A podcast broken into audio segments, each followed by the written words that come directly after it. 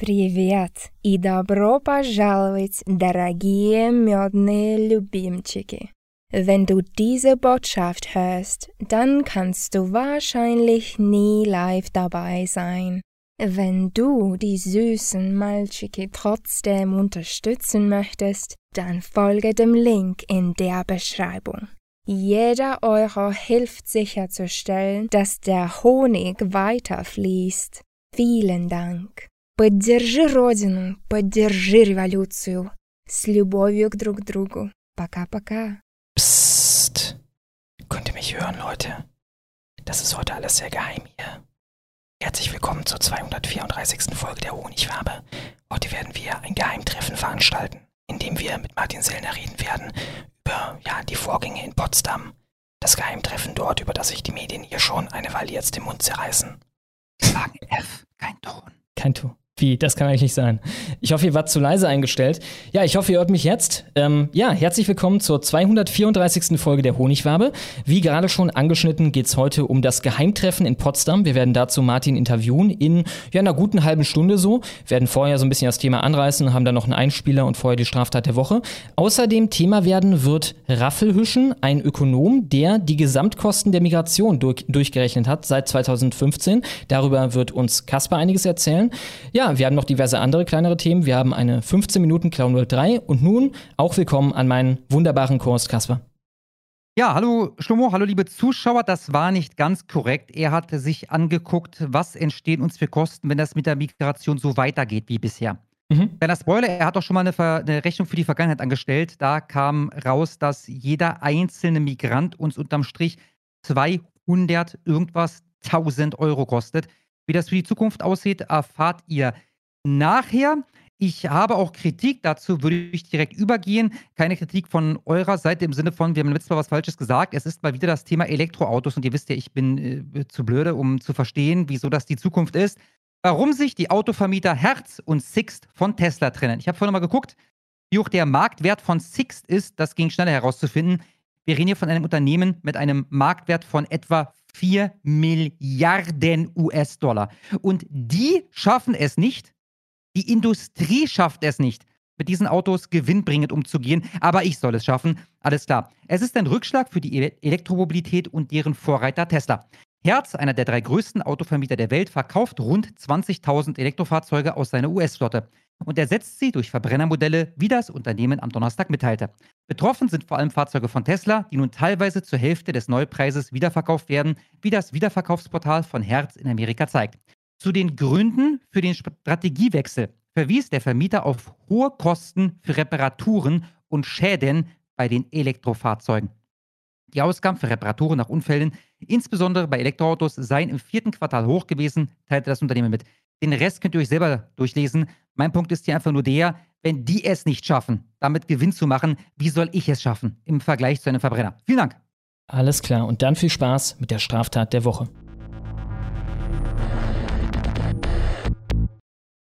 Prozess um Vergewaltigung. Freundinnen fanden die 14-Jährige blutend im Gebüsch. Sommer in Berlin, Party am Schlachtensee. Nina, 14, Name geändert, tanzt. Die Nacht ist schön, die Welt ist gut. Bis das Schulmädchen aus Prenzlauer Berg von fremden Männern ins Gebüsch geschleppt wird. Da ist es vorbei mit der Romantik. Der Regen peitscht die Wellen, die lachende Schar wird stumm. Am Schlachtensee die Geister der alten Wenden gehen um. Heißt es in einem alten Schlachtenseegedicht. Die mutmaßlichen Vergewaltiger von Nina sind nun angeklagt. Kurz zur Einordnung für alle Nicht-Berliner. Der Schlachtensee ist eine der feinsten Gegenden im Berliner Bezirk Zehlendorf und, und der Berliner Bezirk Zehlendorf ist einer der feinsten Bezirke in Berlin. Das ist eine richtig, richtig gute Gegend, wo das passiert ist. Der in Berlin geborene Islam LM, 18, aus Tempelhof, ist zwar Deutscher, braucht aber einen Arabisch-Dolmetscher. Ein Deutscher, der vor Gericht einen Dolmetscher benötigt. Wollt ihr mich verarschen? Ja, wollen sie. Sie wollen mich verarschen. Der in der Türkei geborene Friseur Mehmet E., 19, aus Steglitz ist Türke. Er braucht keinen Übersetzer. Die Anklage beschreibt Ninas Horrornacht vom 9. Juni 2023 so. Bis zu 80 junge Leute hätten damals nachts am Paul-Ernst-Park oberhalb der Liegewiesen gefeiert, Alkohol getrunken. Gegen 22.30 Uhr sollen die Angeklagten aus einer Gruppe männlicher Jugendlicher heraus zu Nina gegangen sein komm mal mit. Als sie sich sträubte, habe sie Friseur Mehmet E. auf den Arm genommen und zu einem abgelegenen Uferbereich getragen. Dort sei sie festgehalten worden. Einer habe sie oben geküsst, einer ihre Hose heruntergezogen. Ihr lautes Nein hätte keiner akzeptiert, alle Bitten und Tränen ignoriert. Freundinnen fanden sich schließlich blutend in einem Gebüsch. Diese Republik, Freunde, ist der beste Staat, den Deutschland jemals hatte. Um unseren Wirtschaftsminister mal zu zitieren. Nur der Friseur sitzt in Haft seit 10. August 2023, der andere ist frei. Es heißt, beide wollen zu den Vorwürfen schweigen. Deshalb muss Nina, heute 15, gegen ihre mutmaßlichen Peiniger aussagen. Sollten beide für schuldig befunden werden, entscheidet das Gericht, ob sie Jugend- oder Erwachsenenstrafe bekommen. Urteil 4. April. Ich spoiler mal. Jugendstrafrecht. 100.000 prozentig. Die nächste Straftat der Woche ist Ralf Stegner von der SPD persönlich, auch bekannt als Pöbelralle. Der Mann hat auf Twitter einen Post abgesetzt. Das ist folgender. Da hat er mit seinem Handy ein Foto gemacht vom Bildschirm seines iPads und das dann so gepostet. Der Mann hat 67.000 Follower auf Twitter und für diesen Boomer-Screenshot gab es dann 12 Likes. Jetzt wird es wieder ein bisschen weniger lustig. Schon wieder Gruppenvergewaltigung im Görlitzer Park. Der Berliner Senat hat versprochen, den Görlitzer Park sicherer zu machen. Doch nun wird erneut eine Frau Opfer einer Gruppenvergewaltigung. Und wieder verschweigen die Behörden die Tat. Warum verschweigen sie die wohl? Wie die Polizei es jetzt bekannt gegeben hat, ist es in der Nacht zu Silvester im Görlitzer Park erneut zu einer Gruppenvergewaltigung gekommen. Demnach sind drei Männer über eine Frau hergefallen. Das Opfer habe nach dem Übergriff flüchten können, teilte die Berliner Polizei mit. Die 29-Jährige habe Anzeige erstattet. Eine Täterbeschreibung veröffentlichte die Behörde nicht. Sie sucht lediglich Zeugen, die die Tat, die sich bereits zwölf Tage zuvor ereignet hatte, beobachtet haben. Ja, da wird's eine Menge geben. Äh, bestimmt eine ganze Menge. Leute, die eine Vergewaltigung beobachten und sich dann an Ort und Stelle sagen, ah, wird schon passen. Und zwei Wochen später sagen, ja, ich war quasi dabei, ich kann aushelfen. Wie die Bild berichtet, sei das Opfer nicht bereit, die Angaben zu den Angreifern zu präzisieren. Sie waren schwarz. Die Angreifer waren schwarz und das Opfer wählt offensichtlich die Grünen. Kriminalität in Berlin. Deutlicher Anstieg von Gewalttaten im Jahr 2023. Was ist bloß mit unserer Jugend los? Genaue Zahlen zur Entwicklung der Kriminalität in Berlin werden mit der offiziellen Statistik im Frühjahr veröffentlicht. Vorläufige Zahlen jedoch zeichnen ein düsteres Bild, schreibt hier der Spiegel. Demnach registriert die Polizei für das Jahr 2023 einen deutlichen Anstieg bei den Gewalttaten. Die sogenannten Rohrheitsdelikte seien um etwa 12% im Vergleich zum Vorjahr angestiegen, teilte die Polizei der deutschen Presseagentur mit. Im Vorjahr seien es 8.846 Fälle gewesen. Wir werden leider erneut einen 10-Jahres-Höchstwert erreichen, sagte ein Sprecher. Auffallend ist auch die Entwicklung von Taten im schulischen Kontext, so die Einschätzung. Hier stiegen die Zahlen der Polizei zufolge im Jahr 2023 um etwa 10% Bei den darin enthaltenen Rohrheitsdelikten gab es sogar einen Anstieg um etwa 23% Ob es tatsächlich viel mehr Gewalt an Schulen gab oder ob mehr Fälle von Lehrern oder Eltern bei der Polizei angezeigt wurden, lasse sich aber nicht sicher sagen, hieß es Hals, Maul. Halt dein schäbiges Lügenmaul.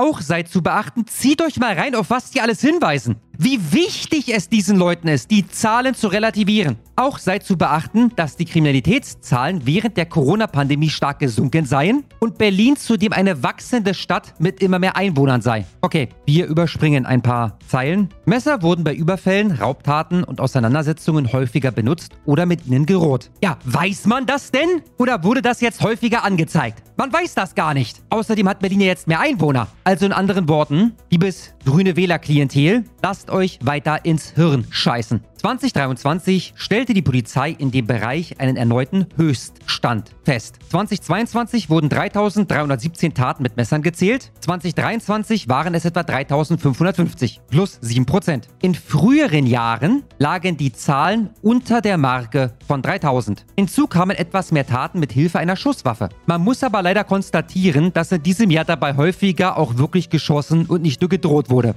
Ja, weiß man das denn überhaupt? Oder wurden die Schüsse lediglich häufiger zur Anzeige gebracht? Man weiß es nicht. Bei den sogenannten Straftaten gegen die persönliche Freiheit wie Nötigung und Bedrohung stieg die Zahl der Delikte um 17 Prozent. Zum Teil geht dieser Anstieg auf das Konto der Klimaschutzgruppe Letzte Generation, weil es bei deren gewaltfreien Straßenblockaden juristisch oft um den Vorwurf der Nötigung ging. Also dann ist es ja jetzt amtlich, dass das eine kriminelle Vereinigung ist, oder?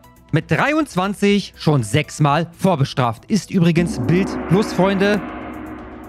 Wieso geht mein Soundboard nicht? Stellt euch einfach einen Gong vor. Ich äh, höre gerade von der Regie, der Gong war wohl doch drin. Ich habe ihn nur nicht hören können. Warum bekam dieser Oma-Abzocker einen deutschen Pass? Ich kann es euch sagen, liebe Bild, weil er schon ein paar Jahre hier lebt und ein paar denkbar einfache Fragen beantworten konnte. Ich habe ja den Einbürgerungstest schon mal live gemacht, in einem Livestream vor einem Jahr oder so. Ich habe mich nicht vorbereitet, ich wusste nicht, was auf mich zukommt. Ich meine, ich hatte einen Fehler. Von 30 Fragen einen Fehler. Wer Deutscher werden will, der muss übrigens die Hälfte der Fragen korrekt beantworten. Oder eins mehr als die Hälfte, ich bin mich ganz sicher. Du darfst mindestens 14 Fehler machen bei 30 Fragen und wirst trotzdem Deutscher. Deshalb ist Mustafa K. 23 Jahre alt, ein Deutscher. Liebe Bild. Kriminelle Ausländer sollen konsequent abgeschoben werden. Sagt wer? Das versprechen Politiker immer wieder. Wie ich dachte, das ist sowas wie die Wannsee-Konferenz, wenn man kriminelle Ausländer abschieben will. Die Wirklichkeit sieht anders aus. So wie im Fall von Mustafa K. 23. Mit 14 Jahren kassierte er seine erste Jugendstrafe. Nur zwei Tage nach der Verurteilung schlug er wieder zu.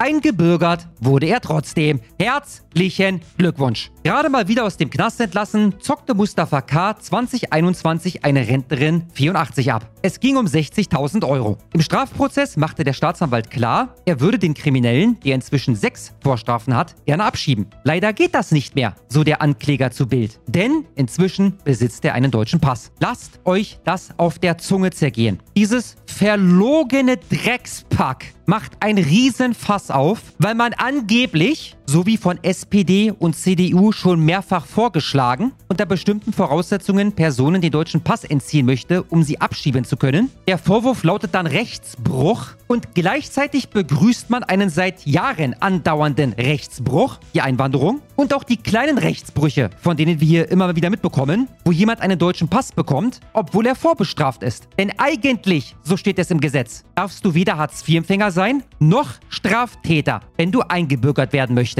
Und trotzdem werden diese Leute eingebürgert. Betrugsopfer Elfriede K. damals zu Bild. Er hat mein ganzes Erspartes genommen. Selbst von den 8000 Euro für meine Beerdigung schreckte er nicht zurück. Wie kam es zur Einbürgerung des vorbestraften Syrers? Mustafa K. kommt als Minderjähriger 2003 mit seinen Eltern nach Deutschland. Schon in der Grundschule beleidigt und verprügelt er immer wieder Mitschüler. Er ist gerade strafmündig, als er im Juli 2015 zu einer Woche Jugendarrest verurteilt wird. Ein Jahr später, im Juni 2016, die nächste Jugendstrafe. Diesmal wegen körperlicher Misshandlung von Mitschülern und eines Badegastes im durchaus erheblichem Umfang. Die Richter schreiben ins Urteil, er zeigt seit vielen Jahren provozierendes Verhalten. Es geht ihm darum, Macht auszuüben. Er verhält sich respektlos anderen Menschen gegenüber. Trotzdem wird der kriminelle Jugendliche anschließend eingebürgert. Denn bei der Einbürgerung bleiben Verurteilungen zu Freiheitsstrafen bis zu drei Monaten, die zur Bewährung ausgesetzt worden sind, laut Staatsangehörigkeitsgesetz außer Betracht. Okay, also alles rechtmäßig. Ich nehme zurück, was ich vorhin gesagt habe. Alles bestens gelaufen. Die Frage, warum der einen deutschen Pass braucht, die wird trotzdem erlaubt sein. Ich habe sie ja an dieser Stelle gestellt. Wir werden verarscht. Der Staatsanwalt. Die Einbürgerungsbehörden haben ihren Ermessensspielraum großzügig für den jungen Kriminellen ausgelegt. Sie hätten lieber warten sollen. Das fällt ihnen ein bisschen spät ein.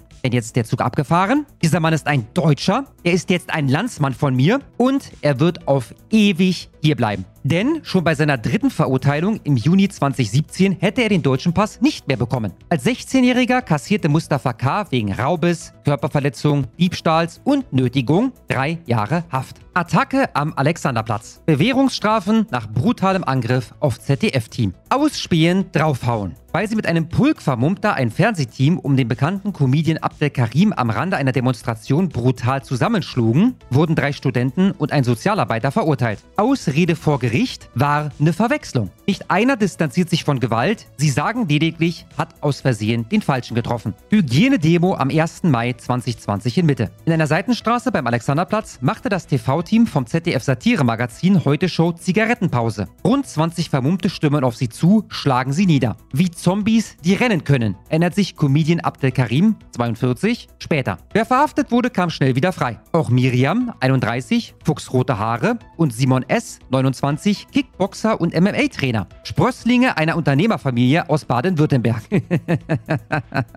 da sind sie wieder, die Sozialisten aus gutem Hause. Fast vier Jahre später sind sie angeklagt, im Hochsicherheitssaal 700, sonst für Mörder und Terroristen reserviert. Beide studieren, beziehen BAföG. Auch Kevin G., 34, ist BAföG-Student. Johannes F., 28, gibt als Berufssozialarbeiter an. Vorwurf der Anklage. Gefährliche Körperverletzung. Strafrahmen sechs Monate bis zehn Jahre Haft. Aber es gibt einen Deal. Maximal zwei Jahre Haft auf Bewährung, wenn sie alles zugeben. Ihre Geständnisse bestehen aus denselben dürren Worten ihrer Anwälte. Angriff trifft zu. War eine Verwechslung. Hielt sie für Personen aus dem rechten Spektrum. Keiner hatte die Absicht, Medienvertreter anzugreifen. Entschuldigung für körperliche und seelische Verletzungen. Ein Regisseur, 63, der damals im Krankenhaus landete. Das war kein Zufall, das wirkte organisiert. Das war eine konzertierte Aktion. Wie wir mit der rechten Szene verwechselt werden konnten, ist mir schleierhaft. Ein Kameramann, 53, einer ist mich direkt angesprungen, stieß mich zu Boden, mir wurde schwarz vor Augen, ich war bewusstlos. Ein Security-Mann. Einige wirkten Kampfsport versiert, richtige Bullen. Eine weibliche Stimme gab das Signal zum Flüchten. Jeder von uns hatte es mit mindestens drei Angreifern zu tun. Am Boden gab es noch massive Tritte gegen den Kopf. Ein anderer Security-Mann. Ich rief noch, da kommt der schwarze Block, hörte den Ruf, jetzt kriegt ihr Paar aufs Maul. Das waren etwa 20 Leute, darunter zwei bis drei Frauen. Ein weiterer Security-Mann. Das war so krass brutal, sowas habe ich noch nie erlebt. Sie hatten zwei Teleskopschlagstöcke dabei und eine Aluminiumstange glänzte in der Sonne. Einen nahm ich am Boden in den Schwitzkasten, ein Mädchen mit fuchsroten Haaren kam zurück und trat auf mich ein, bis ich ihn losließ. Ein Tonassistent. Sie traten mich wie einen Fußball. Keiner der vier Angeklagten sagt etwas dazu. Fast alle aus dem TV-Team waren verletzt, Hämatome, Nasenbruch, Kopfplatzwunden. Keiner der Angeklagten ist vorbestraft. Nach Polizei... Jetzt! Jetzt kommt der entscheidende Satz. Nach Polizeierkenntnissen sollen sie teilweise, teilweise der linken Szene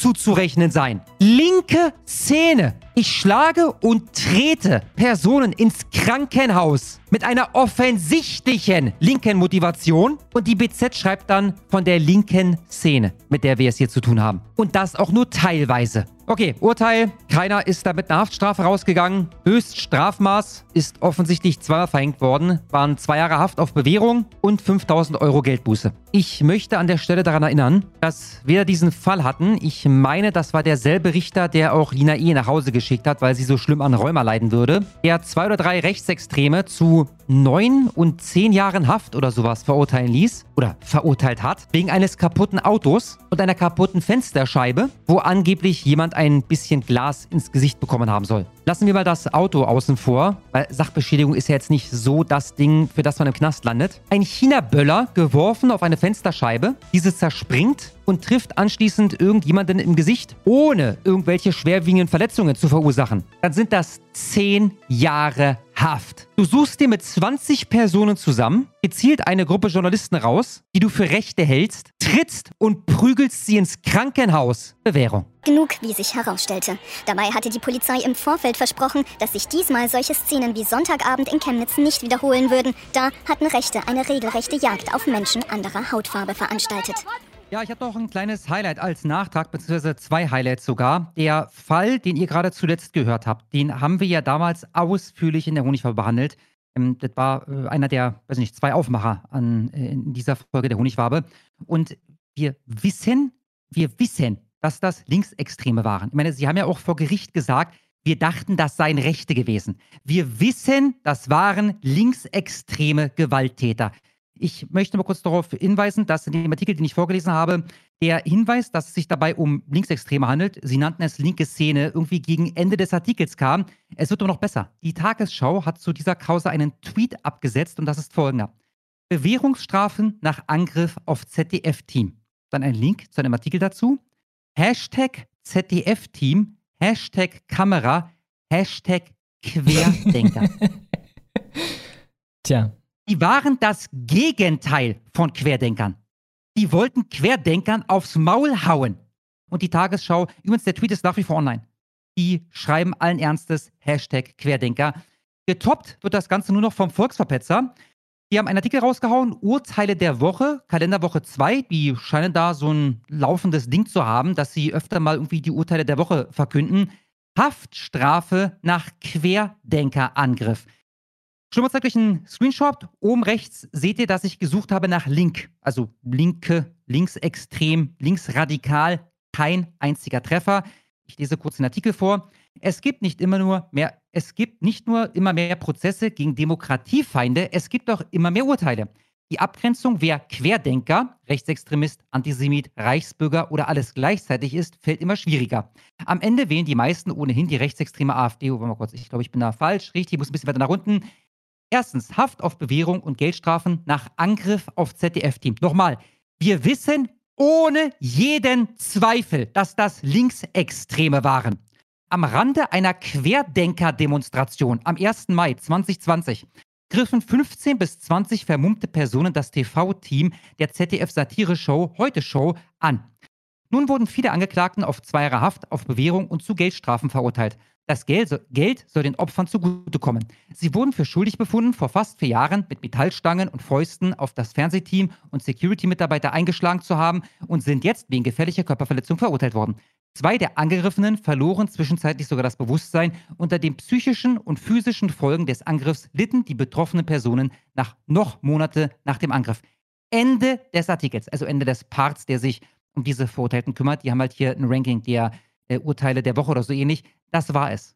Das war's. Also auch für den Volksabetzer, ähnlich für die Tagesschau, fallen die unter den Begriff Querdenker. Diese Linksextremen, die da dachten, dass sie Rechte zusammenschlagen würden.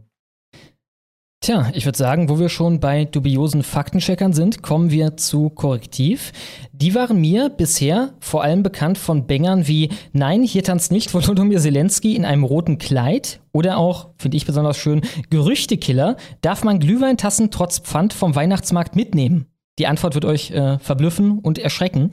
Äh, ein weiteres schönes äh, Beispiel für Ihre Berichterstattung ist Italien. Nein, diese Kühe starben nicht an einer Covid-19-Impfung.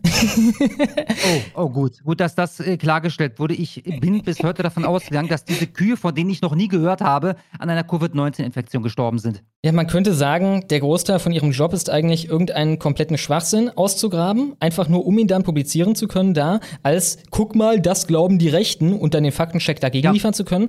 Plus natürlich sich äh, die eine oder andere solide rechte Quelle rauszusuchen und der dann einen Faktencheck zu verpassen, wie sie das etwa bei Korrektiv gemacht haben.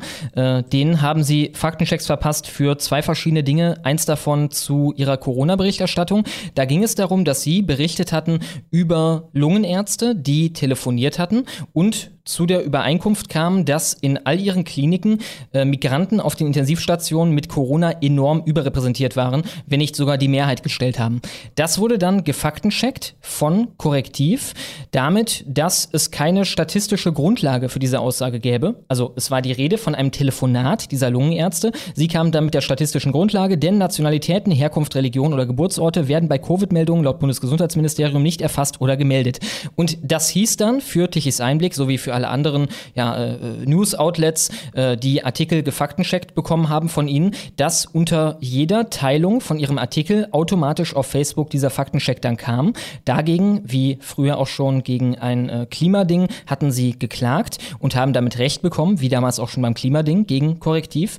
Äh, Korrektiv war auch interessant, haben dann damit argumentiert, dass Sie Ihr Recht auf Meinungsfreiheit ausgenutzt hätten da. Also es ist Meinungsfreiheit, wenn ich als Faktenchecker von Facebook sage, nein, alles Bullshit, denn es gibt keine bundesweiten statistischen Daten dazu.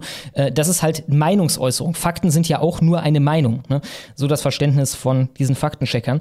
Ich will auch nochmal darauf äh, hinweisen, dass diese Faktenchecker, die jetzt ja unter die Investigativreporter gegangen sind, das nicht zum ersten Mal tun. Sie haben auch schon investigativ recherchiert zum Plakat Integrier dich, weiße Frau. Sie fanden das dann in einem Video von mir, ich glaube sogar mit demselben Titel, Integrier dich, weiße Frau, vermutlich nach einer Google-Suche und äh, machten dann den Artikel Plakat in Lübs stammt von einem rechten YouTuber. Auch waren das die Genies, die die Scharia-Statistik von Pew Research widerlegt haben. Ihr kennt ja die Statistik, die wir häufig jetzt zeigen, wo unter anderem in Afghanistan man sieht, dass 99 Prozent der Afghanen die Scharia wohlgemerkt als Landesgesetz haben wollen. Nicht irgendwie eine abstrakte Scharia. Findet ihr die Scharia gut? Nein, nein, nein. Die Scharia als Landesgesetz, das fochten sie an, indem sie sagten, fehlender Kontext. Die zitierten Ergebnisse der Meinungsumfragen beruhen Experten zufolge auf zum Teil unpräzisen Fragestellungen.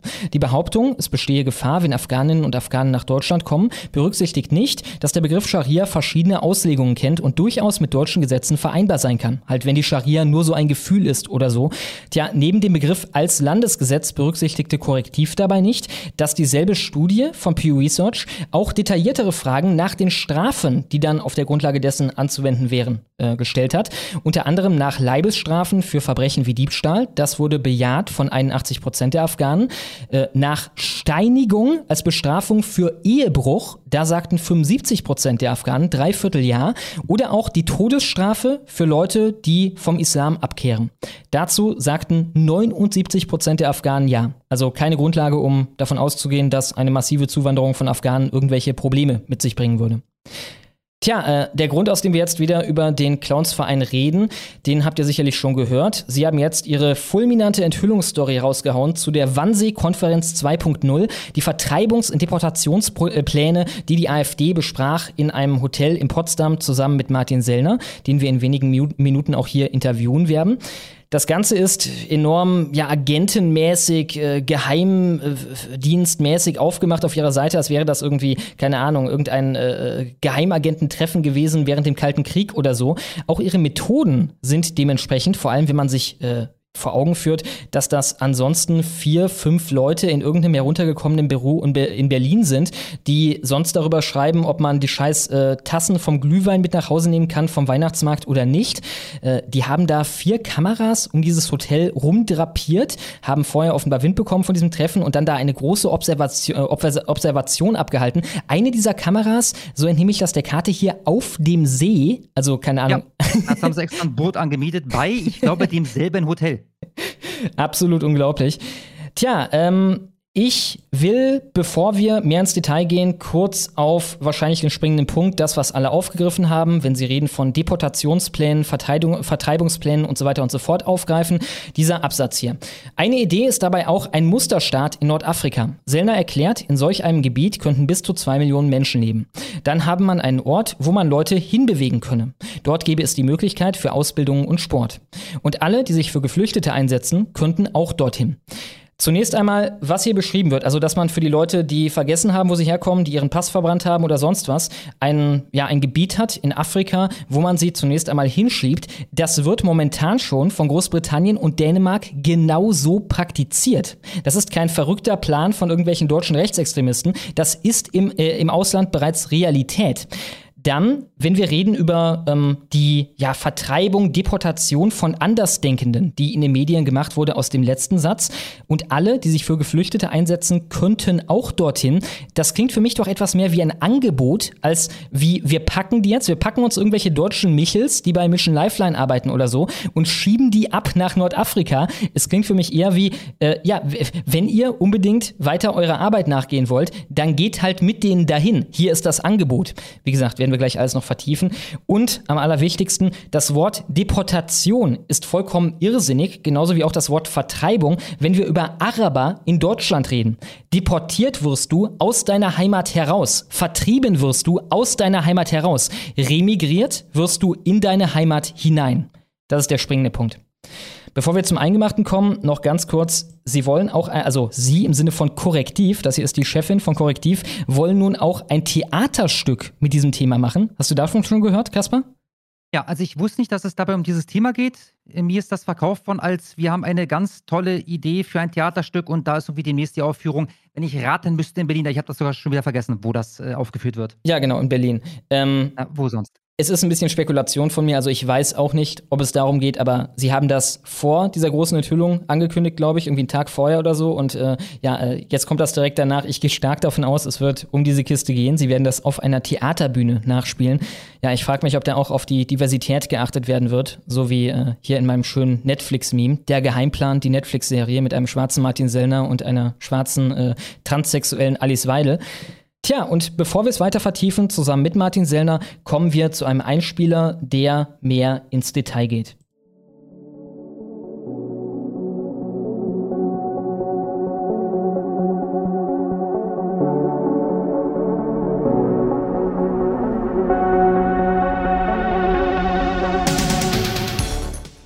Und der nächste Paywall-Artikel, Freunde, diesmal vom Cicero. Ihr werdet heute so richtig von uns verwöhnt, aber ihr habt es auch verdient. Der Artikel ist von Matthias Brotkorb und das ist nicht irgendein Matthias Brotkorb, das ist der Matthias Brotkorb aus Rostock von der SPD. Ich möchte hier noch einen Satz aus seinem Wikipedia-Artikel zitieren. In der Vergangenheit befasste sich Brotkorb als Gründer und Hauptautor des Projekts Endstation Rechts mit der Erforschung rechtsextremistischer Ideologien. Das ist also wahrlich kein Rechtsaußen, dieser Matthias Brotkorb. Und seine Meinung zu der Wannsee-Konferenz 2.0 ist die folgende. Angeblicher Geheimplan gegen Deutschland. Der Wannsee-Scoop, der keiner ist. Der Chefredakteur von Die Zeit, Giovanni Di Lorenzo, meldete im Sommer 2023 angesichts galoppierender Umfragewerte für die AfD Zweifel am Umgang auch der Medien mit der Partei an. Man dürfe die von ihr aufgeworfenen Themen nicht länger ignorieren, ihre Anhänger nicht als Nazis in die extreme Ecke stellen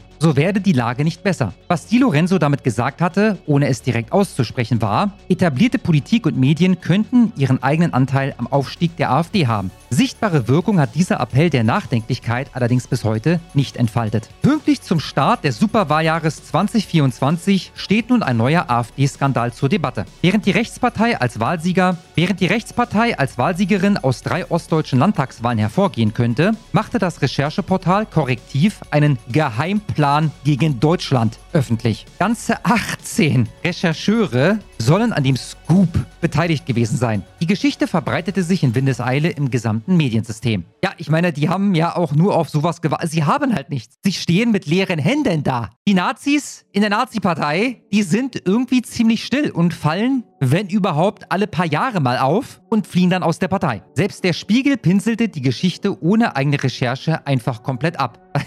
Was heißt denn selbst der Spiegel? Als ob das irgendwie ein seriöses Medium wäre. Der Spiegel ist ein Drecksblatt, Herr Brotkorb. Das Szenario. Ausgerechnet in einer Villa in der Nähe des Wannsees hätten sich hochrangige AfD-Politiker, Neonazis und finanzstarke Unternehmer im Geheimen getroffen, um nichts Geringeres als die Vertreibung von Millionen von Menschen aus Deutschland zu planen. Was dieses Framing beim Leser bewirken soll, kann sich jeder ausmalen, der im Geschichtsunterricht nicht völlig geschlafen hat. Das Ergebnis der Recherche liest sich wie das Drehbuch zu einem Geheimdienstfilm, ja, zu einem besonders schlechten, und das soll wohl auch so sein. Insgesamt vier Kameras waren auf dem Gelände installiert worden. In der Villa und auf einem Floß, das dafür direkt beim Hotel gemietet wurde. Es gibt Fotos von den Teilnehmern, ihren Namen, Lagepläne und so weiter. Korrektiv war es sogar gelungen, einen Journalisten als Hotelgast einzuschleusen. An der Veranstaltung selbst konnte er zwar nicht teilnehmen, aber immerhin registrieren, wer alles ein- und ausging. Aber nicht nur Fotos und Lagepläne wurden veröffentlicht, sondern auch detaillierte Informationen darüber, was hinter verschlossenen Türen so alles besprochen wurde. Oder vielmehr gesprochen worden sein soll. Korrektiv gibt an, die Quelle für das gesprochene Wort sei ein Teilnehmer der Veranstaltung gewesen. Teilnehmer der Tagung hingegen mutmaßen, die Runde könnte abgehört worden sein. Der eingeschleuste Reporter jedenfalls sei ständig mit Kopfhörern im Ohr durch das Haus gelaufen. Geheimdienststoffe bieten eben Gelegenheit für allerlei Spekulationen.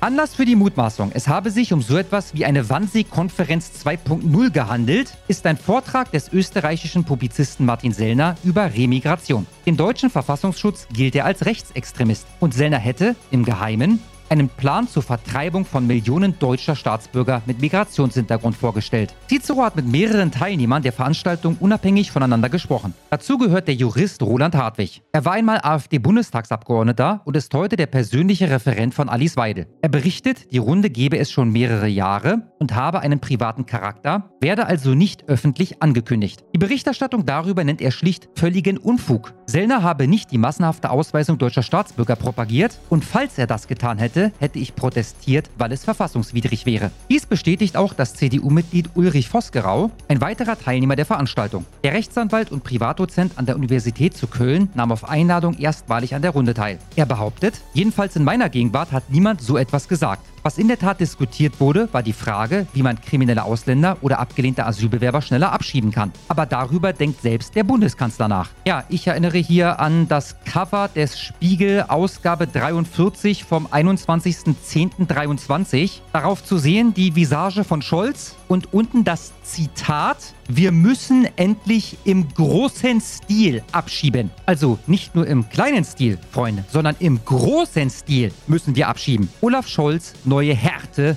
in der Flüchtlingspolitik. So titelte der Spiegel vor drei Monaten, das war in Ordnung. Aber wenn man sich dann trifft und darüber redet, wie man das denn anstellen würde, dann ist das natürlich nicht in Ordnung, sondern die Wannsee-Konferenz 2.0. Geschichtsrevisionistisch as fuck. Denn nicht mal, nicht mal korrektiv behauptet, dass dort geplant wurde, im industriellen Maßstab Menschenleben auszulöschen. Es geht um Abschiebungen. Freunde, es geht darum, jemanden in ein Flugzeug zu setzen und in seine Heimat zu fliegen. Das ist eine Sache, die lasse ich so im Schnitt zwei, dreimal im Jahr über mich ergehen. Jetzt nicht die Abschiebung, aber der Flug nach Hause. Ich musste dabei nie ans Dritte Reich denken. Ich meine, klar, so ein Urlaub, wenn der vorbei ist, das ist schon ungeil. In der Regel heißt es dann am Folgetag wieder arbeiten gehen und so. Aber das mit den Nazis in Verbindung zu bringen, das ist halt geisteskrank und bösartig. Und genau deshalb machen das Linke halt, weil sie geisteskrank und bösartig sind. Geheim konnten die Gedanken Sellners schon aus einem einfachen Grunde nicht sein. Seit geraumer Zeit verkauft sich sein auf der privaten Veranstaltung vorgestelltes Buch Regime Change von rechts bestens, inzwischen in der vierten Auflage. Um den Inhalt des Geheimplanes zu enthüllen, hätte man bloß in eine Buchhandlung gehen oder sich einer seiner zahlreichen Vorträge anhören müssen, die seit Monaten im Internet kursieren. Dass an den Recherchen nicht alles falsch, aber manches zumindest nicht richtig sein dürfte, könnte der Fall Vosgerau belegen. Der Verfassungsrechter referiert selbst auf der Tagung. Ungeplant, wie er betont. Es sei eine Lücke im Programm entstanden und da hätte man ihn gefragt, ob er einspringen könne. Das Thema seiner Einlassung? Die rechtlichen Probleme der Briefwahl. Vosgrau ist zumindest Skeptiker, wenn es um die Fragen der Briefwahl geht. Als Anwalt betreibt er mehrere Verfahren. Der Grund? Eigentlich sollen Wahlen frei und geheim stattfinden, so steht es im Grundgesetz. Mit der Briefwahl werde die Wahrung dieser Verfassungsgrundsätze aber ins Private verschoben. Nach seinen eigenen Angaben wäre das auch Gegenstand seines Vortrags gewesen. Gemäß Korrektiv hätte Vosgerau aber Bedenken in Bezug auf junge Wählerinnen türkischer Herkunft geäußert. Das klingt ausländerfeindlich. Vor allem, es klingt so spezifisch. Warum die Wählerinnen türkischer Herkunft?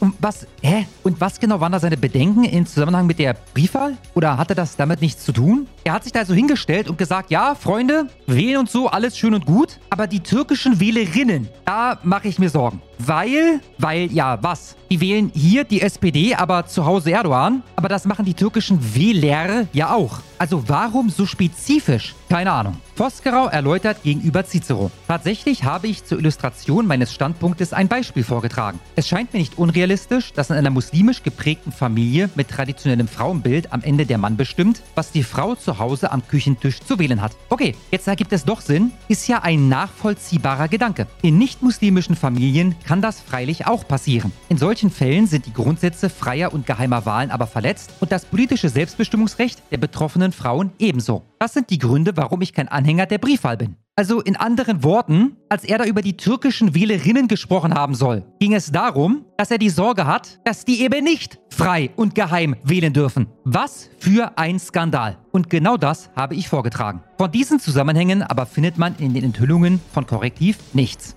Stattdessen wird behauptet, Vosgerau hätte das Anfertigen von Musterschreiben zur Anzweiflung der Rechtmäßigkeit von Wahlen befürwortet. Und dann heißt es weiter, je mehr mitmachten, stimmt er zu, umso höher die Erfolgswahrscheinlichkeit. Ich will da jetzt gar nicht mutmaßen, was dahinter stecken könnte, denn er wird es uns gleich erzählen. Vosgerau schüttelt den Kopf. Das genaue Gegenteil sei wahr. Jemand habe ihn gefragt, ob Wahlbeschwerden erfolgreicher seien, je mehr Menschen sich an ihnen beteiligten. Seine Antwort, so behauptet er es jedenfalls, der Erfolg in rechtlichen Verfahren hänge nicht von der Quantität der Beschwerden werden, sondern der qualitativen Sachhaltigkeit der Argumentation ab. Die Mehrheitsregel gilt in der Demokratie aber nicht vor Gericht. Die Universität zu Köln will nun prüfen, ob Vosgerau weiterhin Privatdozent für öffentliches Recht bleiben kann. Wenn Voskeraus Auskünfte zutreffend sein sollten, würde das letztlich die gesamte Recherche mit einem dicken Fragezeichen versehen. Dann wäre es zwar so, dass manche Fakten stimmten, aber so neu zusammengesetzt und geframed wurden, dass sie am Ende die Wirklichkeit verzerren und nicht abbilden. Fast so, als wären die Schreiberlinge und auch alle anderen Journalisten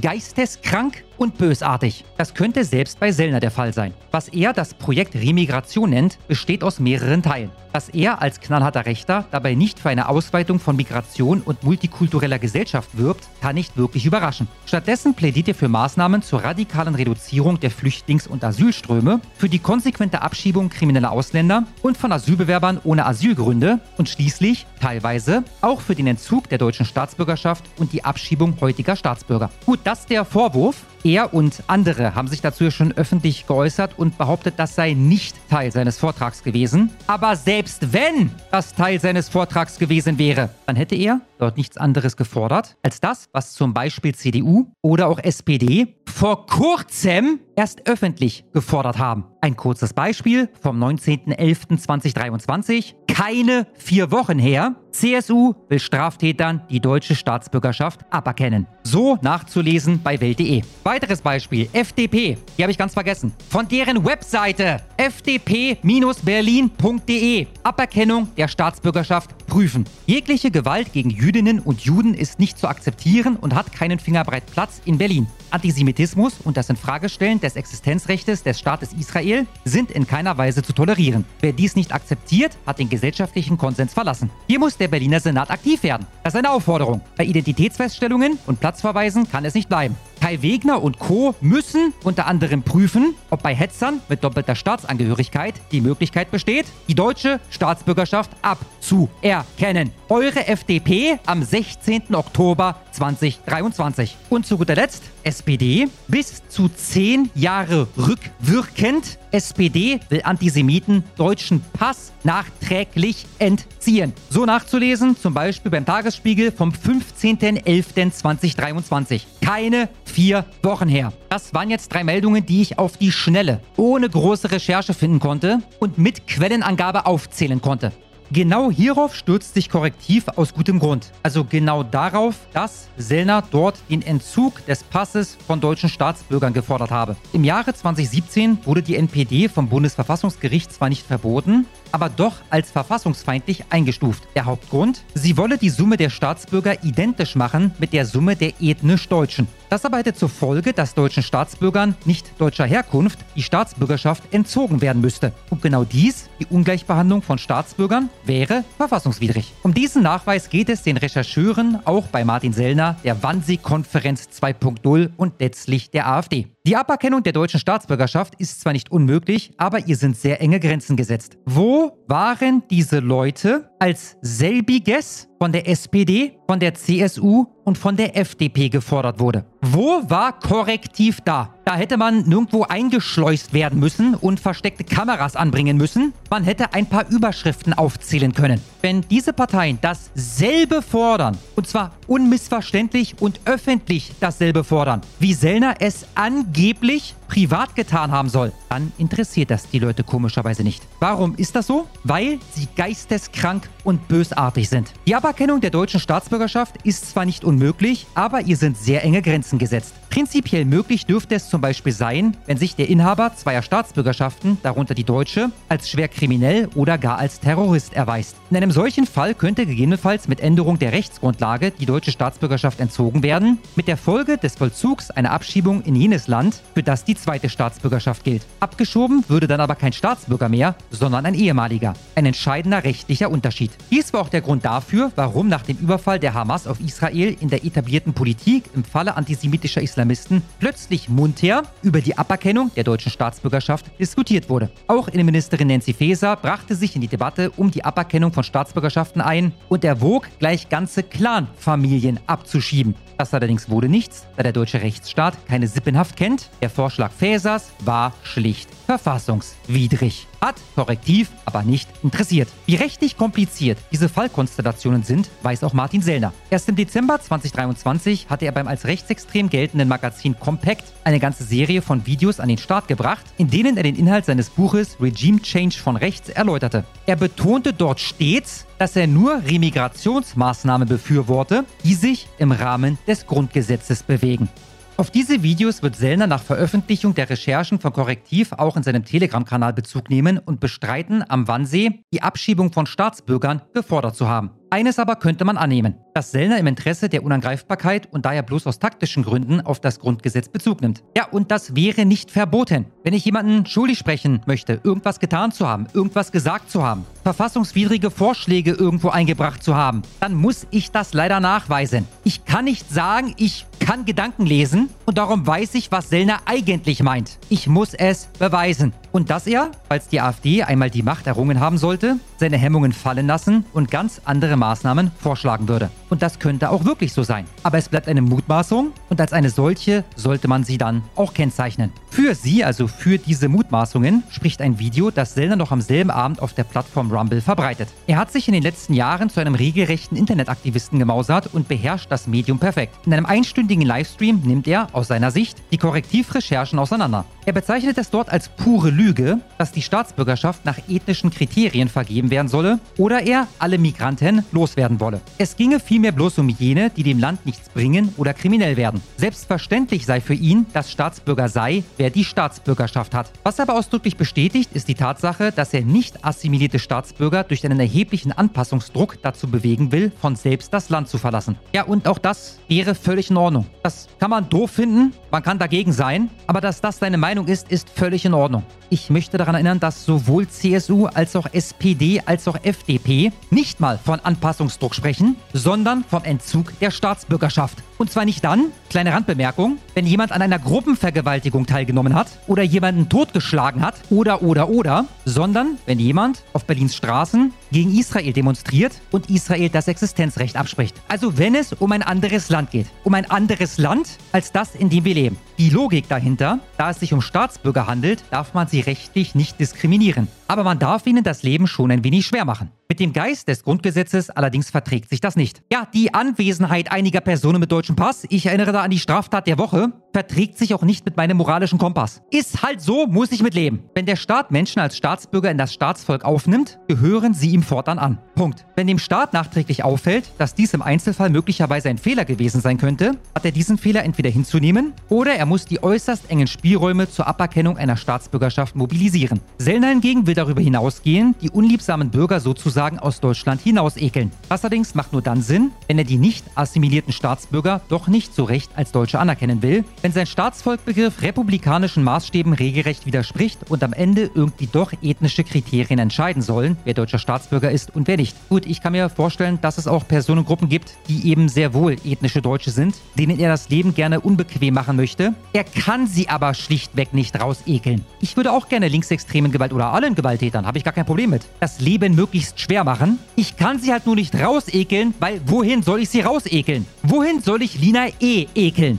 Und noch eine Sache. Das allerdings macht nur dann Sinn, wenn er die nicht assimilierten Staatsbürger doch nicht so recht als Deutsche anerkennen will. Die sehen sich selbst nicht als Deutsche. Frag tausend sogenannte nicht assimilierte Staatsbürger, was sie für Landsleute sind. Sie werden dir alles Mögliche sagen, aber nicht Deutscher. Unter den tausend wirst du fünf finden, die sagen, ich bin Deutscher. Nein, warte mal kurz, wirst du nicht? Weil dann wären sie ja assimiliert. Die wollen keine Deutschen sein. Die wollen den Pass haben, weil er Vorteile bringt. Sie verachten dieses Land und seine Kultur.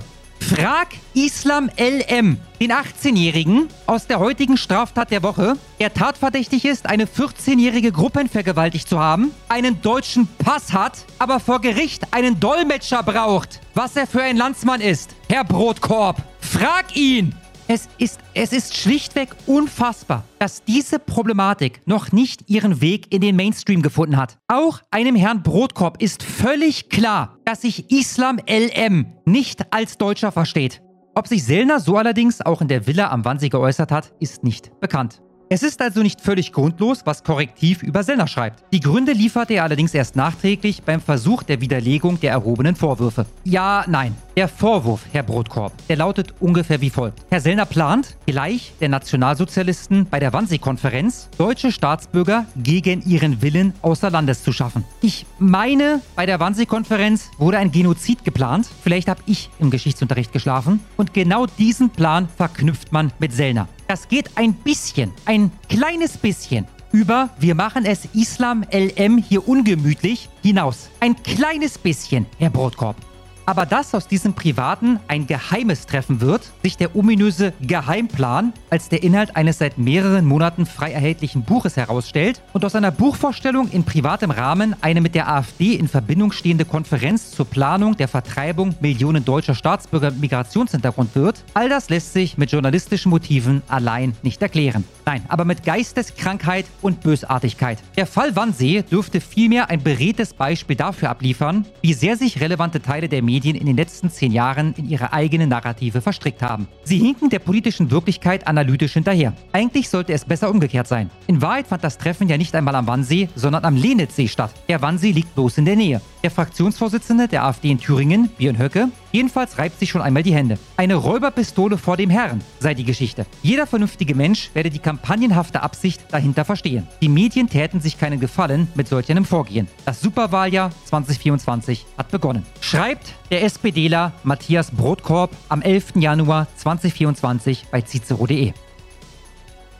Sollte aber gehen. Krieg ich hin, krieg ich hin. So, und damit begrüßen wir den Mann der Stunde, die graue Eminenz hinter der AfD. Herzlich willkommen bei uns, Martin Sellner. Servus, vielen Dank für die Einladung. Ja, wir freuen ja, uns sehr, Mord, dass du gekommen bist. Voldemort persönlich. Achso, aber wieso hört man den Applaus nicht? Das war jetzt unfair. Das klingt nämlich so, als wenn wir dir den Applaus absichtlich verwehren würden. Warte mal. Okay. Ich habe technische Probleme. Den Applaus werde ich nachreichen. Ja, ich verstehe darauf. Ich verstehe darauf. Alles klar. Ja, wir haben gelesen, du planst zusammen mit der AfD, mit der du dich verschworen hast, einen Plan geschmiedet hast, ähm, 14 Millionen deutsche Staatsbürger abzuschieben, darunter auch einfach Andersdenkende und natürlich jeder, der nicht komplett weiße Hautfarbe vorweisen kann. Äh, ist das ungefähr die Realität? Äh, deportieren ist der offizielle Wortlaut. Na, bevor ich darauf eingehe, ist nicht die Realität ein Dementi, weil viele das schon vermuten, das ist keine bezahlte Werbekampagne für mein neues Buch von Korrektiv. Ja, also das ist kein, nicht in Absprache mit Korrektiv entstanden, was gerade die letzten Tage geschehen ist. Nee, ähm, das ist natürlich falsch. Das ist einfach eine, ähm, eine Presseente. Also es ist wirklich, es wird auf Teufel komm raus ein Narrativ erzeugt. Es gibt okay. Massendeportationen, die geplant sind, insbesondere von Staatsbürgern. Und das wird so oft wiederholt, gibt ein bekanntes Zitat über Propaganda, wie Propaganda funktioniert, bis das Ganze einfach eine eigene Realität und Substanz gewinnt, obwohl nichts dahinter ist. De facto mache ich mir Gedanken seit einigen Jahren, wie man eine Migrationswende herbeiführen könnte, also äh, wie eine Politik, eine alternative Migrationspolitik aussehen könnte.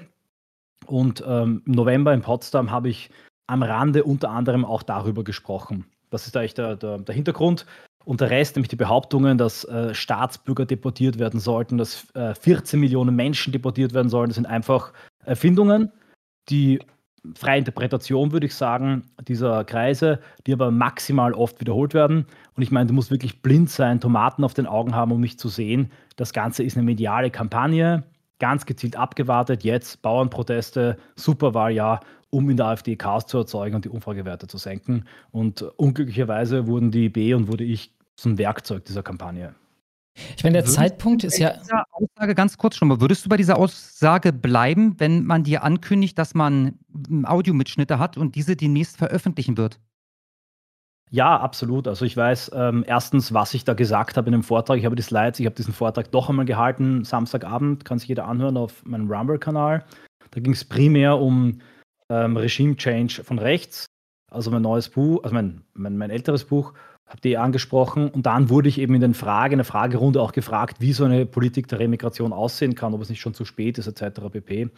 Und da bin ich drauf eingegangen, aber ich weiß ja, ich kenne ja mein ähm, Remigrationskonzept und das sieht in keinster Weise vor, dass äh, Staatsbürger, werden später noch darauf eingehen, abgeschoben werden. Das wäre auch völlig absurd. Natürlich sind, werden nur Ausreisepflichtige abgeschoben. Und das habe ich auch sicher so dort gesagt. Ja, was andere gesagt haben, wo kein Beisein von mir war, weiß ich nicht. Aber ich bin überzeugt davon, dass ich so etwas in keinster Weise gesagt habe. Wurde auch bestätigt von Hartwig und von Vosgerau, die auch dort waren. Vosgerau ist immerhin ein äh, Spitzenjurist und er sagte, wenn er sowas gehört hätte, hätte er widersprochen. Habe ich sicher nicht gesagt. Kannst du mich denn verstehen, also du musst mir nicht zustimmen, aber kannst du mich verstehen, dass ich die Frage aufwerfe, wieso so jemand nicht abgeschoben wird? Wir hatten heute in der Straftat der Woche jemanden, einen Herrn namens Islam LM. Ich weiß gar nicht woher, äh, ein deutscher Staatsbürger, der tatverdächtig ist, eine Gruppenvergewaltigung begangen zu haben. Und dieser deutsche Staatsbürger hat vor Gericht einen Dolmetscher, einen arabisch-Dolmetscher benötigt. Hast du Verständnis dafür, dass jemand, der ähm, äh, laienhaft diese Themen äh, bespricht, äh, also ich in dem Fall, ja, ähm, bei sowas einen Kackreiz bekommt und sich fragt, wieso können wir die nicht heute noch abschieben? Ich habe allergrößtes Verständnis dafür. Und ähm, Herbert Kickl hat das mal gesagt, dass er äh, Innenminister war, dass quasi die Justiz und vor allem das Europarecht den Rechtsstaat mehr oder weniger gefesselt hat. Dennoch ist klar, äh, dass man hier andere Maßnahmen braucht in einer seriösen äh, Remigrationspolitik. Und ich möchte dich auch warnen, äh, laut Habeck bist du damit der politische Feind, du bist ein, hast äh, Deportationsfantasien. Aber ich glaube, die entscheidende Frage ist, warum hat er überhaupt die Staatsbürgerschaft bekommen? Das ist der entscheidende Punkt. Man muss ich sagen, okay, der hätte nie eine Staatsbürgerschaft bekommen dürfen. Und leider gab es in den letzten ähm, Jahren durch eine völlig verfehlte Migrationspolitik sehr viele Leute, die nie eine Staatsbürgerschaft hätten erhalten sollen, aber eine bekommen haben.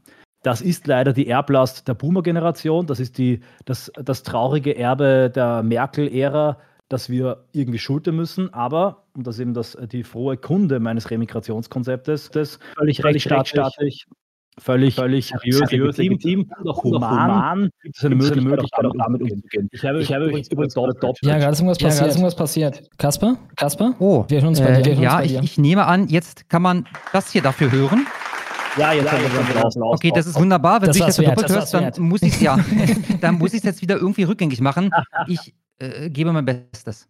Kein Stress. Stress. Also, also es gibt Möglichkeiten, damit umzugehen. Und ich sage es nochmal, bei eben dieser dritten Gruppe, ich teile eben die, die, die ähm, in drei Gruppen ein, ja, die Zielgruppe für Remigration, ich fange gleich mal an, bisschen mit der Theorie. Das sind Leute, Migranten für mich, wie zum Beispiel, äh, oder Leute mit Migrationshintergrund, nicht assimilierte, wie dieser Islam ähm, LM, die eine kriminologische, eine wirtschaftliche, kulturelle Belastung für den Staat ausüben. Ich bin der Ansicht, Migration hat wie jedes andere Feld, Wirtschaftspolitik, Energiepolitik, der Bevölkerung zu dienen. Also wir müssen Migration ausschließlich danach bewerten, ist es gut für das Land und das Volk. Und das Krasse ist, in allen Dingen tun wir das, oder es wird zumindest so getan, als täten wir das. Und bei Migration geht es nur um die Migranten. Es geht nur um das Interesse der Migranten, das Interesse der Fremden. Ob die uns wirtschaftlich was bringen, uns kulturell belasten, ob wir das wollen, völlig gleichgültig. Wir haben offenbar eine moralische Verpflichtung, alle aufzunehmen. Und ähm, in diesem Fall. Naja, mit, mit, mit Verlaub, ne? Also sie erzählen ja. jetzt zumindest, dass es um die Wirtschaft geht. Wir werden das witzigerweise in dieser Folge am Ende noch behandeln, was uns das wirtschaftlich bringt, aber sie verkaufen es dir als Wohltat aus wirtschaftlicher Sicht. Zum Verteidigen, ne? Also das wenden sie defensiv an, aber es ist nicht sagbar für einen Schaya oder so, für irgendeinen CDU-FDP-Typ in der Talkshow, um gegen Migration anzureden, äh, dass das wirtschaftlich ein Problem ist, dass die Kartoffeln darunter leiden, dass die Kriminalität wächst und so weiter. Dann musst du eben kommen mit den Interessen der anderen Migranten. Migranten, wenn du das irgendwie kritisieren willst. Auslinken, ja, du musst quasi äh, äh, völlig richtig, also ich kenne ich kenn schon mein, mein, mein Schlomo-Vokabular, aber das Krasse ist ja auch, das ist ja völlig verständlich, ähm, der Fachkräftemangel haben wir wirklich aber aus anderen Gründen. Ja? Wenn jetzt, sagen wir mal, ähm, 30.000 Afghanen kommen, ja, das sind alle ungebildet und die müssen erst mal Deutsch lernen, die müssen erst einmal lernen, von links nach rechts zu schreiben. Also wenn die überhaupt schreiben können, dann haben sie eine völlig andere Schrift. Ja? Also wenn sie, wenn sie jetzt ähm, arabische Lettern schreiben, das ist völlig krass, das umzulernen. Und während sie aber hier sind, vom Tag 1 an, brauchen die alle Ärzte, sie brauchen Müllmänner, sie brauchen ähm, Leute, die im Restaurant bedienen, die brauchen alle Fachleute. Sprich, die Migration, die wir jetzt haben, intensiviert den Fachkräftemangel und deshalb auch der Run auf unsere Schulen, auf unsere Gesundheitssysteme und dieser, dieser Druck, der hier entsteht. Aber um zurückzukommen zum Islam, das ist die dritte Gruppe, das sind Staatsbürger, der aber meiner Meinung nach nicht assimiliert ist und auch eigentlich die Staatsbürgerschaft nicht hätte bekommen sollen. Aber dennoch ist vollkommen klar, und ich sage es ja noch einmal live vor einer Zuhörerschaft, selbstverständlich wird der nicht abgeschoben. Und Remigration bedeutet auch nicht nur Abschiebung und Massenabschiebung. Remigration bedeutet ein Bündel, ein Set aus ganz vielen verschiedenen Maßnahmen mit dem Ziel, dass genau diese Katastrophe dieser queren Migrationspolitik, dass die, ähm, dass da Abhilfe geschaffen wird. Das ist der entscheidende Punkt. Und in diesem Fall ging es eben darum, dass man eine Gesellschaft so strukturiert, dass es für Straftäter, vollkommen egal welcher Herkunft, für ähm, äh, Sozialbetrüger, für Leute, die hier eine Parallelgesellschaft aufbauen, eine islamische, so unbequem wird, zugleich aber Anreize zu setzen, eben das Land wieder zu verlassen, in ein Land zu geben, wo man besser hinpasst, das langfristig, nicht von heute auf morgen, langfristig in 10, 20, 30 Jahren diese Parallelgesellschaften abgebaut werden durch Assimilation in die Mehrheitsgesellschaft oder Remigration in die Heimat des Herzens. Vielleicht um das Framing nochmal aufzudröseln. Sie sprechen hier von einem Geheimplan gegen Deutschland bei dem Vortrag, in dem du Ähnliches erzählt hast wie uns gerade, dort in Potsdam und so. Ne? Ähm, war das überhaupt, also kann man überhaupt davon reden, dass mit AfD-Leuten da ein Plan geschmiedet wurde? Oder würdest du eher reden über einen Ideenaustausch und ein Kennenlernen mit diesen Leuten? Dass du halt einen Vortrag hältst, andere Leute halten andere Vorträge, äh, Vorträge äh, erzählen, was sie denken, was gemacht werden sollte und dann tauscht man sich darüber aus? Ähm, es hatte eher so etwas von diesen Serien wie Shark Tank, falls ihr die kennt. Also es wurden einfach Dinge präsentiert, einem interessierten und wie man auch weiß, jetzt äh, sehr, sehr diversen Publikum, in keinster Weise gab es Konferenzcharakter. Also der Gedanke, dass man sich jetzt zusammensetzt und einen Plan schmiedet, der dann verbindend sei. Das war ja auch niemand da, der irgendwie Vertretungsbefugnis für irgendwas gehabt hätte. Also die Behauptung, dass ein Masterplan ähm, geschmiedet wurde, dass irgendwas beschlossen wurde, Stichwort Wahnsinn-Konferenz, ist ein völliger Schwachsinn, ist ein reines Framing. Und auch was eben diese Idee und das Konzept betraf, was ich vorgestellt habe, ging es weniger um die Frage der Remigration an sich, sondern um die Frage, wie können wir das Meinungsklima ändern. Also im Wesentlichen war Thema meines Vortrags, wie verschieben wir über Medien, über Aktionen das Overton-Fenster. Also ich habe eine abschließende Frage. Ich weiß nicht, Stummo. Äh, ich würde das zum Ende machen wollen. Falls du noch was hast, ne, dann raus damit. Ja, ich meine, ich habe noch diverse Sachen, äh, die beschäftigen sich jetzt da, damit, äh, wie es eigentlich sein kann, dass diese Form der Überwachung da stattfindet. Ne? Also denkst du, dass wir jetzt als rechtes Lager in Deutschland dauerhaft zu rechnen haben damit, dass ja eigentlich schon wirklich in DDR-Manier alles Mögliche, jedes Treffen, jedes Abendessen, das man irgendwelchen Leuten hat, überwacht wird und am Ende dann an die Presse kommt, ist eigentlich die Frage. Also es gibt einen guten Punkt und ich habe mir das auch wirklich zu Herzen genommen, weil einige Leute das auch kritisieren. Tim Kellner hat so ein Video gemacht, ja, und viele sagen dann, ja, wie kann man so dumm sein und zu einem Geheimtreffen zu gehen, gerade vor der Wahl. Also ich finde nicht, dass weder die Organisatoren noch die Leute, die dort waren, was falsch gemacht haben, weil solche Vernetzungstreffen finden ständig statt, von allen Parteien, von allen Gruppen.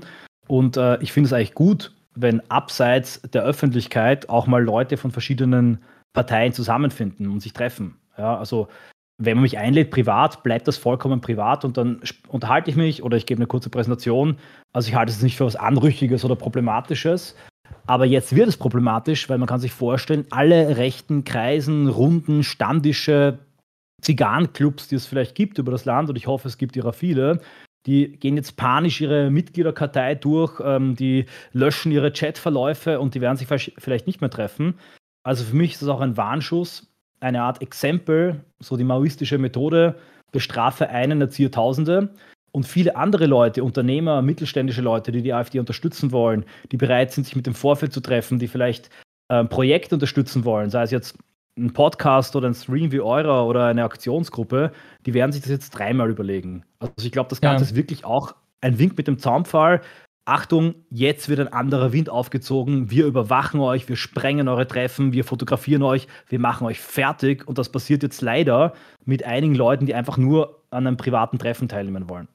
Ich finde auch Korrektiv da als Protagonist interessant, weil die halt vorher nicht wirklich eine große Nummer waren, auf jeden Fall in dem, was sie so gemacht haben. Ne? Sie waren halt von Facebook bezahlt worden und auch teilweise von der Regierung bezuschusst worden dafür, dass sie diese Faktenchecks raushauen, damit dann automatisch unter Artikeln steht, alles Bullshit. Haben dann, wie gesagt, berichtet, berichtet darüber, ob man die Glühweintassen vom Weihnachtsmarkt mitnehmen darf nach Hause oder nicht. Und jetzt auf einmal kommt dann so eine Story von wegen, oh, wir waren hier mit vier Kameras unterwegs, eine davon schwamm auf dem See und haben äh, die, die, die AfD bespitzelt erzählt, wie sind Martin Sellner das und das da ausgeheckt hat. Denkst du, da waren noch andere Kräfte mit an Bord, die das möglicherweise korrektiv zugespielt haben oder mit denen zusammengearbeitet haben? Ist spannend, ja. Also interessanterweise gab es ja schon Artikel über Potsdam und das Haus und ähm, die Gastgeberin Wochen zuvor. Ja. Ähm, also ich nehme an, auch weil einige meinen Zeitpunkt der Veröffentlichung wegen Bauernprotest, es kann auch sein, dass die untereinander eine Art Druck hatten und Angst hatten, dass jemand in diesen Scoop wegnimmt. Äh, spätestens bei Greenpeace bin ich hellhörig geworden. Äh, Greenpeace ist ja eine international vernetzte NGO und mittlerweile auch eine Art Ausbildungshub für Aktivisten, für Farbrevolutionäre, äh, für investigative Journalisten geworden, also sofern sie halt ähm, systemkonform und westlich sind. Und dass Greenpeace da mitmischt, weil was hat das bitte mit, mit Rettet die Wale zu tun, ja, oder mit, mit Wäldern im Amazonas, war für mich schon noch ein Anzeichen, dass da Experten internationaler Provenienz wahrscheinlich beratend zur Seite waren. Also ich kann mir durchaus vorstellen, dass irgendwelche Agencies vielleicht ähm, eingebunden waren. Durchaus denkbar, aber ich habe keine Beweise dafür. Der Zeit also, warte ganz kurz, das heißt, es, es, steht nirgendwo offiziell, dass das Ganze unter Beteiligung von Greenpeace abgelaufen ist oder so, dass, das weiß man nicht. Also, soweit ich weiß, ähm, äh, kann sein, dass ich an einem Gerücht aufgesessen bin, aber soweit ich weiß, sollen die auch beteiligt gewesen sein. Möglich, ich habe hab keine Ahnung. Also ich habe darüber auch jetzt nur zwei Artikel gelesen, den einen, den ich hier vorgelesen habe, äh, und dann halt einen von diesen Hunderten, die am Anfang die äh, Geschichte quasi gebreakt haben. So. Ähm, okay, ich verstehe. Äh, eine äh, ganz kurzer Gedankengang. Äh, könnte ein, ein, ein völlig irrer Verschwörungstheoretiker eventuell auf die Idee kommen, also abgesehen davon, dass man sich fragt, wenn dieses Treffen im November stattfand, warum bis Mitte Januar warten mit der Veröffentlichung? Abgesehen mal davon, ein, ein völlig irrer Verschwörungstheoretiker könnte der eventuell denken, dass man eigentlich gehofft hat, etwas anderes herauszufinden als äh, ein Martin Seller, der sein Buch vorstellt, was jeder bestellen mhm. kann? Unter uns, ich glaube, also mein, das ist mein Plot. Ja, das ist jetzt äh, komplett meine Fantasie. Ähm, zuerst einmal auch sehr lustig, das hat äh, Feroz Khan ein Video sehr gut gesagt. Jetzt auf einmal sagen sie, höchste Zeit, der Geheimplan ist enttarnt, wir müssen jetzt die AfD verbieten, bevor sie ihn ausführen. Dabei lag der Geheimplan monatelang irgendwo in der, in der Schublade von Korrektivjournalisten, also so dringlich war es dann doch wieder nicht. Ich vermute, dass man sich fokussiert hat tatsächlich auf dieses Haus, auf die, die Leute, den Kreis dort, weniger auf mich als Person dass man vielleicht wirklich erhofft hat und erwartet hat, da irgendwas Großes rauszufinden, dass man vielleicht auch das weit überwacht hätte und dass ähm, die dann untereinander, diverse Antifa-Gruppen, das sind ja 20 Journalisten, die da involviert waren, Angst hatten, dass jemand andere in diesen Scoop wegnimmt, dass man es jetzt rausgeschossen hat. Meine Vermutung, habe keine Beweise dafür, aber ich finde es auch ein bisschen seltsam, aber das sind dann auch ähm, so Meta-Meta-Überlegungen auf hohem Niveau. Für mich besteht der Fakt, so das gab es in der Geschichte der BRD, soweit ich weiß, noch nie. Sowas gab es in keinem einzigen westlichen anderen Land gegen Rassemblement National oder ähm, irgendeine andere rechte Partei. Und das sind für mich echte äh, Stasi-Methoden. Das heißt einfach, dass ähm, es nichts Privates mehr gibt nicht nur für rechte Politiker auf dem Schlag eines Höckes, sondern auch für Aktivisten, für die niedrigen Ränge und vor allem für Privatleute, die sich mal treffen wollen. Ich meine, das klingt jetzt brutal, ich will niemanden Angst machen, aber das ist im Moment leider die Lage und ich glaube, dass sie auch damit maximale Paranoia, Angst und äh, Isolation im rechten patriotischen Lager erzeugen wollen. Ich meine, auf der positiven Seite war jetzt Remigration als Hashtag für mehrere Tage auf Platz 1 der Twitter-Trends. Ne? Ich glaube, ja, Millionen von Leuten wahrscheinlich, die das Wort zuvor noch nie gehört haben, haben es jetzt gehört. Klar, mit ihrem Framing da meistens verknüpft, aber dennoch, äh, das war ja etwas, was man eigentlich über Jahre schon versucht hat, irgendwie in den Diskurs zu bringen. Jetzt ist es im Diskurs. Äh, denkst du, äh, denkst du, die positiven Seiten könnten vielleicht sogar am Ende überwiegen hiervon? Also es gibt da zwei Artikel von der Taz und von der Welt, die das so sehen. Also die, das sind Gegner und die meinen, ja, es war eigentlich ein Erfolg. Es ist schwer zu sagen. Ähm, auf jeden Fall glaube ich aber metapolitisch betrachtet, also wenn man jetzt so nicht auf die Parteipolitik geht, sondern auf die, auf die öffentliche Debatte, die Ideen und die Begriffe, zu früh ist jetzt zu sagen, aber es spricht im Moment viel dafür, dass es am Ende ein Erfolg ist, ein Boomerang-Effekt. Also korrektiv für dieses toll, die kriegen viele Spenden, die haben sich relevant gemacht, aber insgesamt in ihrem Kampf gegen rechts. Ähm, selbst wenn die AfD jetzt wirklich in den Umfragen deswegen verlieren sollte, was ich nicht glaube, also im Moment schaut so aus, dass sie wegen dem Bündnis Sarah Wagenknecht verlieren. Millionen Menschen haben jetzt gehört, es gibt ein Konzept, es gibt einen Plan, um all diesen Müll, den sie jeden Tag mitkriegen, all diesen Wahnsinn theoretisch wieder rückgängig zu machen und abzubauen. Und sogar die Übertreibungen unserer Gegner könnten hier uns sogar hier zu Pass kommen. Und das ist eine Saat und die hat einen, einen rauen Schale. Viele schrecken noch ein bisschen davor zurück. Vor allem jetzt im Nachfolge gibt es einen Backlash, ist völlig normal.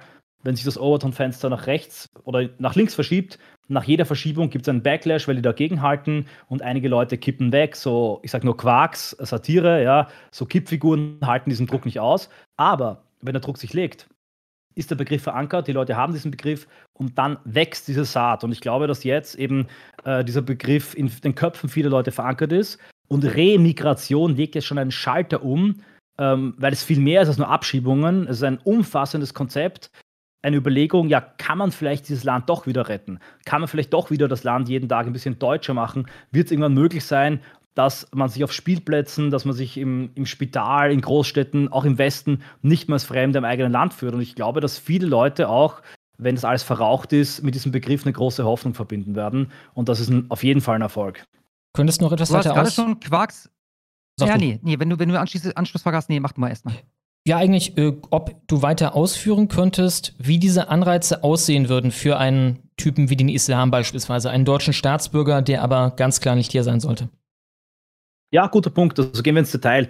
Äh, zuerst einmal ähm, es braucht strukturelle Maßnahmen. Ganz wichtig, weil jetzt behaupten die Leute, also ja, äh, also die letzte Verteidigungslinie, sie geben jetzt zu, ja, keine massenhaften gewaltsamen Deportationen von Staatsbürgern, aber das, was wir wollen, also die ganz gezielt zu quälen, ja, und ähm, mit wohltemperierter Grausamkeit Zitat nicht von mir, ja, äh, diese Leute dann quasi aus dem Land zu ekeln, das sei auch gegen die Menschenwürde und grundgesetzwidrig.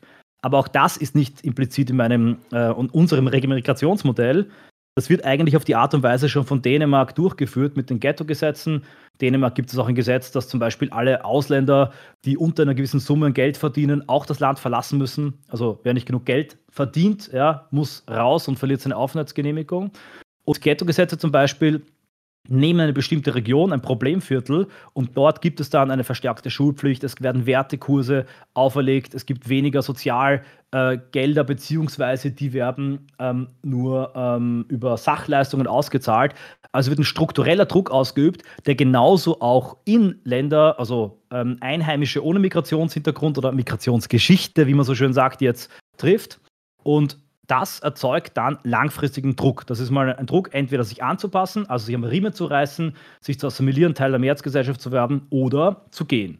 Und dieser, ähm, dieser freiwillige Heimkehr, und nur das gibt es für die Gruppe der Staatsbürger, kann man mit einem Anreizsystem extrem einfach aufbauen. Zum Beispiel gibt es Geld. Es gibt Geld, du bezahlst den Leuten eine große Summe an Geld, da gibt es verschiedene Ansätze, 10, 20, 30, sogar 50.000 Euro, das aber erst ausgezahlt wird, wenn man in ein anderes Land geht auch das Land der eigenen Herkunft, weil dieser Islam LK, der als Beispielfall gebracht wurde, der spricht kein Deutsch aber der spricht doch sicher irgendeine Sprache perfekt. Ich vermute stark, ist es Ägyptisch. Und ich vermute auch stark, dass der in Ägypten sich nicht verloren fühlt und dann irgendwie, keine Ahnung, Heimweh bekommt nach Berlin, sondern dass er dort natürlich auch seine Community hat. Ja?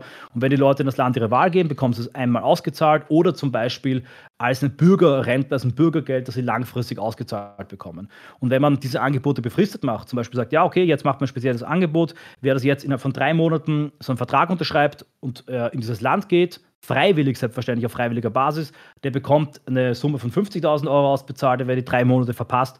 Der bekommt ähm, eine kleinere Summe ausbezahlt und ab einem gewissen Punkt verfällt das Angebot komplett. Ich bin überzeugt davon, dass viele Leute das machen würden. Wichtig ist auch an der Stelle, auch ganz besonders für den Herrn Brotkorb, ja, der davor erwähnt wurde, das gilt natürlich auch für äh, Staatsbürger ohne Migrationshintergrund. Also wenn jetzt irgendwer sagt, hey, ich will jetzt, ich nehme dieses Konzept, den Plan an, ich nehme das Geld und ich wandere jetzt aus nach Ägypten oder nach Afghanistan, ja, äh, go for it, ja, wenn du das möchtest. Also es ist völlig klar, es gibt keine Staatsbürger zweiter Klasse, aber es werden gewisse strukturelle Maßnahmen angelegt, die es letztlich Problemgruppen, und die sind ökonomisch und sozial definiert und nicht ethnisch, extrem unangenehm machen, hier zu leben ein steiler Weg hinauf zum Gipfel der Assimilation, aber eine breite, angenehme Straße hin zur freiwilligen Heimkehr. Das ist das Konzept bezogen auf äh, genau diese Gruppe der nicht assimilierten Staatsbürger. Ich will mal Sorry für, das, für diesen Aufsatz, ja. Alles gut, alles gut. Wie erfolgreich das Konzept Dänemark ist, das du gerade angesprochen hast. Mhm. Ich weiß nicht, ob du das mitbekommen hast.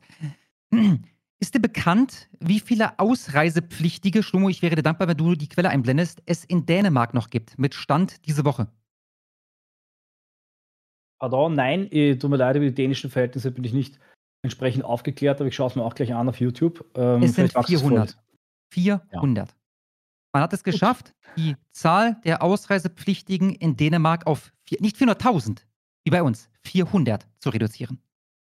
Und weißt du, was krass ist in Dänemark, ja? Die Chefin der Sozialdemokratie in Dänemark steht rechts vom Chef der CDU und der FDP in Deutschland. Ja? Also das ist auch, äh, du merkst halt einfach, wie, wie ähm, wie variabel all diese Labels von rechtsextrem, rechte, linke Partei sind.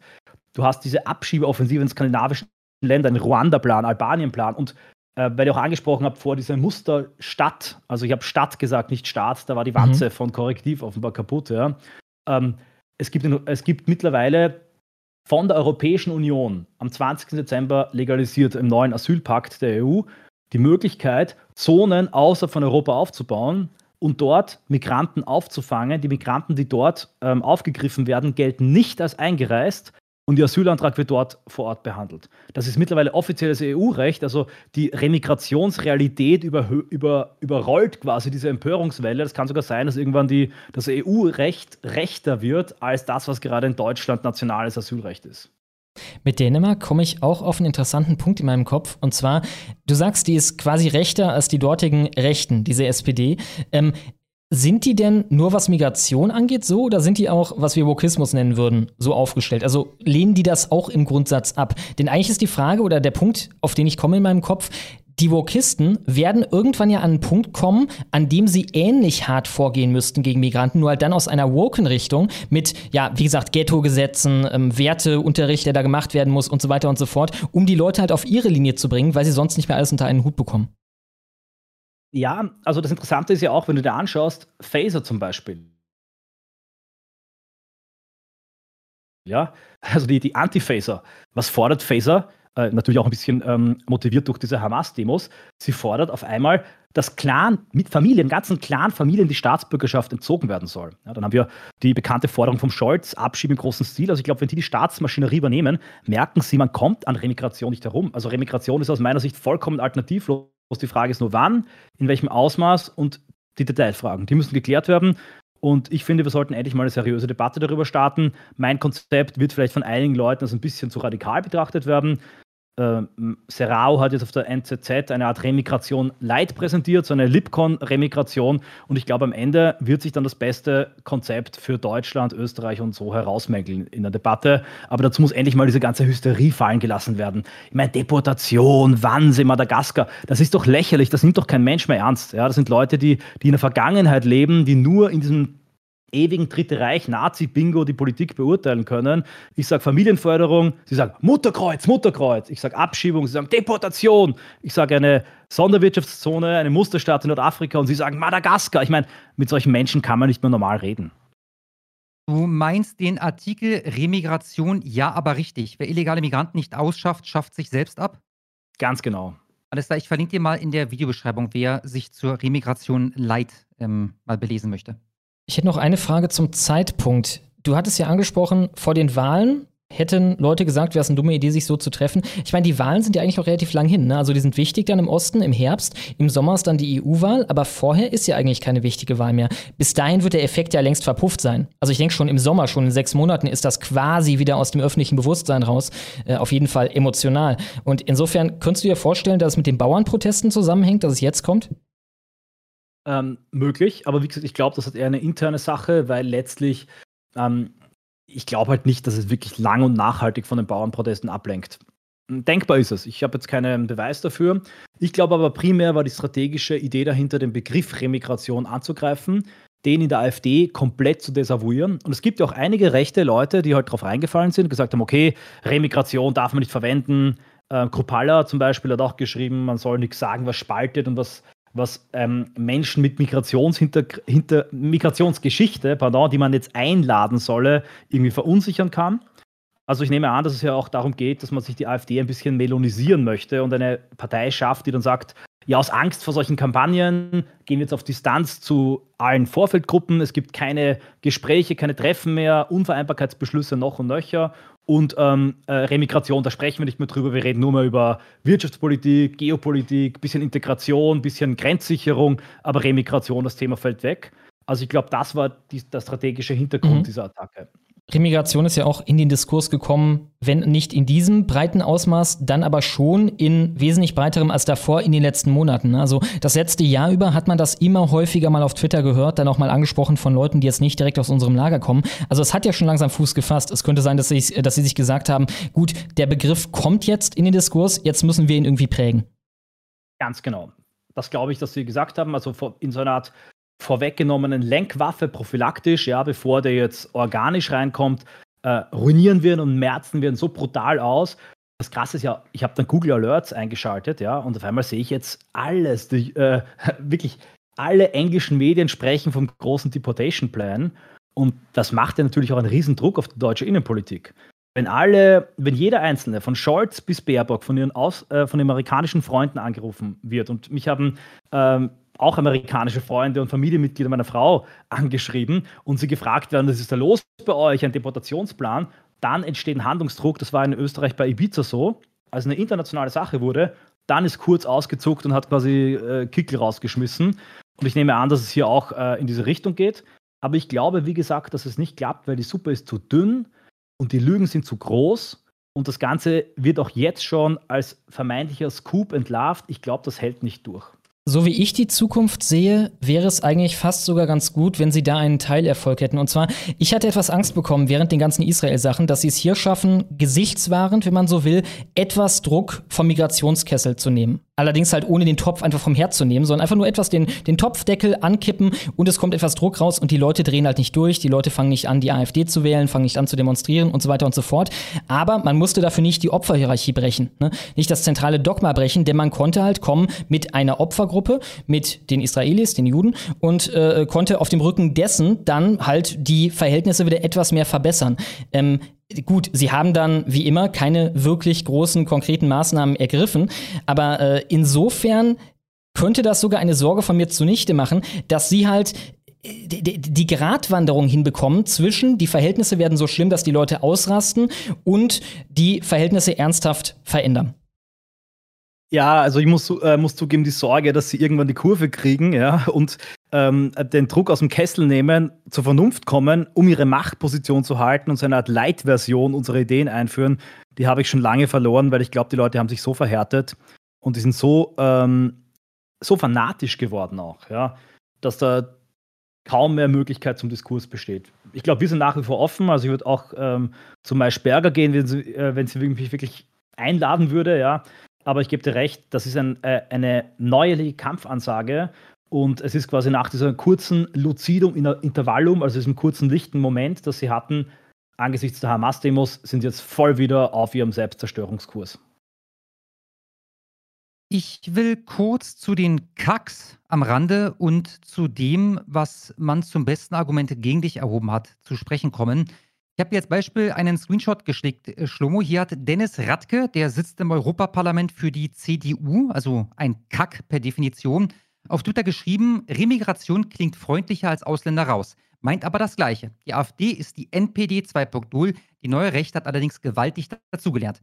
Sehen wir überall in Europa, sie fordern unsere liberale Demokratie zum Endspiel heraus. Ich habe ihn dann gefragt, das habe ich übrigens sagen, mindestens ein halbes Dutzend Leute auf Twitter gefragt, die äh, ähnlichen Blödsinn abgesondert haben wie der Herr Radke. Wie sollte Ihrer Meinung nach mit ausreisepflichtigen Personen verfahren werden? Und ich habe von keinem dieser Akteure eine Antwort erhalten. Ja, das nur mal am Rande. Äh, die Kacks sind vorhin auch schon im Live-Chat thematisiert worden. Äh, Gerald Groß möchte ich immer konkret erwähnen. Der hat ja äh, einige Hasstiraden losgelassen gegenüber deiner Person. Und da ist auch ein Argument immer wieder behandelt worden, was scheinbar nach wie vor das Beste ist, was man gegen dich in der Hand hat.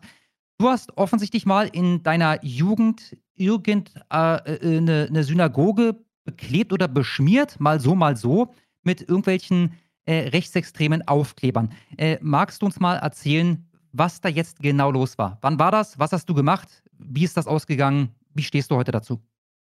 Ähm, ja, kann ich sehr gern drüber reden. Ich habe eigentlich schon oft drüber gesprochen, ich habe auch Videos dazu gemacht, aber äh, wie gesagt, ich bin da, bin da nicht darum verlegen ich war minderjährig 17 und ich war damals äh, rechts, jung, aktiv.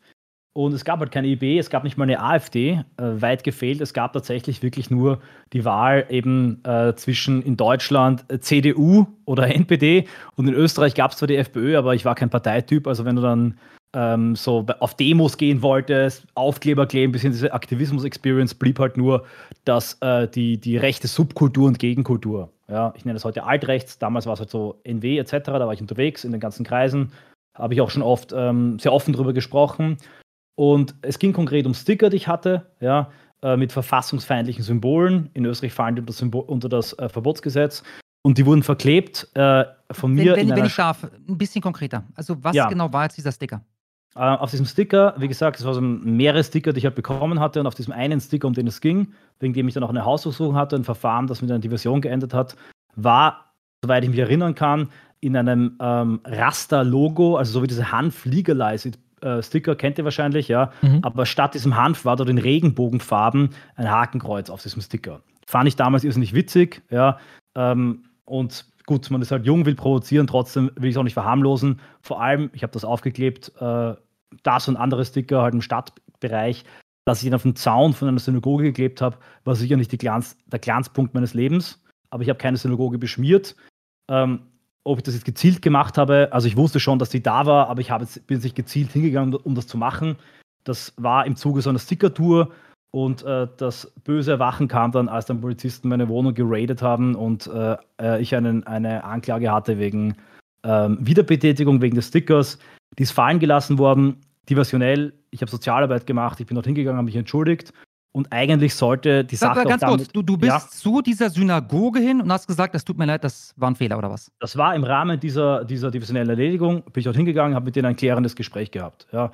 Was mhm. eigentlich auch okay war und ich muss auch ehrlich sagen, ähm, ich fand dann auch, also ich habe, es hat mich ehrlich gesagt auch diese Repressionssache radikalisiert. Ja ähm, weil ich halt auch das, äh, das krass fand, dass man halt wegen einem Sticker eine, eine Ratze bekommt. Aber ich habe das dann damals auch wirklich eingesehen. Ich habe mir gedacht, und das war für mich so die Sache, ich sehe das heute noch so, ich will auch nicht haben, ja, dass etwas, das für mich und für mein Volk verbunden ist, mit extrem viel Leid, mit Verbrechen und Massenmord, dann auf meine mein Gotteshaus oder meine, meine Gedenkstätte geklebt wird. Und wenn ich sage, ich will nicht haben, dass linke Bomber Harris Dude gerne auf dem deutschen Soldatenfriedhof ähm, äh, äh, sprayen, ja, oder ein Kommunisten-Sichel äh, auf, eine, auf, ein, auf ein Vertriebenen-Denkmal sprayen, dann ist so etwas auch einfach scheiße. Es ist einfach so. Ich sage, wie es ist und es ist mies und äh, ist auch nicht zu beschönigen. Ob das Ganze jetzt zu einer Haftstrafe und zu einer Razzia führen soll, vor allem wenn man bedenkt, dass halt Kommunisten-Symbole etc. überhaupt nicht verfolgt werden, ist eine andere Frage. Aber ich bin hin, ich habe das geklärt und ich habe, ähm, für mich war es schon auch eine, eine Lektion, weil ich mir gedacht habe, okay, ähm, einerseits, das ist wirklich mies und das ist eine Art und Weise, der, der Politik und des, des politischen Diskurses, die ich nicht machen möchte. Zugleich war aber auch, muss ich ehrlich sagen, diese Form der Repression, das halt so, so krass war mit Razzia etc., etwas, was mich damals eher dann noch ähm, radikalisiert hat. Langfristig gesehen aber habe ich dann, um die Geschichte fertig zu erzählen, diese Szene verlassen. Und für mich war auch ein ganz entscheidender Punkt, auch diese Erfahrung mit 17, ja, ähm, für mich war ein ganz entscheidender Punkt, warum ich dann auch die IB mitgegründet habe, genau diese Geschichte weil ich war damals kein ideologisch gefestigter Nationalsozialist oder sonstige Sachen mit äh, 14, 15, wie ich begonnen habe, ich Lieder runterzuladen. Ja, ich war einfach ein junger Patriot, der was für seine Heimat tun wollte, der, dem die Linken an der Schule auf die Nerven gingen. Das war damals schon so. Auch vor, äh, bevor der Begriff Vogue war, gab es schon Vogue. Ja. Und ähm, ich bin dann halt in der Subkultur gelandet, weil es nichts anderes gab. Und es ist heute wirklich so, wenn Leute die IB kritisieren oder eben jetzt die junge Alternative, frage ich sie, okay, wie soll bitte eine patriotische Jugendbewegung aussehen, dass sie ja, nicht rechtsextrem ist? Gar nicht. Was soll die das IB machen? Punkt. Und das ist der entscheidende Punkt. Es, äh, äh, es gibt einfach, sie wollen gar nichts haben und weißt, was sie eigentlich wollen. Ja. Das habe ich jetzt kapiert. Dass, sie dass, wollen haben, die, sie alle ihr Maul halten. Dass wir ja, patriotisch sind darüber, dass wir die Homo-Ehe haben und darüber, dass der Regenbogen überall ist und so weiter, das dürfen wir lieben am Land. Aber sie wollen eben auch haben, und das habe ich dann nachher gecheckt, dass halt diese altrechte Subkultur, die mit diesen ewig gleichen fetischartigen Symbolen agiert, möglichst stark und möglichst groß ist. Ja? Also die größte Gefahr für sie ist, wenn es eine junge patriotische Bewegung gibt, die diese alten Zöpfe abschneidet, die sagt, okay, Geschichte interessiert uns nicht, ähm, Vergangenheit, wir wollen jetzt was Neues schaffen, wir haben neue Ideen und wir sind jetzt die Generation im 21. Jahrhundert. Wir wollen keine Büßer sein und sich in Schuldkult wälzen, ja, ähm, sondern wir wollen was Neues machen und wir wollen auch keinen Bevölkerungsaustausch. Und das ist das, wovor sie am meisten Angst haben. Und deshalb wollen sie halt alles in dieses Nazi-Eck treiben. Aber bei mir ist es halt, halt finde ich, denkbar blöd, weil ich bin immer so offen damit umgegangen. Und für mich ist auch der Grund, ich sehe mich ein bisschen so als eine Art patriotischer Streetworker. Ja. Ich glaube, dass die IB extrem viele 15-, 16-, 17-jährige Nachwuchs Martin Sellners davon abgehalten hat, so einen Blödsinn zu machen, aus Provokation, mhm. aus Radikalität und Grenzen auszutesten, weil es ihnen klar eine patriotische, neurechte Weltanschauung gegeben hat, ihnen klar gezeigt hat, wenn du dich wirklich beweisen möchtest und mutig sein möchtest, dann mach nicht so eine Scheiße, sondern geh auf ein Gebäude, geh in die französischen Alpen, sperr die Grenze zu, organisiere eine Demo. Und das verstehe ich unter produktiven, ähm, positiven patriotischen Aktivismus. Also insofern ist die Geschichte schon auch wichtig, um einen Lebensweg zu verstehen. Ich bitte halt nur nicht komplett darauf reduziert zu werden. Und wenn Gerald Groß sagt, ich hätte Synagoge beschmiert, das stimmt schon mal sachlich nicht, ist aber eigentlich klagbar. Und ich finde es eigentlich auch sehr billig, dass er sich damit um eine Debatte herumdrücken möchte. Ja. Eine Und letzte Frage meinerseits, diese Causa auch betreffend. Du hast vorhin erwähnt, dass du damals 17 warst. Wie lange ist denn das her? Uh, jetzt muss ich rechnen. Ich bin jetzt, äh, ich bin jetzt 35. Das sind also, ja. Also demnächst 20 Jahre. Ganz genau. Und im Wesentlichen, das Krasse ist halt auch daran, ja, die Version bedeutet eigentlich, etwas ist nicht in deiner Akte und ist für immer gesperrt, gerade weil man jungen Menschen die Zukunft nicht zerstören möchte. Ja? Also vorbestraft, blöd fürs Leben. Die Version hat den Grund, dass eben eine Zukunft nicht zerstört werden soll.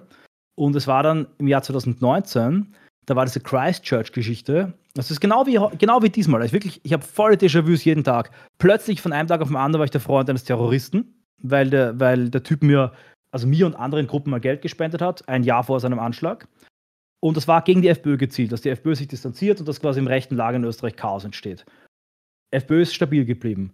Und dann wurde nachgelegt. Zwei Tage später kam plötzlich, direkt nach dieser Christchurch-Geschichte, ähm, damals auch schon Jahrzehnte später, einfach so, also mehr als ein Jahrzehnt später, diese Geschichte raus. Und dann sind sie eingeknickt und dann kam genau das. Ja. Und jetzt machen sie wieder so etwas, graben alles aus, machen mich zum bösen Dämon zum Gott sei bei uns, zum wandelnden Voldemort und wollen dann mit dieser Kontaktschuldmaschine quasi so eine Art Antimateriebombe in die AfD hineinwerfen. Das kommt zumindest manchmal also ich möchte ganz kurz nur, dass die Zuschauer mitnehmen, dass das beste Argument, was ich gegen dich in den letzten Tagen finden konnte, sich halt auf etwas beruft, was 20 Jahre oder fast 20 Jahre her ist. Ja, das sollte man sich vielleicht doch bewusst machen. Das ist eigentlich auch noch ein, durch. Ja, ein faszinierender Winkelzug vom heutigen System. Auf jeden Fall ein ja, positives Nebenerzeugnis, dass, wenn die altrechte Szene möglichst groß ist und möglichst ja, breit auch als Auffangbecken für alle, die was gegen das System haben, fungiert, wenn sich dann ernsthafter und auch wirklich gefährlicher Widerstand gegen das System äh, regt, quasi jeder von den Leuten, die diesen ausmachen, irgendwas zu tun gehabt haben wird, früher mit dieser altrechten Szene, weil das halt das Auffangbecken war. Ne? Und so hast du auch gegen jeden großen Akteur automatisch was in der Hand. Exakt, aber das ist jetzt gebrochen, diese Tradition, auch letztlich durch diesen Bruch mit der IB, weil das hast du zum ersten Mal in der AfD und in der neuen patriotischen Bewegung, auch mit euch, eine ganze neue Generation an jungen Menschen, die von Anfang an in der neuen Rechten sozialisiert wurde. Und das ist für sie auch ein Riesenproblem. Und äh, damit kommen sie auch sehr schlecht zurecht und deshalb finden sie auch ständig neue Begriffe äh, und, und äh, Hate Speech etc. Und ich glaube, damit haben sie, haben sie wirklich äh, großen Stress, ja, weil, weil äh, dieser Schuldkult-Kick, äh, der kommt da nicht so krass rein. Was ich noch erwähnen möchte, ist ähm, auch einfach so mal klar zu sagen hier, weil es doch einige Leute anhören werden. Ähm, ich bin kein NSler und ich habe diese, Szene, Subkultur verlassen. Ja. Ich bin aber auch kein Antifaschist und jemand, der sich jetzt im Schuldkult wälzt und da jetzt ähm, zum Aussteiger geworden ist. Ich sagte immer, ich bin ausgestiegen, ohne in das System und BRD und das Ganze einzusteigen, also diese ganze Ideologie. Und äh, ich glaube halt, dass, da, dass auch hier ähm, letztlich im rechten Lager ähm, eine Gelassenheit braucht. Also wir brauchen jetzt ja nicht uns irgendwie mit, mit ähm, Distanzierungsschüben etc. Äh, Hände ähm, äh, über den Kopf davonlaufen. Ich akzeptiere, dass es verschiedene Leute gibt. Es gibt auch tatsächlich Leute, die von sich selber sagen, dass sie Nationalsozialisten sind. Das ist nicht, meine Ideologie. Deshalb mache ich mit denen auch nichts gemeinsam. Ja? Und ich finde, dass man hier einfach ganz locker und entspannt sagt, ich bin Patriot, ich stehe für mein Volk ein, das und das sind meine Werte und Ideen und das und das nicht dass von der linken Seite alles als Nazi und alles als rechts dargestellt wird, ist eh klar. Aber ich finde, wir sollten das in unserer Szene nicht übernehmen. Und da finde ich es auch schade, wenn dann so eben Leute wie Cross oder Quarks einfach so, ohne Auditor alterer Bars mit anderen zu reden, einfach so sagen, ja, das sind schreckliche Nazis. Ja. Ja, ich denke, das ist eigentlich ein gutes Schlusswort. Wir könnten damit zum Land der Woche überleiten. Vielen Dank, dass du da warst. War ein sehr erhellendes Gespräch. Ja, vielen, vielen Dank. Kann ich noch eine letzte ist Sache schlimmer, sagen? Dass eine. Einsicht ähm, bekommen zu haben. Ähm, Kann ich noch eine letzte Hand. Sache sagen? Gerne. Also ich will erstens noch bewerben The Great Rebellion. Ja, ich habe mich versprochen, dass ich es mache. Falls es nicht noch macht, sorry. Ja. Und zweitens wollte ich euch raten lassen. Ja. Und zwar, wie hoch war, glaubt, äh, war eurer Ansicht nach und eurer Einschätzung nach im Jahr 2020 nach Schätzungen des BAMFs die Zahl der ähm, ähm, Moslems mit deutscher Staatsangehörigkeit einschließlich doppelter Staatsbürgerschaft? Schwierig. Also ich, ich sage jetzt mal 8%. Also eine, eine, eine mhm. Zahl meine ich jetzt, ja. Also wie viel. Wie, wie, wie viele Millionen oder was? Ja. Ja, na, dann sind das äh, entsprechend äh, sieben. Sieben Millionen. Mhm. Ich sag mal acht. Ja, neun.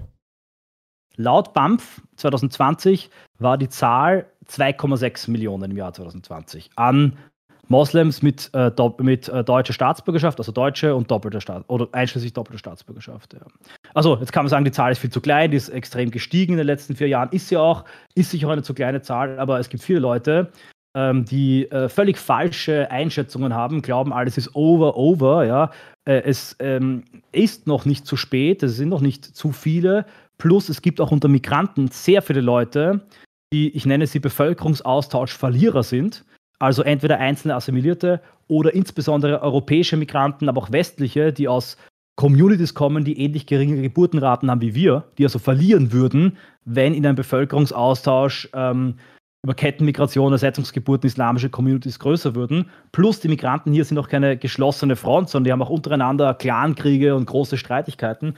Also zu behaupten, dass alles zu spät wäre, ist falsch. Und nicht zu vergessen, 50% bis 60% sowohl der ähm, äh, Eingebürgerten als auch der Nicht-Staatsbürger mit Migrationshintergrund in Deutschland sind Europäer. Also zu behaupten, dass es äh, 5.12 Uhr ist, ist richtig. Zu sagen, es ist bereits drei Stunden nach 12 ist falsch. Ich glaube, mit einer Remigrationspolitik mit Augenmaß kann man nicht von heute auf morgen, aber langfristig auch diese Probleme wieder eindämmen. Und ich weiß eben auch sehr viele assimilierte Migranten sehen das genauso und ähm, würden das Konzept, wie ich jetzt vertrete, glaube ich, auch vertreten. Ich habe auch noch eine sehr kritische Frage, ist vielleicht ein bisschen unfair, aber ich glaube, wir kriegen Ärger von Holger, wenn wir sie nicht stellen. Äh, was ist dein Lieblingsessen? äh, gut. Ähm, mein Lieblingsessen, äh, gute Frage eigentlich, aber ich bin als Österreicher natürlich ein Schnitzelpatriot.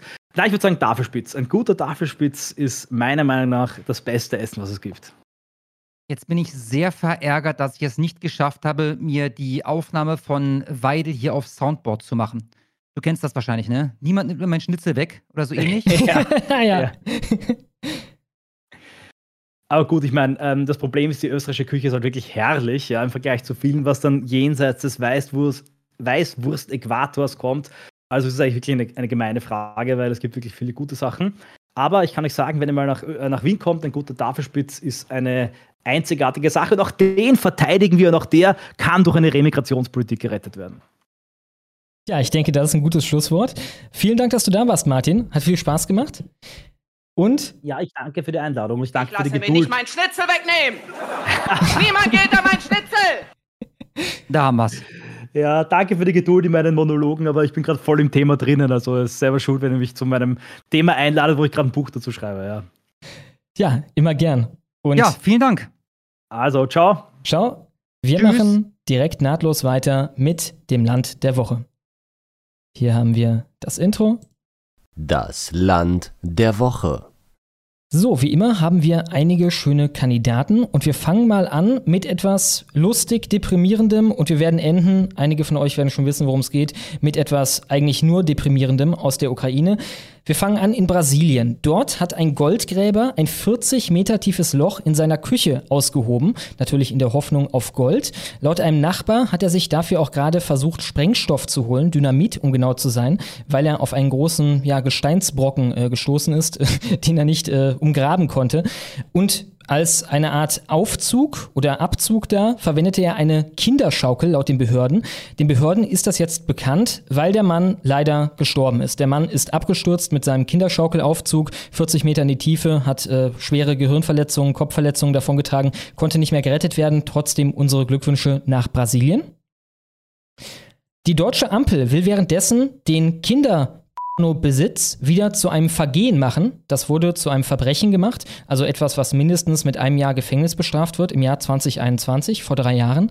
Jetzt will Marco Buschmann von der FDP es wieder zu einem Vergehen machen und zwar mit einer ähnlichen Begründung wie die Grünen in Lass mich lügen, ich glaube Thüringen oder so, neulich angestrebt haben, äh, äh ebenfalls die Strafen für Kinderpornografie massiv zu senken.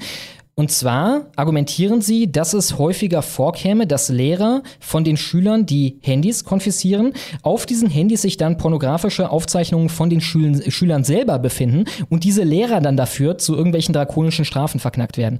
Wo ich mich frage, dann passt du doch das Gesetz an und kommst nicht damit, dass du die Strafen allgemein herabsetzt. Dann passt du das auch gedacht, ja. Ja, genau. Und zwar so, dass die eben nicht mehr mitgefangen werden. Ne? Wenn ich ein Netz habe und mit dem fange ich einen Haufen Speisefische, die ich haben will, aber leider auch irgendwelche, keine Ahnung, tollen Regenbogenfische, die selten sind und die will ich nicht fangen, äh, dann schmeiße ich nicht die Hälfte von meinem Fang wieder ins Wasser, sondern ich passe das Netz so an, dass die eben nicht mehr gefangen werden oder schmeiße nur die Fische wieder zurück ins Wasser. Also das sollte, das ist doch auch nicht ein Ding der Unmöglichkeit. Möglichkeit, einen Paragraph da reinzuschreiben, dass das eben nicht Lehrer betrifft, die ohne ihre Kenntnis dann im Besitz sind von irgendwelchen pornografischen Aufzeichnungen auf den Handys ihrer Schüler.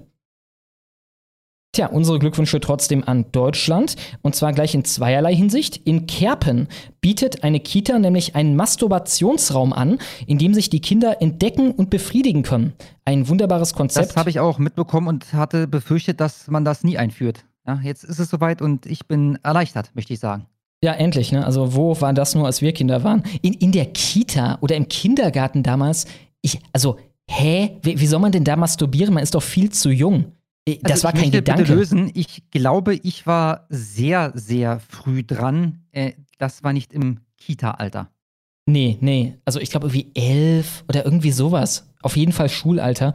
Ähm, ja, sie schreiben dazu auf ihrer Seite, wenn ein Kleinkind an seinen Geschlechtsteilen spielt und diese mit sichtlichem Genuss berührt, also ein Kleinkind, von dem reden sie da, das soll da masturbieren. Ich meine, du musst den Kindern natürlich dann auch irgendwie vermitteln, worum es da geht in diesem Raum, sonst bringt ja der Raum nichts. Ne? Sonst ist er nur ein Raum, in den die Kinder gehen können und dann irgendwie, keine Ahnung, Privatsphäre haben. Das ist auch so fucking krank, Mann. Ich kenne das noch von alten Cousins in dem Fall von mir. Wir waren damals auf einer Gartenparty bei der Oma. So, und da hatte ich einen, einen Cousin bei, also den hatte ich nicht bei, den hatte halt mein Onkel bei. Ähm, der war pff, vier oder so, warte, ich weiß nicht mehr ganz genau, ja. Und der da, der war halt nackt, weil war Hochsommer und da war ein Rasensprenger aufgebaut, ne? also war der halt nackt. So, dann hat er ab und zu an seinem Pimmel rumgespielt. Und dann hat halt mein Onkel gesagt, nicht an deinem Pimmel rumspielen. Ich weiß nicht, ob das der genaue Wortlaut da, aber ich weiß noch, das war mir übrigens damals so ein bisschen unangenehm. Ich war 15, 16, 14 vielleicht würde ich jetzt schätzen. Mir war das so ein bisschen unangenehm, ja. Äh, aber ich glaube, das ist die normale Reaktion, weil du willst ja auch nicht, dass der an anderer Stelle an seinem Pimmel rumspielt, in der ja. Öffentlichkeit oder so. Von daher wäre die normale Reaktion, so wie nicht in der Nase bohren, ja, nicht am Pimmel rumspielen. Ja, dann weiß es nichts von gesellschaftlichen Tabus, von dem, was sich nicht gehört. Ja gut, dann muss man es halt, dem halt beibringen, ne? Geschweige denn davon, dass das, was es tut, als unanständig oder schmutzig angesehen wird. Ja, und äh, wenn ja, man. Wird es. Das, das ist eine Sache, die machst du, wenn die Tür zu ist und du bist alleine auf Klo oder sowas. Oder du liegst alleine im, im Bett oder so eine Scheiße. Exakt. Und wieso brauchst du in der Kita einen Raum dafür? Das war kein, als Kleinkind, das war kein Thema. Soweit ich mich äh, zurückerinnern kann, vor, keine Ahnung, im Alter von vielleicht irgendwie 9, 10, 11, war Sexualität sowieso überhaupt kein Thema. Fast so, als ginge es darum, naja, dass man das zu einem Thema macht für diese Kinder. Ne? Fast so, als wäre das so eine Art Agenda. Der Träger, das ist das Erzbistum Köln, die Stadt Kerpen und auch das Jugendamt waren dann schon letzten November da vor Ort und haben sich das wegen solchen Beschwerden angeguckt, kamen aber zu dem Schluss, dass äh, ja kein fragwürdiger oder abzulehnender Eindruck da gewonnen wurde und deswegen ist da alles cool. Allerdings sei das Konzept auf der Seite missverständlich zu interpretieren gewesen. Insofern wurde es dann von der Seite entfernt. Unsere Glückwünsche an ja, die Stadt Köln und ihr Erzbistum und die Stadt Kerpen. An einer Schule in Neuss werden wir solche Dinge nicht so bald hören müssen. Dort gibt es nämlich eine Scharia-Polizei bestehend aus Schülern, weshalb der Staatsschutz da jetzt ermittelt, äh, die setzen unter anderem eine strikte Geschlechtertrennung durch. Das übrigens auch in Chats, in Schulchats setzen die eine Geschlechtertrennung durch. Die überwachen, dass Mädchen verschleiert sind und so weiter und so fort. Halt diverse islamische Regeln werden da durchgesetzt. Sowas ähnliches gab es auch im vergangenen Sommer, kam das ans Licht an einem Gymnasium in Bonn. Das ist besonders lustig, weil dieses Gymnasium ein Teil von einem Integrationsprogramm des Landes war, das sich gegen islamische oder islamistische Strömungen richtete. Tja, unsere Glückwünsche an Bonn und Neuss. In Schweinfurt hat währenddessen ein 84-Jähriger drei Parfums und zwei Dildos aus einer Drogerie geklaut, im Wert von insgesamt 80 Euro. Unsere Glückwünsche an Schweinfurt. Die Spatzenpost ist eine österreichische ja, Schulbuch, äh, äh, ein Schulbuchverlag aus Österreich, der unter anderem Lernmaterialien für Lehrer anbietet. Und der hat jetzt ein, He ein Heft über sogenannte Klimaschweine herausgebracht für kleine Kinder. Hier haben wir einen Auszug. In diesem Heft erklärt der Pinguinprofessor, dass seine Heimat und sein Himbeereis äh, halt dahin schmilzt, weil im Schweineland die sogenannten Klimaschweine zu viele Treibhausgase produzieren. Äh, die Rede ist dann auch von Schweineeltern und so weiter und so fort. Es wirkt fast so, als wäre diese ganze Tieranalogie ein Weg, um auf kindlich harmlose Art und Weise dann doch vulgär herziehen zu können über die Leute, die man damit meint, die Klimasäue ne, und so weiter und so fort, die Umweltsau, äh, dann eben auch in so einem Kinderbuch. Unsere Glückwünsche oder in einem Kinderschulmaterial. Unsere Glückwünsche an ist, Deutschland. Oder nee, Österreich. Ist bekannt, ist bekannt ob es das auch auf Mandarin gibt, dieses Buch? Ich würde raten, nein. Tja, die Uni Winchester hatte ja eine 28.000 Euro teure Greta-Statue aus Bronze aufgestellt an prominenter Stelle auf ihrem Campus. Jetzt allerdings gab es diverse Proteste gegen diese Statue und zwar, weil Greta zu Israel nicht die im Mainstream allgemein anerkannte Meinung vertreten hat. Deswegen wurde diese jetzt auf die stille Treppe gestellt oder besser gesagt an einen abgeschiedenen Ort im Innenhof. Die soll man jetzt nicht mehr sehen. Tja, das sind 28.000 Euro, die die nicht wiedersehen. Unsere Glückwünsche an Winchester. Und zu guter Letzt, in Polen sind Energy Drinks jetzt ab 18 weil sie offenbar schädlich für heranwachsende Gehirne sein können. Ich hatte einen Kumpel, den kennt ihr als Salomon Rothschild, der hat sich die Scheiße reingezogen, also im Jugendalter, keine Ahnung, fünf Stück am Tag, also es war vollkommen krank. Äh, ja, hat es ihm geschadet. Die einen sagen so, die anderen so, ne? Aber äh, auf jeden Fall geht man jetzt rigoros dagegen vor in Polen. Unsere Glückwünsche an unseren Nachbarstaat. Und wir kommen damit zu einem traurigen Unland der Woche, während ihr schon mal wählen könnt. Das Unland der Woche ist diese Woche die gute alte Ukraine.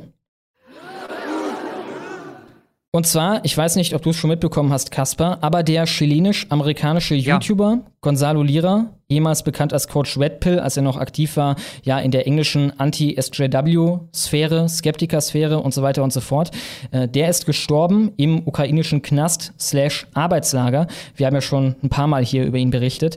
Das gab sein Vater über Tucker Carlson auf X slash Twitter bekannt. Ähm, der hatte vorher auch schon darüber spekuliert, dass er in Haft getötet werden könnte.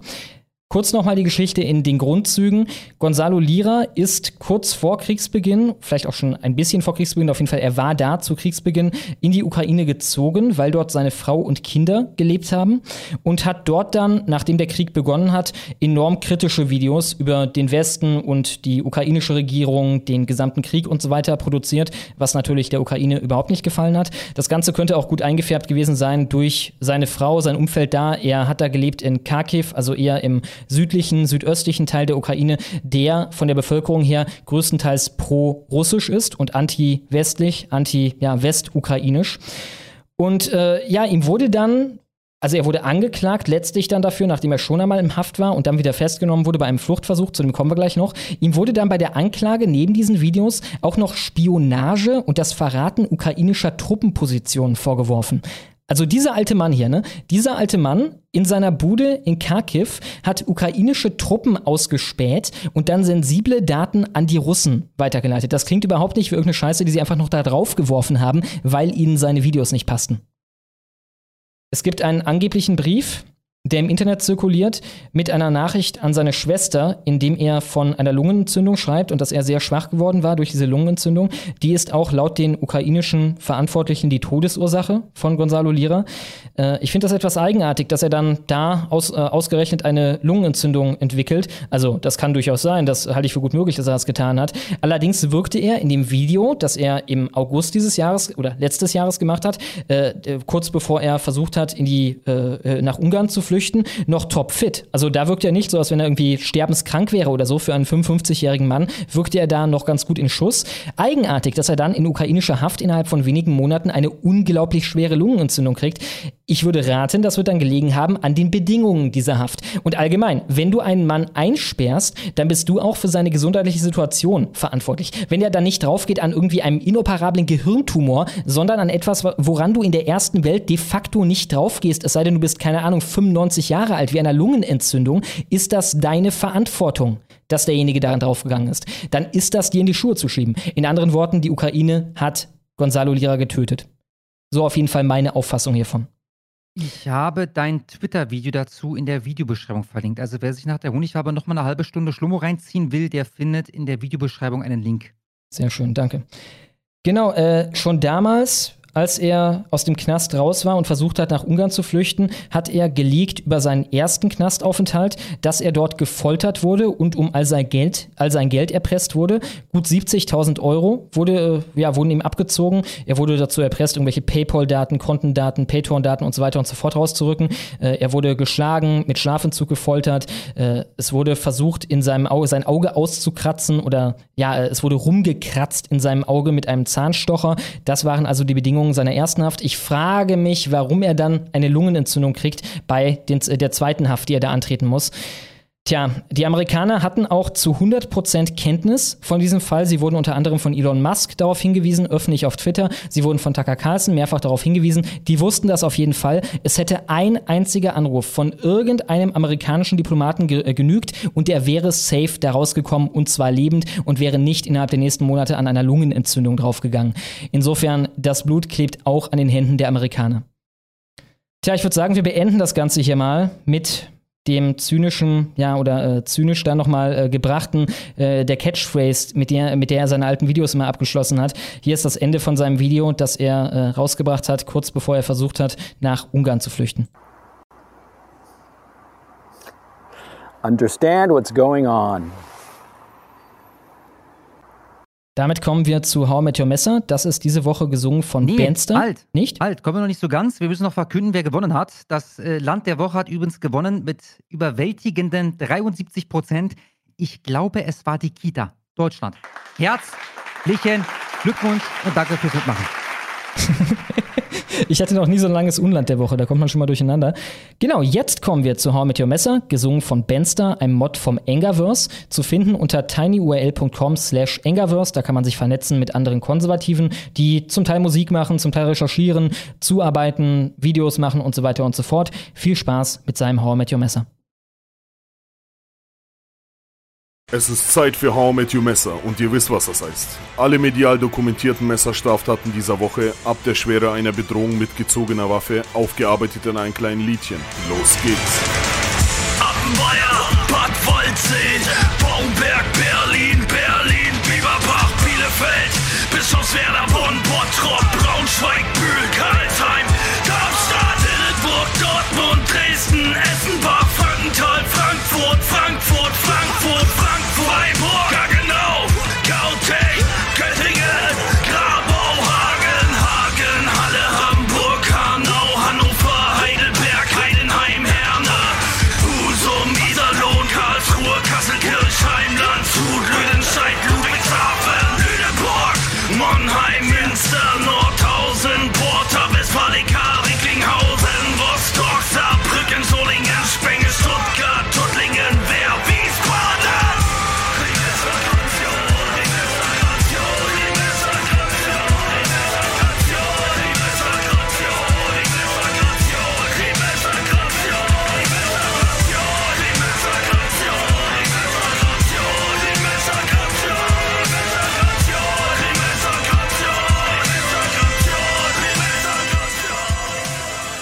hatten diese Woche 59 Delikte, davon waren eine Tötung, 31 Angriffe und 27 Bedrohungen. Unter den in der Presse näher beschriebenen Tätern hatten wir sechs Repräsentanten der üblich stark überrepräsentierten Demografien. Unter diesen waren drei Einwohner einer Asylunterkunft, einer mit gebrochenem Deutsch, ein Afghane und einer mit südländischem Aussehen. Außerdem unter den beschriebenen Tätern hatten wir zwei, die akzentfreies Deutsch sprachen, einen Deutschen, einen mit deutscher Staatsangehörigkeit, einen Ukrainer, einen Serben, ein Hellhäutiger und einer mit mit mitteleuropäischen Aussehen. In den verbleibenden 45 Fällen gab es wie immer überhaupt keine Hinweise in diese Richtung. Das waren die nackten Fakten und das war How Met Your Messer. Und damit weiter im Text.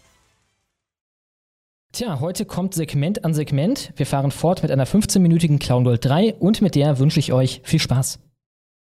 Es ist Zeit für die Clown World 3. Nicht die dritte Narrenwelt, sondern drei bescheuerte Kleinigkeiten aus der Medienmanege.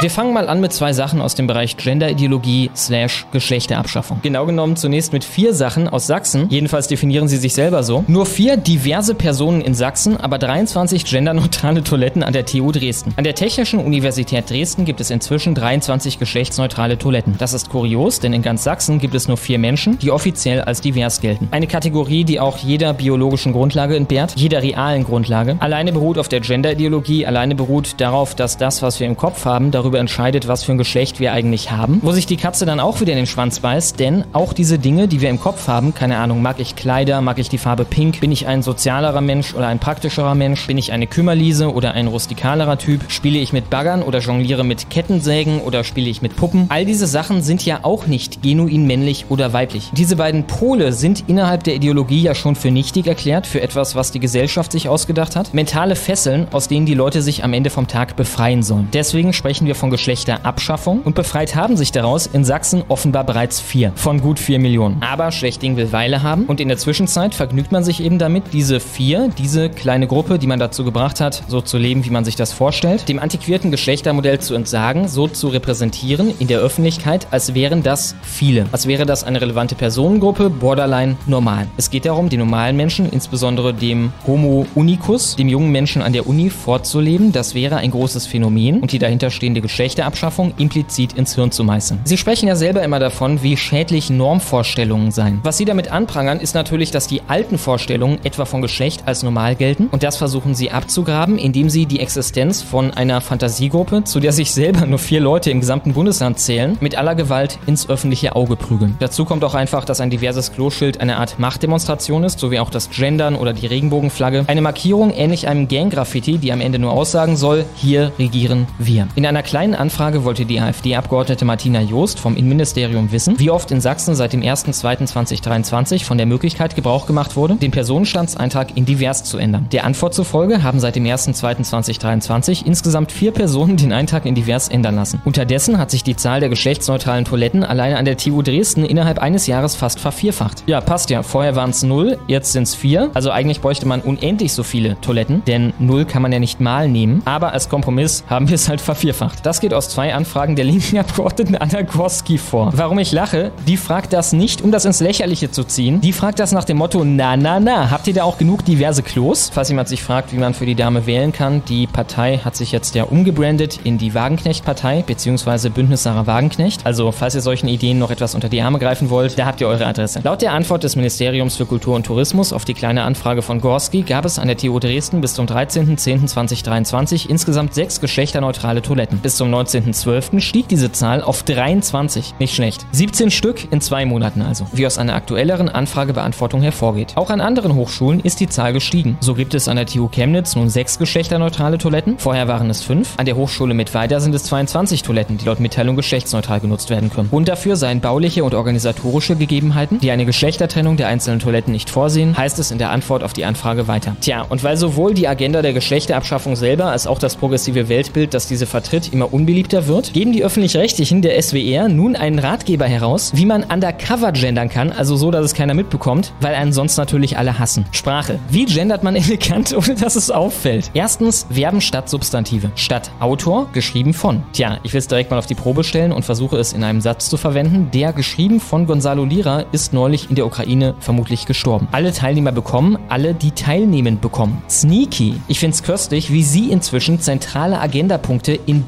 Dog-Whisteln verstecken müssen. Vor drei Jahren klang das anders. Da hieß es, ihr gendert oder sonst. Und jetzt heißt es, hey, ihr paar Verstrahlten, wenn ihr unsere Clownssprache sprechen wollt, ohne eins auf die Fresse zu bekommen, dann versucht's doch mal so. Dann kriegt das keiner mit. Das Meme von den starken und schwachen Hund kommt mir in den Kopf. Zweitens, geschlechtsneutrale Begriffe. Geschlechtsneutraler Plural. Pflegekräfte, Fachleute, Gäste, Testpersonen. So wie in die vier Testpersonen in Sachsen können jetzt auf 23 Toiletten an der TU Dresden gehen. Institution statt Person. Behördenleitung, Assistenzen. So wie in die Behördenleitung bekam peinlicherweise eine sichtbare Erektion. Partizipien. Studierende, Geflüchtete. Na, na, na, na. Da sind wir euch auf der Schliche. Das verarschen wir ja schon am laufenden Meter, liebe Waben-Zuschauende. Terroristende, Polizistende, SWR-Autorende. Das Ganze lässt sich wunderbar parodieren und wir sind euch auf der Schliche, liebe Freunde. S-Plural. Und ich verscheiße euch nicht. Nazis ist das erste Beispiel. Nazende wäre doch auch mal was. Nicht, dass die Leute merken, dass ich linksverstrahlt bin, wenn ich die Nazis gender. Alter, Promis, Fans. Drittens, mit exemplarischen Personen arbeiten und abwechseln. Die Regelung betrifft die Bankangestellte genauso wie den Krankenpfleger. Also Doppelnennung, aber linguistisch sneakier. Wie lange ein Patient die Antibiotika nehmen muss, entscheidet im Zweifel die Ärztin. Ich meine, was sie hiermit ja auch komplett aufgeben, ist die Nennung, was ja eigentlich der Punkt war, vom Genderstern, von der gesprochenen Pause, von den ganzen Diversen, ne? von den Leuten, die nicht angesprochen werden, von männlich oder weiblich, wo die Aussage drin steckt, es gibt eigentlich gar keine Geschlechter. Geschlecht ist nur etwas im Kopf. Das geben sie hiermit auf. Aber müssen sie offenbar. Das exemplarische Ich, Du, Wir, Ihr, Sie, das hieße aus alle Mitarbeiter bleiben bitte zu Hause, macht man bitte bleibt zu Hause. Sätze umstellen, Nutzer der App können, die App ermöglicht es. Einfach keine Personen mehr in der Sprache abbilden. gar keine.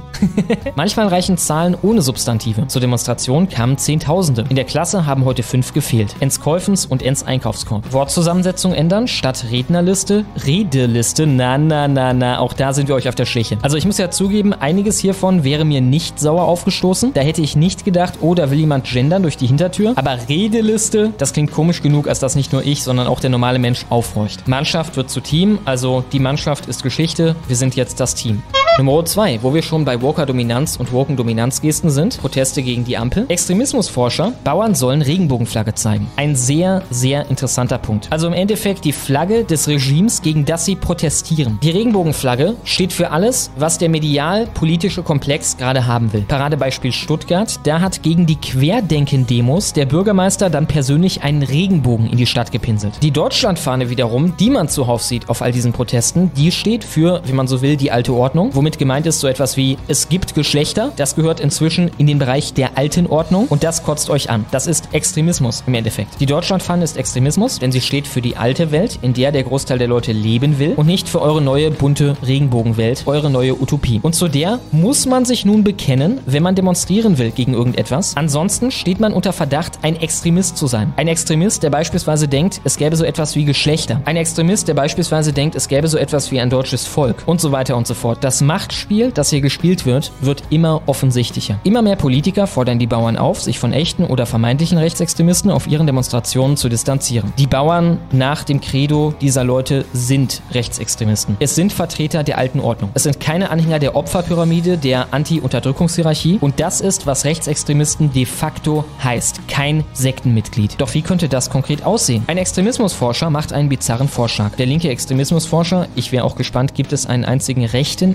Extremismusforscher in Deutschland, der diesen Titel trägt, bei dem auch die ARD sagen würde, das ist ein Extremismusforscher und nicht ein, naja, Extremist. Matthias Quent hat die Bauern dazu aufgerufen, sich von Rechtsextremisten zu distanzieren. Nach seiner Einschätzung mobilisiere derzeit ein breites Bündnis aus nationalistischen, rechtsextremistischen und verschwörungsideologischen Akteuren, um die Bauernproteste zu vereinnahmen. Was mich angeht als nationalistischen und rechtsextremistischen Akteur in den Augen dieser Leute, ich kann offen sagen, ich habe keine Absicht, diese Proteste zu vereinnahmen. Ich habe die Absicht, sie zu unterstützen, aber ich will da keinen großen AfD-Banner drauf machen oder so. Bei der AfD habe ich derartige Bestrebungen auch nicht in großen Zügen gesehen. Ja, diese Leute sind tausendmal eher auf unserer Seite als auf eurer, aber die kämpfen für ihr eigenes Ding und wir unterstützen sie. Man könne auch gegen die Bundesregierung demonstrieren und gleichzeitig ein Zeichen für alles, wofür die Bundesregierung steht. Äh, ich meine, ein Zeichen gegen angeblichen Rechtsextremismus senden, zeigte sich Quent gegenüber dem Deutschlandfunk sicher. Konkret riet er den Bauern Plakate mit dem Spruch, kein Bock auf Nazis? Aber das sind doch Nazis. Das sind nach eurem Credo Nazis. Nazi bedeutet nichts anderes als nicht in eurer Sekte oder lass mich das umformulieren, nicht nur nicht in eurer Sekte, ein Gegner eurer Sekte. Der Normie ist nicht unbedingt ein Nazi, der hat vielleicht braune Sympathien oder irgendetwas, aber ein Nazi bist du wirklich ab dem Punkt, ab dem du öffentlich die ganze Chose kritisierst. So wie Regenbogenfahnen zeigen. Die hier, diese Fahne wollt ihr sehen auf den Protesten. Gegen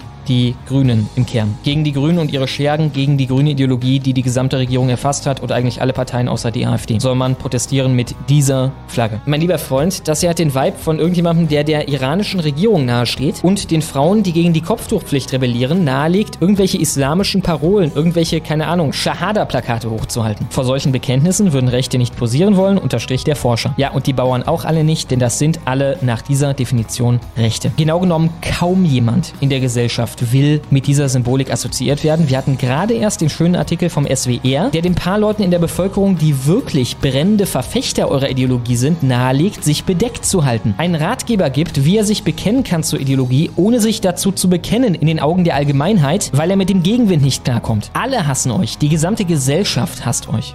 Und Nummer 3, enden wir mal auf einer positiven Note. AfD sorgt mit Abschiebekalender für rote Köpfe. Nicht schlecht. Die AfD-Landtagsfraktion aus Baden-Württemberg sorgt mit einem Kalender für eine Kontroverse. Der Almanach, übrigens ein Wort, das mir neu ist, ist now.ch hier, also österreichisch, äh, sorry, schweizerisch. Ich nehme mal stark an, der Kalender zeigt die zwölf schönsten Abschiebeflieger. Sehr, sehr, sehr schön. Eine taktisch sehr gute Aktion. Abschiebungen als Maßnahme sind so beliebt in Deutschland, dass sogar die momentane Regierung, die Abschiebungen hasst und Migranten liebt, damit posieren muss, eine fucking Abschiebeoffensive ankündigen muss, einfach um die AfD klein zu halten oder nicht so rapide wachsen zu lassen. Und wenn man jetzt mit ein paar lustigen Düsi-Flugzeugen um die Ecke kommt und die pissen sich ins Hemd, ist das natürlich ein Punkt für die AfD. Der Kalender zeigt Linienflugzeuge unter strittigen Sprüchen. Heimreise statt Einreise, das ist kein strittiger Spruch, das ist Konsens in der Mitte der Gesellschaft. Wir wollen weniger Migranten, am besten null, und die, die wir haben, in großen Zahlen loswerden, ist Konsens. Ist Konsens zu einem Punkt, an dem ihr euch an diese Position anbiedern müsst. Die Alternative für Deutschland, AfD, ist bekannt dafür, dass sie regelmäßig auch jenseits des guten Geschmacks politisiert. Also Teamumvolkung, kein Problem. Flugzeuge symbolisch für eine Maßnahme, die der Großteil der Bevölkerung will in einem Kalender, jenseits des guten Geschmacks. Alter. Gleichzeitig ist das Bundesland Baden-Württemberg bekannt dafür, dass es zu Werbezwecken gerne tief in die Trickkiste greift. Doch was geschieht, wenn die AfD-Landtagsfraktion aus Baden-Württemberg die Werbetrommel für ihre politischen Anliegen rührt? Für die politischen Anliegen von dem Großteil der Gesellschaft zu einem Punkt, an dem ihr selber so tun müsst, als wären das auch eure politischen Anliegen. Pünktlich zum neuen Jahr liefern die Rechtspopulisten die Antwort und sorgen für reichlich rote Köpfe in den sozialen Medien. Ja, und 95% davon hängen am Körper von irgendwelchen Journalisten, am Körper von irgendwelchen Politikern, am Körper von irgendwelchen NGO-Mitarbeitern. In der normalen Bevölkerung finden das alle gut. Auf TikTok teilt der baden-württembergische AfD-Landtagsabgeordnete Miguel Klaus die neueste Errungenschaft seiner Partei. Das ist unser Abschiebekalender. Die zwölf schönsten Abschiebeflugzeuge mit verschiedenen Sprüchen natürlich, postete Klaus. Ich hätte so gerne auch so ein Teil. Alter. Im Januar beispielsweise verweisten die Rechtspopulisten darauf, dass fast jeder zweite Bürgergeldempfänger keinen deutschen Pass habe. Ihr könnt den Konjunktiv weglassen. Das ist so. Das ist nicht mal umstritten. Wenn man auf den eingebetteten Link in der Schrift klickt, kommt man auf einen Artikel von euch, in dem ihr selber schreibt, rund die Hälfte der Bürgergeldempfänger hat keinen deutschen Pass. Nicht habe, hat. Laut euch. Quelle?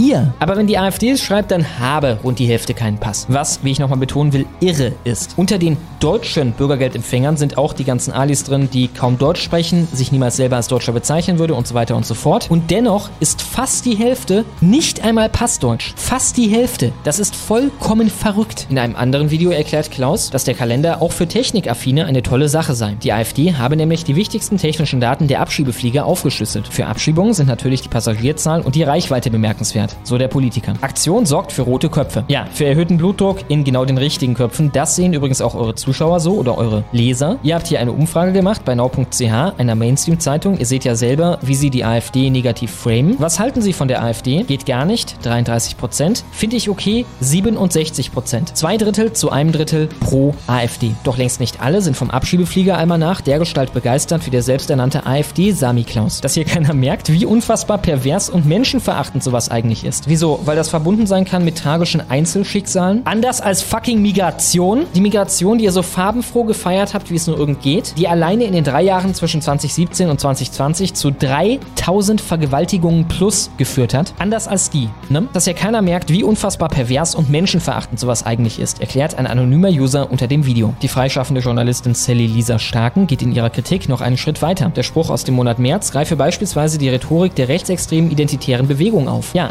was ja based ist. Die identitäre Bewegung ist nicht rechtsextrem, das waren völlig vernünftige Leute. Ihr hattet gegen die absolut nichts in der Hand und als rechtsextrem geframed wurden sie vor allem von einem Verfassungsschutz, der in Thüringen beispielsweise geleitet wird von einem Linksextremisten, der Antifa-Posts auf Twitter liked und dem Stiftungsrat der Amadeo Antonio Stiftung sitzt, einer linksradikalen Stiftung, die Geld sammelt, damit Leute wie Martin Sellner einen Milkshake in die Fresse bekommen. Eine Binsenweisheit besagt, es gebe keine schlechte Publicity. Oder auch die gäb's. Aber in so einer harmlosen, spaßigen Art und Weise ein Thema zu bedienen, eine Forderung zu bedienen, die vom Großteil der Leute geteilt wird. Guckt euch eure eigene Umfrage an. Guckt euch an, wie eure favorisierten Politiker sich winden und kommen von wegen, ey Leute, wir schieben auch alle ab. Das ist eben keine schlechte, sondern sehr gute Publicity und euer Geheule darüber ist noch bessere Publicity. Wenigstens in diesem Sinne scheint die Strategie der AfD aufzugehen. Auch Klaus behauptet in einem Video, dass bei der AfD wegen des Kalenders bereits hunderte Anfragen eingegangen seien. Ich hoffe, nach diesem Beitrag noch ein paar mehr. Der Kalender findet reißend Absatz, erklärt er. Tja, auf dieser positiven Note beenden wir die heutige Clown World 3 und nun geht's wie immer weiter im Text.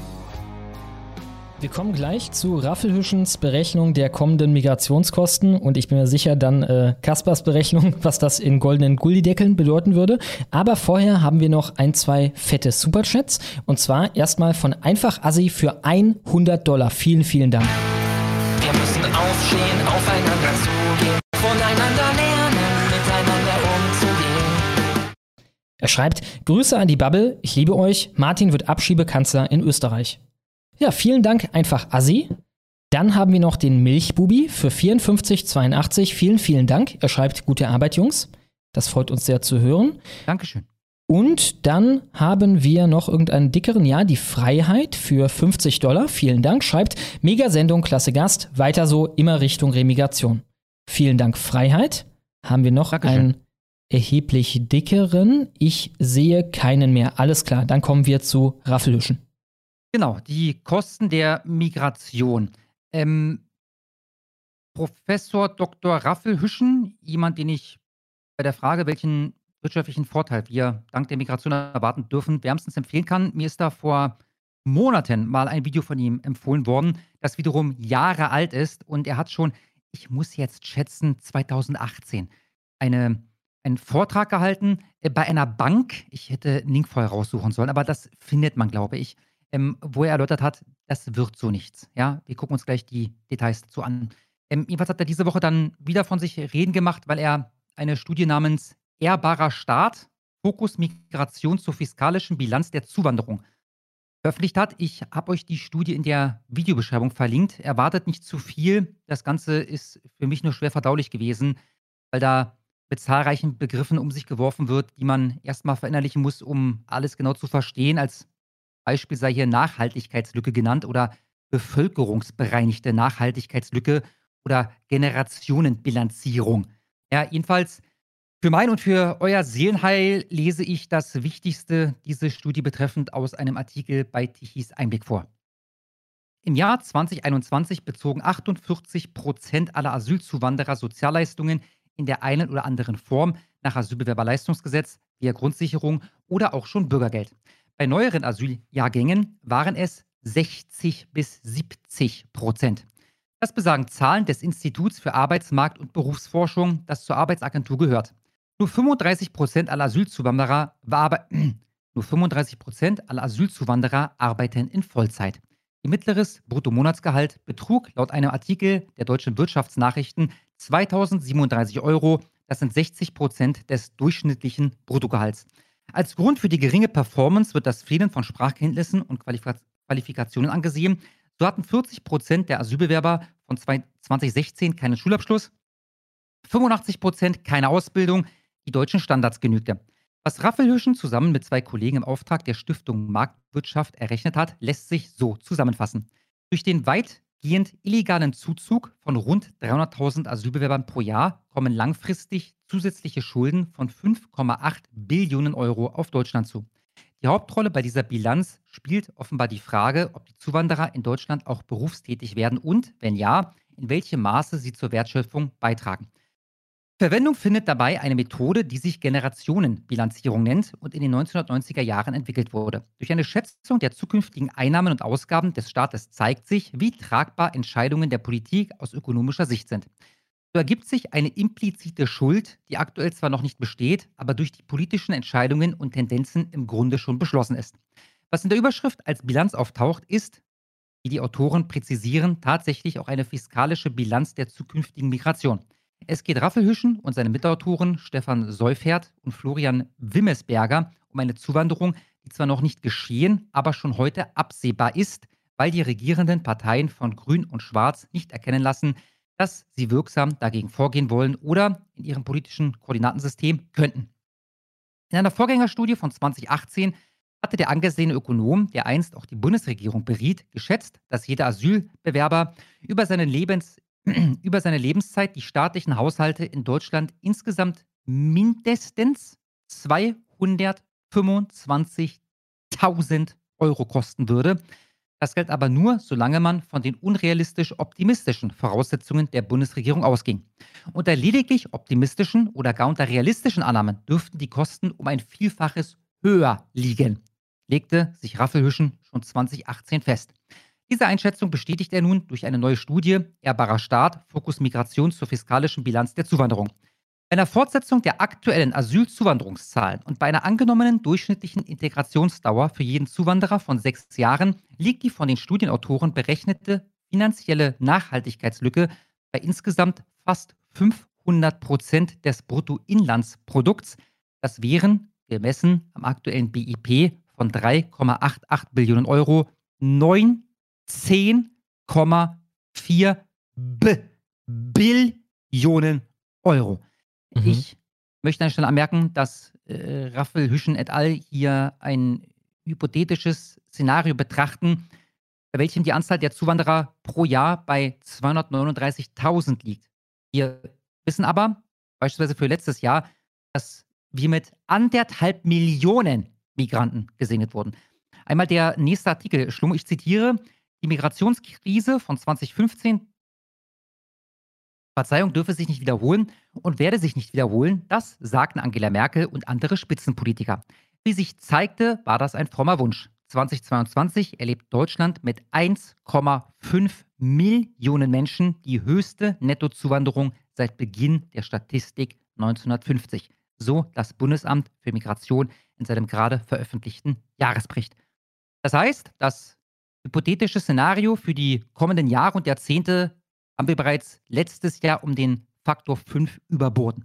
Oder in anderen Worten, letztes Jahr kamen so viele Zuwanderer wie Rasch, äh, äh Raffel Hüschens Modell, die bis einschließlich 2029 erwartet mhm, hat. Mhm. Okay, also, wenn Raffel Hüschens Modell stimmt, dann erwarten uns Kosten von knapp 20 Billionen Euro in den nächsten Jahren und Jahrzehnten. Was heißt das? Ist das viel? ich habe mal ChatGPT befragt, zum ersten Mal im Leben und muss sagen, ich bin krasser Fan geworden. Ich habe ein paar verschiedene Fragen gestellt. Angefangen habe ich mit folgender Frage. Ich habe 20 Billionen Euro und möchte sie gleichmäßig an alle Arbeitslosen in Deutschland verschenken. Wie viel Geld bekommt jeder Arbeitslose? Schenk mal, schätz mal Schlummer. Scheiße. Ähm, 100.000? Wenn du 20 Billionen Euro gleich, gleichmäßig unter den geschätzten 2,5 Millionen Arbeitslosen in Deutschland verteilst, würde jeder Arbeitslose etwa 8 Millionen Euro bekommen. Wir wissen alle, eine, äh, 20 Billionen ist eine äh, 20 mit sehr vielen Nullen hinten dran. Aber das mal greifbar zu machen, du würdest hier 2,58-fach Millionäre erzeugen, wenn du das Geld einfach verschenkst. Nicht schlecht. Wie viele, wie viele Kloschüsseln aus purem Gold kann ich für 20 Billionen Euro kaufen? Kloschüsseln, ne? Nicht Klobrillen, Kloschüsseln. Nein. Vor allem die Dinger wiegen was. Also Kloschüsseln, mein Lieber. Ja. Mit einem Budget von 20 Billionen Euro könntest du ungefähr 3,5 Millionen Kloschüsseln aus purem Gold kaufen, basierend auf der Annahme, dass eine Kloschüssel aus Gold etwa 100 Kilogramm wiegt und der Goldpreis bei etwa 57.000 Euro pro Kilogramm liegt. Äh, wir wissen beide, eine Kloschüssel wiegt nie im Leben 100 Kilogramm. Also drei, dreieinhalb Mal Köln kannst du komplett mit goldenen Kloschüsseln versorgen. Wobei wahrscheinlich mehr als das, weil in einem Haushalt gibt es ein Klo, aber viele Haushalte haben mehr als eine Person drin. Ne? Insofern wahrscheinlich ja. eher sechs, sieben Mal Köln. Wahrscheinlich noch mehr. So sieht's aus. Der durchschnittliche Preis eines VW Golf liegt bei etwa 30.000 Euro. Mit 20 Billionen Euro könntest du ungefähr 666 666 Millionen VW, Golfs kaufen. Deutschland hat etwa 41 Millionen Haushalte, also könntest du jedem Haushalt 16 neue VW Golf vor die Tür stellen. Jetzt muss ich kurz ein bisschen scrollen. Meine letzte Frage, glaube ich. Was haben die letzten 100 Filme gekostet, die im Kino auf Platz 1 waren? Wie viele dieser Filme könnte man für 20 Billionen Euro finanzieren? Um die Gesamtkosten der, nee, das ist, das ist nebensächlich, mit einem Budget von 20 Billionen Euro, umgerechnet in etwa 22 Billionen US-Dollar, könntest du ungefähr, schätz mal. Also, es ging um die letzten 100 Filme, die in den Kinocharts auf Platz 1 waren. Also erfolgreiche Filme. Wie viele davon könnte ich produzieren für 20 Billionen Euro? Ah, fuck, wie viel kostet denn so ein Film inzwischen? Wahrscheinlich 50 Millionen Euro? Ist das schon zu viel? Wahrscheinlich, ne? 10 nee, Millionen? Es ist, es ist, deutlich zu wenig. Es ist zu wenig. Okay. Also es gibt ja mittlerweile Filme, die, die eine Milliarde oder fast eine Milliarde kosten. Okay, okay, aber okay. Das ist die, Aus, das ist die Ausnahme. Ähm, aber wir reden hier von über 100 Millionen Euro. Okay, okay. Dann sage ich einfach mal, du kannst damit 250 davon produzieren? Punkt, Punkt, Punkt. Könntest du ungefähr 146.667 Filme finanzieren, wenn man von durchschnittlichen Produktionskosten von 150 Millionen Dollar pro Film ausgeht. Dies würde bedeuten, dass du nicht nur die letzten 100 Filme, die auf Platz 1 waren, sondern auch viele zukünftige Produktionen finanzieren könntest. Das kostet uns die Migration, Freunde. Das war's. Vielen Dank. Tja, sehr schön. Das ist der Schlusspunkt für heute. Wir kommen damit zu euren Superchats. Mit denen machen wir direkt weiter. Und wie immer gucken wir uns von oben die größeren an. Und da starte ich direkt mal, nachdem ich dir Bild gegeben habe. Zack, zack. Hier hast du Bild. Jawohl, mit Bild ist angekommen. Dem guten Andreas für 25 Dollar. Vielen Dank. Er schreibt, es gab jetzt schon das zweite Jahr in Folge keine Verleihungen mehr von euch. Warum? Ich hätte die gerne wieder, ihr Zipfelklatscher. Irgendwie Keine Verleihung? Ja, ja, genau, quasi unsere eigene Preisverleihung, wo wir ja, einfach unseren ja. YouTube-Freunden äh, Preise verleihen. Mann, es ist so ärgerlich. Ich habe hier halt noch Goldmünzen rumzuliegen. Mittlerweile seit drei Jahren, glaube ich, mit dem Konterfei von Baerbock und jetzt raus, jetzt reicht's mir. Ich habe mich neulich gesehen, wo sie sind. Beim letzten Mal, als ich das machen wollte, habe ich sie nicht gefunden. Jetzt weiß ich, wo sie liegen. Ich bin gleich wieder bei dir, Schlummer. Alles klar. Wird es auf jeden Fall nochmal geben. Irgendwie war es nicht im Gespräch diesmal. Ich weiß nicht. Irgendwie hatten wir andere Sachen auf der Agenda oder haben da nicht wirklich drüber nachgedacht dieses Jahr. Beziehungsweise letztes Jahr. So, da haben wir sie das so klein, dass ich es nicht lesen kann. Annalena Baerbock, dann glaube ich ein Geburtsjahr. Ah, ich kann es nicht lesen. Aber also, wenn ich mich recht entsinne, dann ging es bei dieser bekackten Prägung darum, dass sie möglicherweise unsere Bundeskanzlerin wird. Mhm. Ich habe mir dann extra noch hm, so ein ähm, Stempel, also so ein Metallstempel anfertigen lassen, äh, wo drauf steht, äh, abgelehnt. Ja? Und dann habe ich jede dieser äh, Münzen, die ich gekauft habe, äh, bestempelt mit dem äh, äh, Schriftzug abgelehnt, der immer nur zur Hälfte zu sehen ist, weil ich diesen Stempel leider zu groß bestellt habe. Aber die warten bis heute darauf, dass sie endlich mal verschenkt werden. Wir reden hier immerhin von einer Hundertstel Unze Feingold, Freunde. Äh, ja, wir sollten das nächstes Jahr also wirklich ernst nehmen und uns äh, bei Zeiten vorbereiten und dann eine, eine geile Silvestershow abliefern mit Preisverleihungen. Dann haben wir Stolz und Vorurteil für 20 Dollar. Vielen, vielen Dank. Und er schreibt, vielen Dank für eure unermüdliche Arbeit und für die Opfer, die ihr bringt. Ich bin überzeugt, dass die Deutschen wieder zu sich selbst finden und sich ihr Land zurückholen werden. Liebe Grüße aus Tschechien, deren Herz für Deutschland schlägt. Ja, gutes Deutsch für einen Tschechen auf jeden Fall. Vielen ja, Dank. Ja, der spricht aber gut Deutsch. Ja, der, wo kommt der denn wirklich her? Also kommt der wirklich aus Tschechien? der kommt auch aus Bayern in Wirklichkeit. Ja, vielen Dank, Stolz und Vorurteil. Vielen Dank für die schönen Worte. Matrix gleich real für 1666, vielen Dank, schreibt, sehr schön, endlich wieder Martin-Content, warte seit Jahren darauf, ihn auf den großen Plattformen wieder, oder warte auf, seit Jahren darauf, auf den großen Plattformen wieder von dir zu hören. Ich hoffe, es geht dir gut und dass deine 35 Konten wieder hergestellt wurden. In Zukunft bitte mehr, Martin, das ist richtig und wichtig. Ja, leider äh, nur für das Interview heute zu Gast, aber tja, äh, wir haben es auch gefreut und ja, die schönen Wünsche sind übermittelt, wer weiß, vielleicht schaut er noch zu. Vielen Dank, Matrix gleich real. Dann haben wir Amadeus Antonius für 15 Dollar. Vielen Dank. Und er schreibt, nachdem meine Oma mir offenbart hat, dass sie Wagenknecht-Partei wählen wird, damit hier endlich wieder alles in Ordnung kommt, dachte ich mir, dass ich der Bewegung mal wieder etwas zuspielen muss. Ja, ich meine, äh, es war jetzt ein bisschen so ein Flip-Flop, ne? Es war erstmal die Vorsa, also erstmal die allerersten Umfragen waren ja krank, irgendwie oh, 20 Prozent oder irgendein Scheiß, ne? Dann kamen die Forsa-Umfragen und die meinten halt, nee, unter einem Bereich Volt-Partei, Tierschutzpartei. Und jetzt kam wieder irgendeine Insa-Umfrage, die wieder sagt, was, 14 Prozent oder so? Ich meine sogar 18, also richtig 18? abartig hoch. Ich denke, es wird immer noch wesentlich weniger heiß gegessen werden, als gekocht wurde. Aber sicherlich, die sind ein ernstzunehmender Konkurrent. Ne? Gerade unter diesen anti-woken Links-Boomern werden die ordentlich was absahnen, was auch zur AfD geben, gehen könnte. Spreegeflüster für 1836, vielen Dank, schreibt hier mein Abzockbeitrag. Habt ihr mitbekommen, dass sich der ehemalige RBB-Produktionsdirektor 8900 Euro im Monat Ruhegeld erstritten hat? Ich habe Olaf Sundermeier dazu mal befragt und dann ein 31 Sekunden Schlort. Vielleicht können wir ihn kurz hier als Audio einspielen. Ja, sehr gerne. Es gab damals diese Zeit, mit der Schlesinger und so, ne, und ihrer selbstbewässernden Pflanzenwand für 10.000 Euro und äh, ihrer, ihren, ihren Umbauten von der Chefetage für den Preis von einer Yacht im Endeffekt, ne, da habe ich äh, häufiger sowas gebracht und ja, ja, das ist vollkommen krank. Also, wenn da einer gefeuert wird, heißt das halt, wir bezahlen den bis ans Ende von seinem Leben mit irgendeinem kranken Gehalt à la, ja, Bundestagsabgeordneter.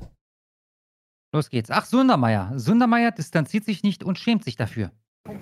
Sie distanzieren sich auch gerne oder Sie verlangen ja gerne Distanzierung. Distanzieren Sie sich eigentlich auch von Ihrem ehemaligen Programmdirektor, der jetzt vor Gericht wieder ein Ruhegeld von 8.900 Euro im Monat erstritten hat? Distanzieren Sie sich davon oder finden Sie das gut? Er, er guckt übrigens blöd in der Gegend herum. Also er, er, er hält da nicht mehr Blickkontakt, er, er steht einfach nur da und guckt. Dass Sie mit dem Geld der Leute, die das jeden Monat hier abdrücken, sowas abziehen. Unangenehm so eine Frage, oder? Er schüttelt mit dem Kopf. Oder warum antworten Sie nicht? Tja, so läuft das. Ja, das war's. Ich mag auch den Ton, ne? Dieser Vibe von du bist ein Stück Scheiße, ne? Das ist halt ja. genau derselbe Vibe, mit dem sie in AfD-Diskussionen gehen, ne? mit dem sie jeden behandeln, der wirklich aus dem Gegnerlager von ihnen kommt. Und ja, genauso müssen wir sie auch behandeln. Also nicht in justiziabler Art und Weise, auch nicht in einer, die dich irgendwie derangiert aussehen lässt, sondern eben genauso, dass zwischen den Zeilen hervortrieft, du bist ein Stück Scheiße. Dann habe ich Lucullus V. Unsere Takes müssen irgendwie insgesamt unangreifbar sein, aber zwischen den Zahlen muss es aus jeder Tore trieben. Wir halten euch für ein Stück Scheiße. Ihr sollt die bitte für ein Stück Scheiße halten. Genau. Lucullus der Fünfte für 21,93. Vielen Dank. Schreibt, hey ihr zwei Hetzer, habt ihr, habt ihr schon von Threads, neuem Twitter von Meta gehört? Und was haltet ihr davon? Äh, äh, hallo, äh, 1990 oder was? Also, das Ding ist doch tot, aber damit kommst du jetzt um die Ecke. Ja, das, das, das war mal so ein Ding vor irgendwie drei Monaten für eine Woche, glaube ich. Das Ding ist tot. Ah ja, sehr schön. Ja, ich meine, ich halte davon wenig, alleine weil Facebook slash Meta halt, naja, Establishment as f ist. Insofern, du kannst davon ausgehen, da werden dieselben Zensuralgorithmen äh, wie überall anders äh, angewandt werden. Und äh, es geht eigentlich nur darum, halt Twitter damit zu schaden bekomme immer öfter Werbung auf IG dazu angezeigt und anscheinend tummeln sich dort fast ausschließlich Twitter-Flüchtlinge aus der linksextremen Bubble. Ja. das habe ich nee, schon nee, so gedacht. Nee, nee, also, also auch, auch das muss ich relativieren. Äh, die Antwort lautet nein. Da tummelt sich erstmal gar keiner. Und die fünf Leute, die sich da tummeln, die kommen offensichtlich nicht von Twitter, denn ich habe noch nie gesehen, dass jemand postet. Da gibt es ja einige, die in den letzten äh, Wochen und Monaten ausgestiegen sind. Ja, wir können diese Plattform mit Elon Musk nicht mehr unterstützen. Ihr findet uns zukünftig bei Mastodon oder bei dieser anderen Drecks. Blauer Himmel. Heißt. Ja, Blue Sky. Ja, genau, ne? genau. Ne, also Threads wurde noch nie beworben. Ich versuche gerade mal so Daily Users äh, rauszufinden. Ich melde mich gleich nochmal. Alles klar. Ja, allein damit, dass sie schon versucht haben, jetzt zwei Plattformen mit wirklich Firepower dahinter aufzubauen und das hat nicht geklappt, haben sie halt verschissen eigentlich. Ne? Jede weitere wäre dann halt nur, äh, okay, jetzt das, okay, jetzt das. Ne? Das klappt beim ersten Mal oder gar nicht. Ich habe was für dich, Schlomo. Wenn du das mal so einblendest. Ja. Numbers of users engaging daily with Twitter and Threads mobile apps worldwide in July 2023. Also, wir sind hier im Juli, natürlich ein bisschen unfair, aber es ist das aktuellste, was ich jetzt finden konnte. Ähm, Twitter 105 äh, Millionen nehme ich an, 105 Milliarden werden es nicht sein. Und äh, Threads, naja, ein gutes Zehntel davon. Und das sind, glaube ich, noch Zahlen von einem Zeitpunkt, wo das recht gut lief. Das Ding ist tot ich finde nicht mal Treffer, die von 2024 sind. Das ist alles, was ich hier suchen kann, ist äh, aus dem Jahr 23. Ist auch ein scheiß Name eigentlich, ne? Threads. Also eine Sache, die es auf Twitter gibt, Threads, und danach benennen wir es jetzt. So nennt es doch Reposts oder Quote-Tweets ja. oder so. Ja, also ich habe hier eine andere Statistik. Ja, es ist auch wieder vom Juli, aber da, da siehst du, dass da ist äh, Threads, ChatGPT, TikTok, Instagram und da ist ChatGPT mehr als doppelt so viele wie Threads. Dann TikTok etwa viermal so viele wie ChatGPT und Instagram zweieinhalbmal so viele wie äh, TikTok. Vergiss es, das Ding ist tot. Dann habe ich SJW Tiers für 15 Dollar. Vielen Dank. Und er schreibt, wo bleibt die App-Stand-Thematik? Das ist ein ziemlich tiefer Sumpf, der, äh, der, vermutlich bis zu den Drahtziehern der westlichen Politik reicht. Mindestens. Ich empfehle den Hoss und Topf Podcast, aber nur die Epstein-Thematik. Hab euch lieb. Ja, allgemein, also ich habe das schon verfolgt. Man hätte auch was drüber bringen können. Vielleicht bringen wir auch noch mal was drüber. Ähm, jetzt kamen ja neue Files quasi raus. Darauf unter anderem eben noch mal, dass der gute äh, Bill Clinton mehrfach auf der Insel war und dass er äh, laut einem Augenzeugen, laut Epstein, also dieser Augenzeuge hat das von Epstein gehört, äh, auf Girls steht und die Young Mark, very young. Ne? Äh, das war, und halt diverse andere große Namen noch. Also ja, klar, ja. also das Ding ist ein Fass ohne Boden. Ich gehe davon aus, dass wenn die wahren Ausmaße davon jemals bekannt würden, dann hätte das erschütternde Auswirkungen auf die gesamte Politik. Also ich denke, dass ein ein unvorstellbarer Teil von wichtigen Leuten in Medien und Politik, insbesondere in Amerika, verwickelt sind in so einen Kram. Dann haben wir das Wintergewitter für 2741. Vielen Dank. Und er schreibt, liebe Kameraden, Grüße gehen raus an Martin. Die politische Situation in Deutschland spitzt sich zu und je besser wir alle zusammenhalten, desto weniger kann man unser Lager aufspalten. Kurs halten, zu Martin und Höcke stehen und wir können nicht verlieren. Auch nach der äh, Schrumpfglied-Geschichte, also da, da bin ich jetzt eigentlich raus. Ne? Ehrlich gesagt, ich weiß nur, dass die Linken irgendwie jetzt einen Hashtag darüber, dass Höcke ein Schrumpfglied haben soll, auf Twitter äh, zum Trenden gebracht haben oder irgendwie zu einer Sache Clever. gemacht haben. Ah, ich sehe gerade, Platz 8 in den Trends. Schrumpfpimmel. Ich, ich, weiß nicht mehr so Ach, richtig. Ja haben die dafür irgendwas? Und wenn ja, sind die in sein Bett gekrochen? War, war, ähm, war das Zentrum für politische Schönheit jetzt die letzten paar Monate in seinem Bett, so wie sie damals im Nachbarhaus waren? Also, also was ganz witzig ist, wenn ich hier auf Top gehe, Schrumpfpimmel, Hashtag Schrumpfpimmel, dann Top, dann sind das alles Leute, die ich großteils sogar kenne, ähm, die dagegen sind. Ich gehe auf Neueste. Ich nehme an, das Ding ist ein Rohrkrepierer, so wie äh, Threads ein Rohrkrepierer ist. Ich sehe hier direkt ein Meme, ich blende es mal ein. Ah ja, ah ja, nee, nee, nee, es, es gibt hier tatsächlich ein paar, ein paar Idioten gibt's. Und womit kommen die? Quelle? Korrektiv René Richter, die Wahrheit schmerzt. Ihr Jammerlappen seid einfach ein rückgratloser Haufen Scheiße. Hashtag laut gegen rechts, Hashtag Schrumpfpimmel. Das sind dann so die cleveren Takes. Aber können wir irgendwie. Ach, und das, und das Ganze beruht, glaube ich, darauf, dass die Frau äh, Agnes Strack-Zimmermann ich zitiere mal die Überschrift äh, der Bild. FDP-Spitzenfrau nennt AfD einen, Zitat, Haufen Scheiße. Aha. Und was hat das, das nett, mit, oder? Was hat das mit dem Schrumpfpimmel zu tun? Das, das weiß ich nicht. Das, das ist eine exzellente Frage. Das hat sich auf den Haufen Scheiße bezogen. Du hast recht, ich habe keine Ahnung. Kurt Krömer erntet Kritik für AfD. Nee, Kurt Krömer erntet für AfD-Post Beifall. Schrumpf Pimmelkomplexe. Ja, äh, Schlomo, also Watson würde nicht darüber schreiben, wenn ja. er Kritik für einen AfD-Post bekommen würde. Äh, so funktioniert jetzt nicht die Medien. Also die machen die Nachrichten letztendlich. Ne? Das äh, hättest du einfach links liegen lassen können, dieses Thema. Aber wenn du darüber berichtest, dann ist es plötzlich raus. Ne? Und dann ist das halt eine Meldung bei Watson. Linke sind halt wirklich so infantil, ne? das ist unfassbar. Nur weil Björn Höcke ja. aufgrund seines Schrumpfpimmels Komplexe hat, muss das jetzt nicht ein ganzes Land ausbaden. Also irgendwer hat gesagt, er hat einen Schrumpfpimmel und das war's. Da muss ich denken an Greta Thunberg, die mal mit einem mutigen und witzigen, schlagfertigen Zitat kam gegen irgendeinen Typen, der ihr ans Bein gepisst hatte. Und das war auch im Stile von Du hast einen kleinen Schwanz. also ja, die Verrohung der Gesellschaft, liebe Freunde. Dann ja. habe ich. Ich habe jetzt, hab jetzt, hier ein wörtliches Zitat. Strack-Zimmermann hat über AfD und andere Extreme gesagt: je größer der Haufen Scheiße, umso mehr fliegen. Tja, äh, das ist nicht nur eine Verunglimpfung, das ist auch noch, oder wäre es im Falle von einem AfD-Typen, äh, eigentlich Volksverhetzung ne, gegen eine Personengruppe, ja. eine Gleichsetzung ja. mit Tieren und so. Ich kann mich erinnern an einen Typen, der mal äh, gezeigt hatte, ich glaube, es waren zwei Bilder, einmal von irgendeiner Zuckerpfütze auf dem Boden und da waren ein Haufen Ameisen und dann derselben Zuckerpfütze und da war irgendwie ein Glas drüber und die Ameisen waren halt drumherum, ne, kam nicht mehr rein. Und das war dann irgendeine Aussage über, über Migration, im Sinne von Grenzschutz funktioniert. Und das war dann eine Gleichsetzung von Migranten mit Tieren. Ne? Und der wurde verurteilt in Deutschland, deswegen. Der wurde verurteilt wegen Volksverhetzung. Dann haben wir Neoface für 1521. Vielen Dank. Und er schreibt: Küsschen aufs Nüsschen, ihr Hetzis.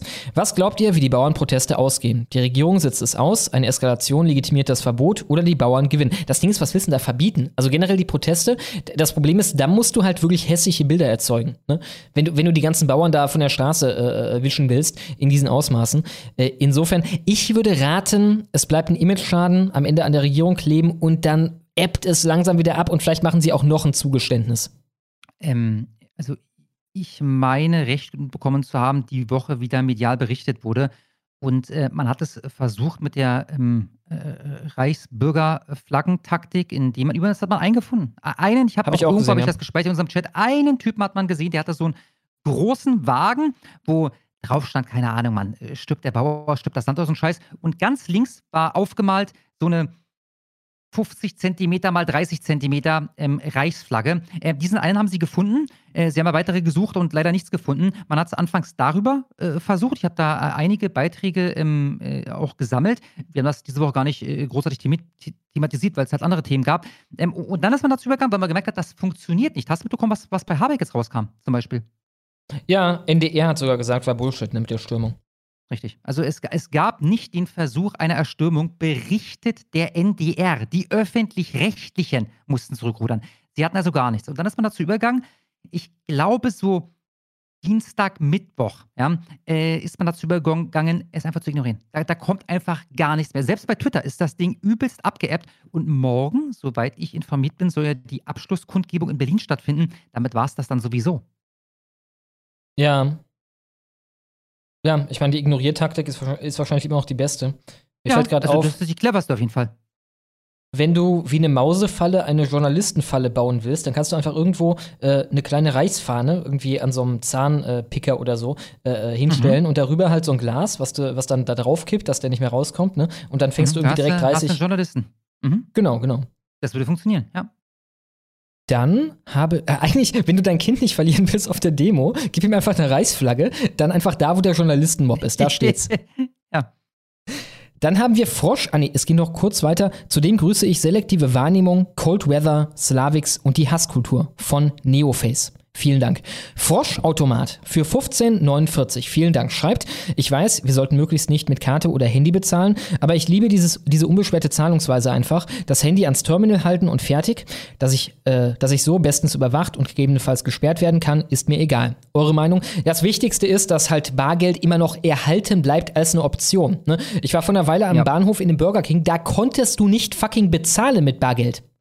Insofern, ich zahle wow. eigentlich alles immer mit Bargeld. Und äh, wenn das irgendwann zurückgedrängt wird, das wäre schon scary. Das heißt halt, die können alles überwachen, was Leute kaufen, wo sich Leute gerade aufhalten und so weiter und so fort. Die wollen eigentlich alles elektronisch haben. Ich bin großer Fan von Bargeld. Insofern, äh, wie war das noch? Wo war das mit dem Rechtsextrem, der rechtsextremen Forderung, Bargeld in der Verfassung zu verankern? Das war doch, ich meine, das war eine, eine Schlagzeile aus Österreich. genau. Das ist rechtsextrem. Also Bargeld ist rechtsextrem. Ähm, ja, sowas müsste man anstreben. Das wäre so ein Nebenpunkt, den eine AfD durchdrücken müsste, wenn sie irgendwo, ja, wenn sie hier irgendwann mal das Ruder rumreißt. Äh, ich persönlich zahle quasi immer mit Karte, mit Handy und im Ausnahmefall, dann, wenn ich irgendwie unterwegs was holen muss und mein Portemonnaie vergessen habe, ähm, dass ich da getrackt werde. Also dann wissen die, dass ich mir ein Brötchen geholt habe. Weißt du, also das ist mir tatsächlich egal. Ähm, der, der Endkampf, der da geführt wird, ist sowieso der. Schaffen sie es irgendwann ab oder nicht? Und werde ich da zum, zum Negativargument als, als eine Zahl äh, derer, die ja sowieso fast nichts bar zahlen? Keine Ahnung. Ich meine, du musst halt ähm, auf die ähm, Barrikaden gehen. dagegen wehren müssen, sobald sie versuchen, das Ding durchzuziehen. Ja, genau, genau. Wenn die Leute dann schon so daran gewöhnt sind, dass alle sagen, ja gut, wen interessiert's, ne? Äh, dann haben wir ein Problem. Aber solange die Leute auf die Barrikaden gehen, ist eigentlich alles gut. Und das Problem ist halt auch, Social Credit Style, wenn es hier noch autoritärer wird, kann man den Bargeld Geldhahn einfach abdrehen und die Leute können auf keine Reserven mehr zurückgreifen. Ne? Kannst einfach sagen, na, na, na, du hast aber was Doofes auf Twitter gep gepostet heute. Also in einer dystopischen Zukunft oder dystopischeren Zukunft. Ich erinnere an Corona, ne? So weit waren wir da nicht von weg. Na, na, na, du hast ja aber Corona geleugnet auf Twitter. Zack, äh, du kannst heute nichts mehr kaufen oder so. Wir haben registriert, dass Sie in einer WhatsApp-Nachricht an, an Ihre Mutter äh, von einem Zigeunerschnitzel gesprochen haben. Ähm, das ist ähm, menschenverachtend oder ähnliches. Ähm, äh, wir werden Sie äh, mit äh, sofortiger Wirkung mit einer einwöchigen äh, Sperre äh, belegen, Ihre EC-Karte zu nutzen. Genau, zum das sind Schutz. Sachen, die sind natürlich denkbar. Also nicht, dass, dass man jetzt planen wird, aber das ist natürlich in der Theorie machbar wäre das. Zum Schutz vulnerabler Gruppen vor Ihnen. Ne? Wer genau. weiß, vielleicht kaufen Sie sich irgendwie eine Fackel und eine Mistgabel oder so. Dann habe ich den guten Yeah Okay, er schreibt hier, wie ich es vorlesen nee, soll. Nee, nee, nee. Achso, doch, sorry, ja. Mhm. Bitte Jäg als Jeg und KN als Can vorlesen. Okay, der gute Jeg für 1111, vielen Dank, schreibt, wieso mache ich den für 1111, ist egal, schreibt, danke Can, dass du mich in die Abzockfalle drückst, um hier zu antworten und Schummos Aussprache zu korrigieren. Fuck you, Can. Dann eine Schrift, die ich nicht kenne. Kennst du das? Ähm, nee, ich bin gerade echt fasziniert. Nee. Stupid Morky. Liebe Grüße an die Abzocker. Jomo, guck endlich Game, nicht Game of Thrones, guck endlich den Herr der Ringe. Tja, zu meiner Schande, aber wie gesagt, es kommt, der Tag kommt. Der, Ja. wie die Drachen in Game of Thrones. Sie kommen. es wird der beste Tag aller Zeiten sein. Er kommt. Lisa für 15 Dollar, vielen Dank, schreibt, schöne Wabe heute, nachdem immer wieder, nachdem immer wieder nach Stickern gefragt wird, hier eine kleine Shop-Empfehlung. Motivvorschläge sind herzlich willkommen. Dann ein Link www.basierte-sticker.de. Macht weiter mit dem guten Content. Hier kommt der Link, vielleicht mal in den Chat. Jawohl. Und ich mache weiter mit Partyhetzer für 1984. Vielen Dank. Und er schreibt, Mädel Jungs, habt ihr das Video von Tanzi mit dem JN-Typen gesehen? Falls nicht, hier das Video. Nein. Mädel auf ihr Hetzer. Nee, habe ich nicht gesehen. Also Also ich ich- nicht mitbekommen. Also das wundert mich so ein bisschen. Ist das, Ich hätte gedacht, Audios? das wäre äh, Stallgang auf Twitter und so. ich hab's mal dir geschickt. Ich kann's Und nicht die Haben sehen. lustige, die haben lustige Sticker in, in, der, äh, in, dem, in dem Shop. Ja, hier ist einer äh, mit einem grünen Logo, oben rechts eine Sonnenblume und dann steht da drauf 42,5 Tonnen purer Frieden und darunter ist ein schöner Panzer abgebildet. Ich bin geblockt Äh, von der. Person, die das, ja, ich bin geblockt von diesem Rito, der das äh, gepostet hat. Ja, ich. Achso, ah, er geht nur 23 Sekunden, alles klar. Ich bin zum Glück nicht geblockt. Ich spiele einmal ab. Da für die Uhrzeit. Das schön. Du willst wen grüßen? Ja. Aber wenn du jetzt irgendeine Scheiße sagst, dann werde ich sauer. Ich grüße niemanden. Ich, ich, ich sage keine Scheiße. Okay. Ich grüße die gesamte JN. Her zu uns. Was ist denn JN? Das ist eine Jugendgruppe. Aber keine böse. Keine böse, auf gar keinen Fall. Was macht ihr so? Wandern, Kulturveranstaltungen und sowas. Okay, das ist, feiern. okay, alles klar. Alles klar, ne? Tschüss. Ciao. Ja, gut, kann man ihn nicht verübeln. Ich erinnere mich daran, dass wir mal einen Superchat bekommen haben, wo es am Ende hieß, ich glaube, Zitat vorwärts JN. Und dann habe ich gegoogelt, was das ist. Und habe dann äh, mich darüber beschwert, dass ich äh, mir sowas hier nicht wünsche. Äh, also äh, auch ich hätte das nicht gewusst, ohne es zu googeln. Heute weiß ich es halt. Dann haben wir Alpha Shadow für 20 Dollar. Vielen Dank. Und er schreibt: Guten Morgen, Friends oder GM Friends. Ich mache mir beim Zuhören ein Omelette-Sandwich. Eier sind basiert. Ich war früher mal bekannt für meine Omelettes und bekannt für diverse andere Sachen, auch Rührei. Der Trick beim Rührei steckt im Namen, man muss rühren. Und zwar die ganze Zeit. Man muss ganz, ganz viel rühren und es ganz Clever. langsam machen. Ja. ich habe es früher immer falsch gemacht. Ich habe nicht gerührt. Aber seitdem ich rühre, ist das Rührei was ganz anderes. Bitte die Quark-DDR-Situation erklären. Danke, können wir gerne machen. Aktuell läuft die Landratswahl Wahl in Saale-Orla-Kreis, Thüringen. Ich wünsche allen Hetzenden eine schöne Woche. Gibt es da irgendeine Aussicht auf Erfolg? Also ich habe vorhin gelesen, ich weiß nicht, ob es darum ging, dass der AfDler wohl, weiß ich nicht, 45, Komma irgendwas Prozent geholt hätte. Das heißt, es geht jetzt in die Stichwahl. Ich weiß nicht, ob das dieser Landkreis war. Ich nehme aber fast an, darum ging es. Also Quark DDR. Es ist eine traurige Geschichte. Quark DDR kam um die Ecke damit, dass er, was war sein initialer Post? Hat er irgendwo drunter geschrieben? Auf jeden Fall, es ging damit los. Eine der ersten Sachen war, dass er gesagt hat, ähm, jemand wie Martin Sellner, der Synagogen beschmiert, mit dem kann man doch nicht reden oder diskutieren oder so. Ne? Das war ungefähr das erste Ding. Danach postete er dann aufmarschierende Soldaten und dazu ein Gedicht. Das liest sich wie folgt. Um Mitternacht am See. Dort am See wird sich getroffen, es gesellt sich gleich und gleich und die Anwesenden hoffen, es gibt Geld fürs Vierte Reich. Es tanzt der Zahnarzt mit dem Sellner, aufmerksam lauscht die AfD, zwischendurch serviert der Kellner Spargel Blue, Spa was ist das? Spargel Bluns? Keiner, kenne ich, habe ich noch nie gesehen. und Kanapé. Das Problem, man sagt es ganz offen, zu viele sind hier Asylant, zu wenig wird, wird abgesoffen auf dem Weg ins Abendland. Also wortwörtlich Nein, das, zu wenige sind abgesoffen. zu wenige sind abgesoffen auf dem Weg ins Abendland. Also was auch wortwörtlich dieses Oh, Festung Europa, alle ersaufen lassen im Mittelmeer Framing bedient. Ne? Man würde denken, jemand wie Quark DDR würde es besser wissen. Noch nicht nur, doch nicht nur die, es gibt drei Gruppen, das muss man sehen, was man da macht. Mit Polizei und Einsatzgruppen wird dann auch an die gedacht. Sellner hat dann den Gedanken, wir schaffen aus nach Afrika, bitte gerne nichts zu danken, schließlich stammen die von da. Wir mieten uns dort ein Gelände, sozusagen einen Start. Fünf Meter hoch sind da die Wände mit Posten, Zaun und Stacheldraht. Da können sie dann endlich leben, so wie es ihnen gerade gefällt. Doch um alle abzuschieben, braucht es leider etwas Geld. 5000 Euro mindestens für den Start, bla bla bla bla. Es wird dann hier noch äh, schön, genau, mh, So sind sie nicht nur siegestrunken, nein, vom Wein auch noch besoffen. Freude schöner Götterfunken, die Köpfe zu, die Hosen offen. Hier sind die wahren Patrioten, die ehrlichen, an deren Wesen nicht nur die ganzen Vollidioten, sondern ganz Deutschland soll genesen, äh, genesen. Laut ruft es Sieg, doch noch nicht Heil.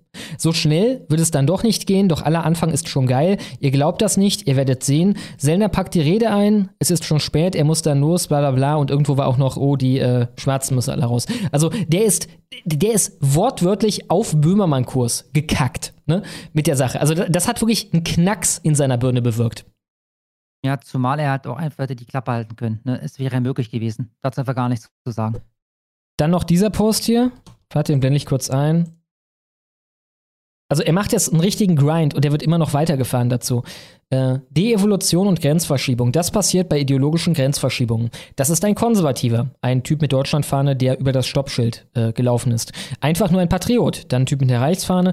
Man muss mit jedem reden, dann ein Typ mit, was ist das? Reichsfahne links oben in der Ecke. Ich habe absolut keine Ahnung. Ich weiß es nicht. Ja, und am Der Ende, Reichskriegsflagge? Nee, ich weiß es nicht. am Ende kommt dann ein Neandertaler mit einer, ähm, ja, einem Herz-Stand-in für ein Hakenkreuz auf einer Flagge und äh, schlägt den Typen tot. Äh, darunter sagt er dann übrigens, dieser Typ, der symbolisiert Martin Sellner. Also ich habe ihn dann darauf angesprochen, ich habe geschrieben, wo haben wir es? Äh, Martin Sellner mit der Deutschlandfahne im ersten Bild ist schon zu viel. Und dann Martin Sellner rechts unten. Danke, bitte.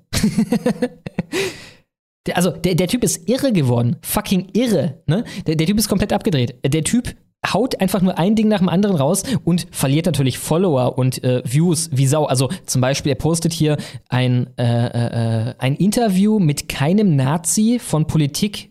Politikticker.de oder politiker.de, wo halt irgendwie auch Böhmermann, Böhmermann-Style so eine Satire darüber gemacht äh, wird, äh, im Stile von, ja, eigentlich sind das alles Nazis, aber die wollen ja nirgendwo Nazis sehen, so Leute wie Martin Sellner, ne? Und äh, das hatte dann nach 4 Stunden 18 Likes, hat inzwischen 58 Likes. Mein Post darunter, 18 Likes nach 4 Stunden läuft bei euch, hat 1400 Likes. Also der ersäuft gerade im Endeffekt. Brutale Ration. Ja, der säuft ab in seinen eigenen Followern, die ihm flöten gehen und seine Sachen nicht mehr liken. Insofern, das Problem wird sich von selber erledigen. Aber äh, ja, äh, es ist krass. ne? Es ist krass, wie wenig es braucht, damit es Knacks macht in mancher Murmel.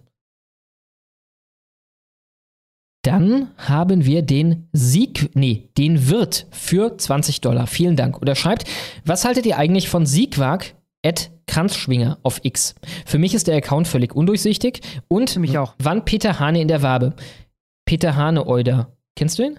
Also Peter Hane? Also Kranzschwinger, ja, ja, ich kenne alle beide. Äh, äh, Kranzschwinger ist, äh, dem folge ich, den finde ich auch amüsant. Der hat halt, ganz oft hat er so irgendein Bild und, und dann dazu irgendein, ja, weiß ich nicht, Spruch, der jetzt nicht witzig ist, aber der halt so, äh, äh, ach, was ist denn das für, also ich weiß nicht, der, der, weckt einfach Interesse, äh, macht auch hier und da politisches Zeug, aber jetzt, also der, der, der, hat jetzt noch nie irgendwie eine Statistik äh, zur Kriminalität gepostet oder sowas. Das ist so, ein- so ein bisschen harmloses Shitposting, oft mit, aber nicht immer mit äh, politischem Einschlag. Ich meine, er hatte auch manchmal dann, ich glaube, das war von ihm, so ein Post wie ein Bild von Deutschland gegen Österreich Länderspiel, wo drei Schwarze sich halt so ein bisschen schubsen bei einer Rudelbildung. Und dazu hat er dann geschrieben, Deutschland und Österreich war mal ein Volk. Punkt, Punkt, Punkt. das finde ich Ja, richtig ja. nice. Ja, also ist lustig, ich folge dem. Wie weiß Und wer Peter drauf ist? Hane? Ja. Peter Hane ist ehemaliger ähm, Verantwortlicher für irgendeine Sendung oder mehrere Sendungen bei den Öffentlich-Rechtlichen. Ich glaube, beim ZDF hat er beschäftigt. Ist da seit vielen, vielen Jahren raus. Also, der ist in Rente. Der, der ist auch nicht mehr der Jüngste. Also, jetzt schätzen müsste, ist der äh, demnächst 70. Und der äh, verkehrt jetzt so in, in junge Freiheit-Kreisen und so. Ähm, ich meine, bei Tichs Einblick ihn hier, schon da, hier und da schon im Interview gehört zu haben. Ähm, äh, Im Zusammenhang mit der, mit der jungen Freiheit habe ich ihn äh, irgendwie schon ein paar Mal wahrgenommen. Ähm, der, der ist sehr basiert, der Mann. Das ist, ein, das ist ein ganz ruhiger, basierter Mann, dem die Scheiße einfach zu weit geht. Könnte man Ach, also ich mal. lese gerade Nachrichtensprecher bei heute war der. Bei ZDF heute war er der Ah, ja. Nachrichtensprecher. Also, wenn er kommen würde, wahrscheinlich äh, Zusage von uns, ne? Auf jeden Fall, aber ich, ich denke, wir sind den, dem einfach zu unseriös. Ja, aber klar, wenn, wenn der mir schreibt, dann sage ich nicht, nee, tut mir leid, wird nichts. Dann habe ich Paula Müller für 1836. Vielen Dank. Und sie schreibt: Servus, die Buben. Es kann doch nicht schaden, die Leute schon etwas auf den Stolzmonat scharf zu machen. Ich habe da schon mal etwas vorbereitet. Dann ein Twitter-Link, ein Post von A-Mulle. Bediene sich, wer will, und tragt es hinaus in die Welt. Ich schicke ihn erstmal dir, dann kannst du es in Live-Chat tun. Ja. Und es ist ein Hakenkreuz. Nee, äh, weil ich es dir geschickt habe, bevor ich es aufgemacht habe. Nein, äh, sehr schöne Memes. Sehr, sehr schöne Stolzmonat-Memes. Ich blende mal eins davon ein. So. Die Planierraub ist schön. Ja, ja, ja, die sind schön, die sind schön. Ich könnte die. Der Eisberg ist auch schön. ich könnte die mir schon mal abspeichern. Oh ja. Oh ja, oh ja. Ich zeig die alle. Ich könnte mir doch schon mal abspeichern, weil ich werde sicher wieder einen großen Meme-Ordner veröffentlichen, wo Leute sich einfach bedienen können für den Stolzmonat. Ähm, und dafür wären die perfekt. Sehr, sehr schön. Ja, vielen Dank. Dann machen wir weiter mit dem menschgewordenen Strohmann für 25 Dollar. Vielen Dank. Und er schreibt, heute gibt es mal einen Shoutout von mir. Schaut mal bei Slapy vorbei, schreibt sich S-L-A-Y-P-I, dann ein YouTube-Link, at Slapy, youtube.com slash, at Slapy. Inhaltlich richtig, richtig stark. Mal sehen, wie viele Abos ihm das einbringt. Macht mich stolz, liebe Waben-Community. Hier kommt er dann auch für euch. Ja, ich hab den schon und hau den mal in den Live-Chat. Ist noch sehr klein. Sleepy vorbei. 87 Aufrufe, 400 Aufrufe, also im hunderte Aufrufe-Bereich.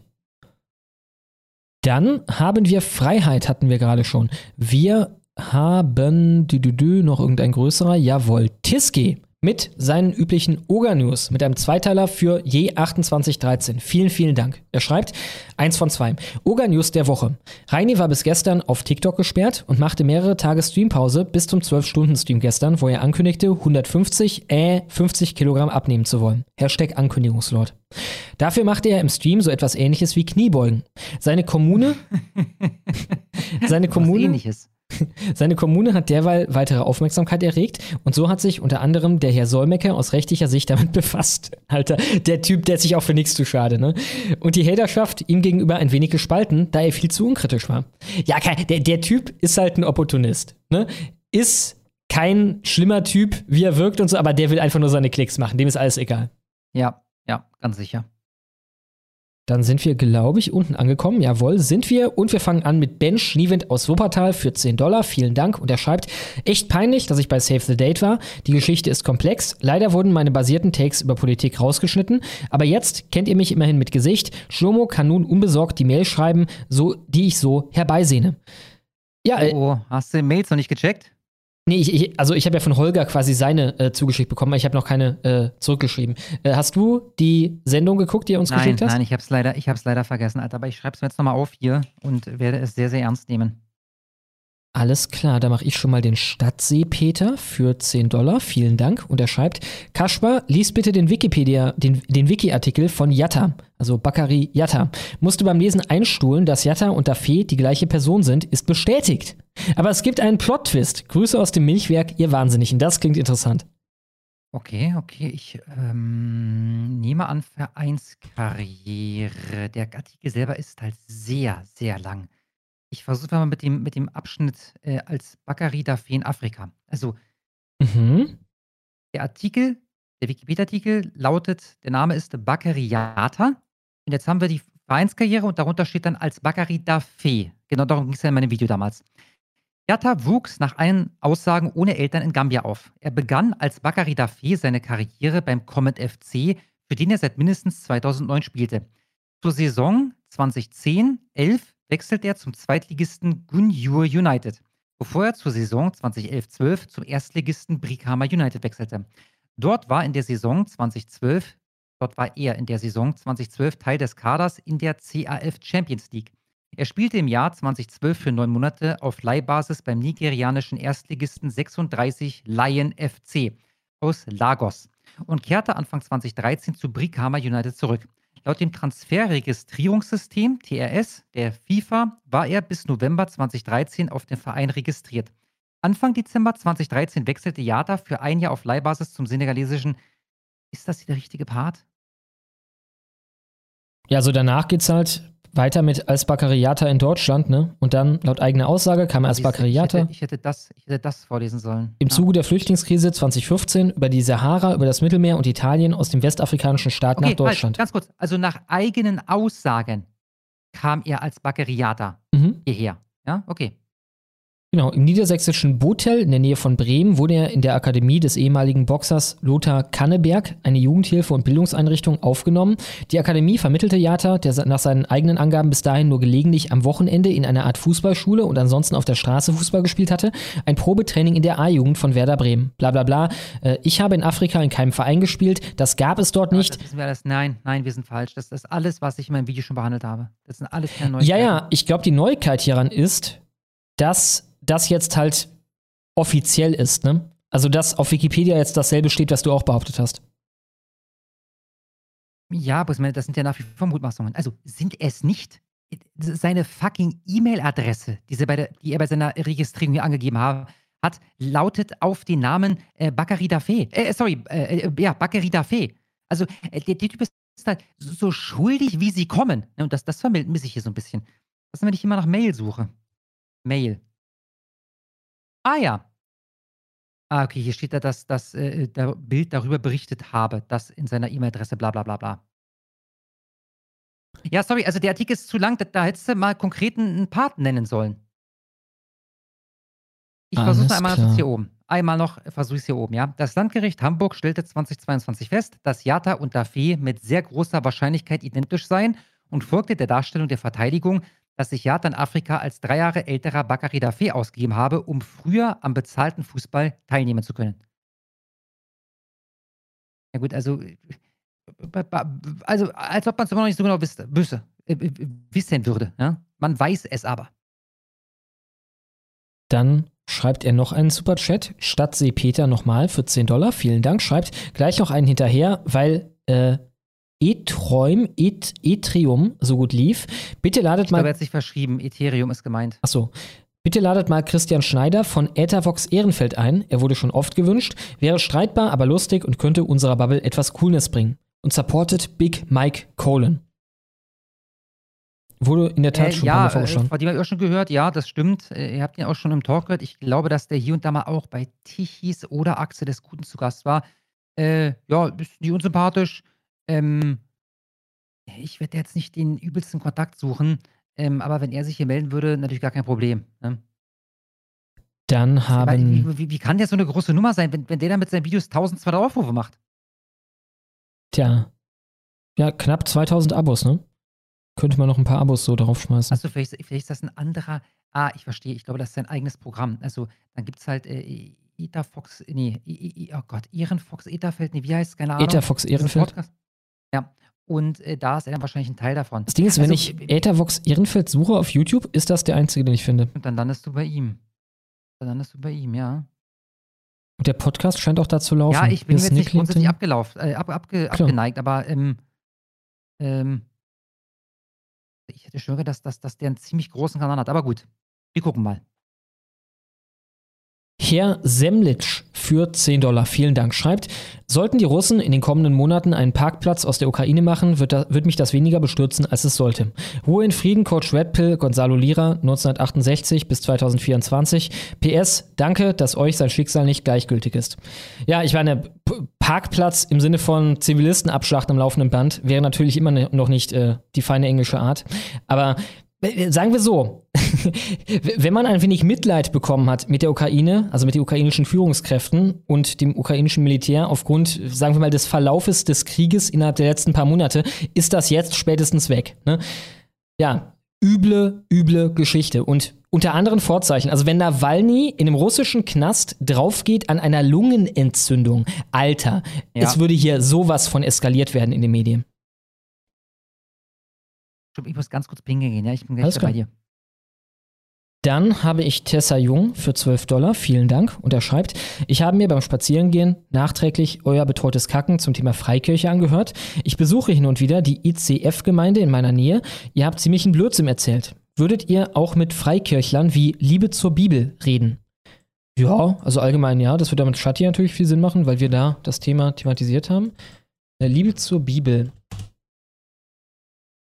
Ah ja, 40.000 Abos, Kanal auf YouTube und machen da ja relativ äh, durchgestylte Videos, wie es das aussieht.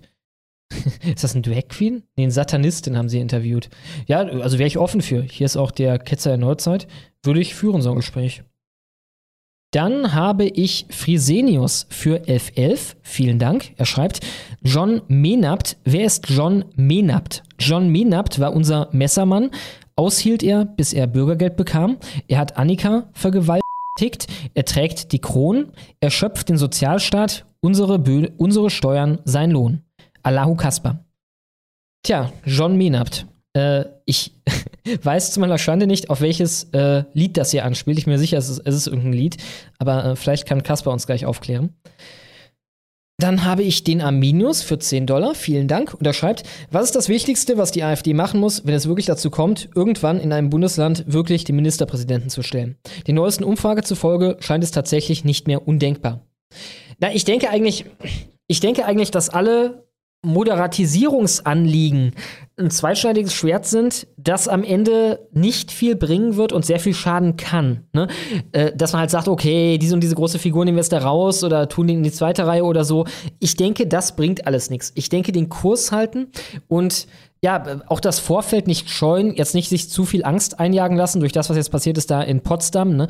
Und ähm, ja, halt steady weitermachen. Ich denke eigentlich, es gibt nicht den großen Gamechanger, den wir bringen können. Ich, ich meine, klar, Remigration jetzt noch als eigenen Begriff, Begriff stark in der Debatte prägen, ne?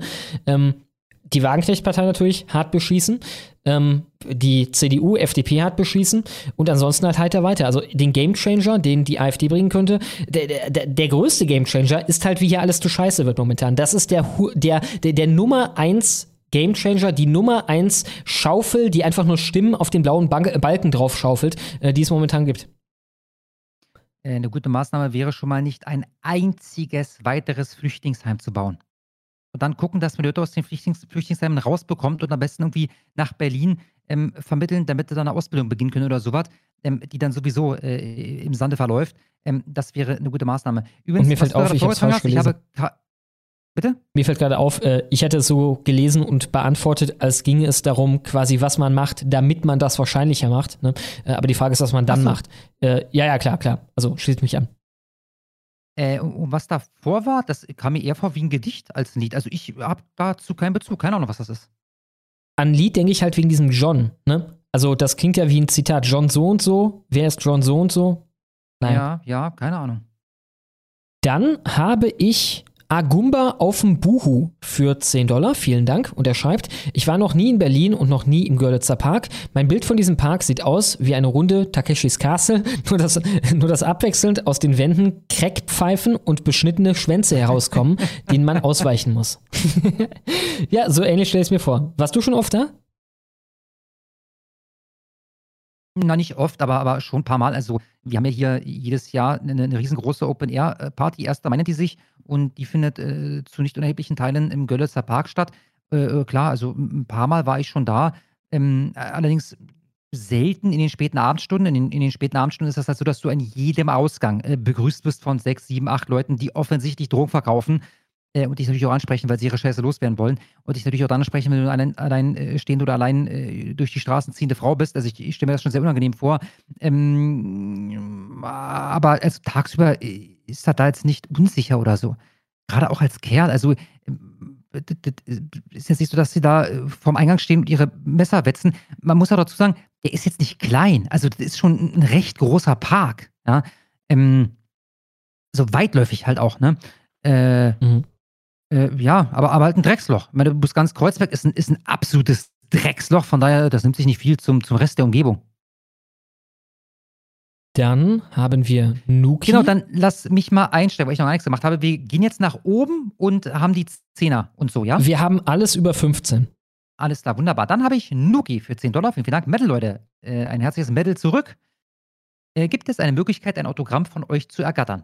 Dieses würde ich mit würde mich mit Stolz erfüllen. Danke für eure Arbeit. Haas. Äh, du müsstest den Schattenmacher anschreiben. Und ich meine, die E-Mail-Adresse ist schattenbank. Ich weiß es nicht. Schau mal bei seinem Kanal vorbei. Der, der ist gerade im Begriff, äh, Unterschriften zu sammeln, also Oder bei, von uns beiden halt zu sammeln und die dann zu verschicken. Ja, bei unserer Neujahrsfolge. Da haben wir das mehrfach thematisiert und in der Beschreibung müsste auch die genau. Adresse nochmal sein. 100% dafür. ist dann, habe hab ich reingeschrieben, die ist in der Videobeschreibung. Ja. ja. Das wäre der mit Abstand einfachste Weg. Dann habe ich Dexter Tricks für 10 Dollar. Vielen, vielen Dank, Kasperle. Ich habe ja medizinisch festgestellt einen überdurchschnittlichen IQ. Deshalb die Frage: Willst du und alle verarschen? Du hast noch vor ein, zwei Jahren immer wieder bekräftigt, nein, Herr Sederi möchte ich hier nicht sehen. Was soll das jetzt? Ähm, das kann ich dir sagen. Ich äh, bin der Meinung, dass in so einer Causa, in der jemand äh, einer, einer Sache bezichtigt wird, die er mutmaßlich so nicht gesagt hat und äh, ganz Mediendeutschland steht Kopf aufgrund dieser Geschichte, die ein ein, ein Haufen gar nichts ist, ja, ähm, finde ich es äh, ähm, notwendig, dass derjenige sich auch öffentlich dazu äußern kann. Und dadurch, dass ihm ähm, äh, sämtliche Kanäle genommen wurden, auch äh, Twitter und äh, natürlich YouTube und so weiter, ähm, und, und er letztendlich auf, ich glaube, auf, auf Rumble, auf Rumble ist er aktiv, aber wer ist denn auf Rumble? Also da, da musst du schon echt großer Fan sein damit du die Rumble-App äh, runterlädst. Ne? Ähm, hat dieser Mann es äh, verdient, dazu äh, Stellung zu beziehen vor einem möglichst großen Publikum? Dann habe ich das Kapitalistenschwein für 10 Dollar. Vielen Dank. Und es schreibt, Oink Oink, liebe Hassverbrecher, Ed Schlomo, Showmonster-Avatar soll auf sein. Ich mag Showmonster, hätte unheimliches Potenzial für Godzilla-Memes oder à la King Kong, der den Abschiebeflieger Starthilfe gibt. Kann ich zeichnen, aber die Bubble kann alles. Ja, wenn ihr jemand machen mag, sehr, sehr gern. Könnt ihr mir einfach auf Twitter schicken. Äh, ja, auf Twitter wahrscheinlich der beste Weg. Äh, oder als E-Mail an honigwabe.protonmail.com. Also, ja, sehr gern. Dann habe ich AKL Railak für 10 Dollar. Vielen, vielen Dank. Glück auf, liebe Hetzens. Schönen Sonntag euch allen. Vielen, vielen Dank, ebenfalls. Ich möchte meinen Lieblingshass-Hetzern ein frohes neues Jahr wünschen.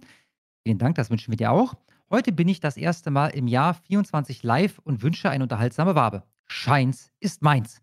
Ja, vielen, vielen Dank und willkommen im Jahr 24 äh, live bei der Honigwabe.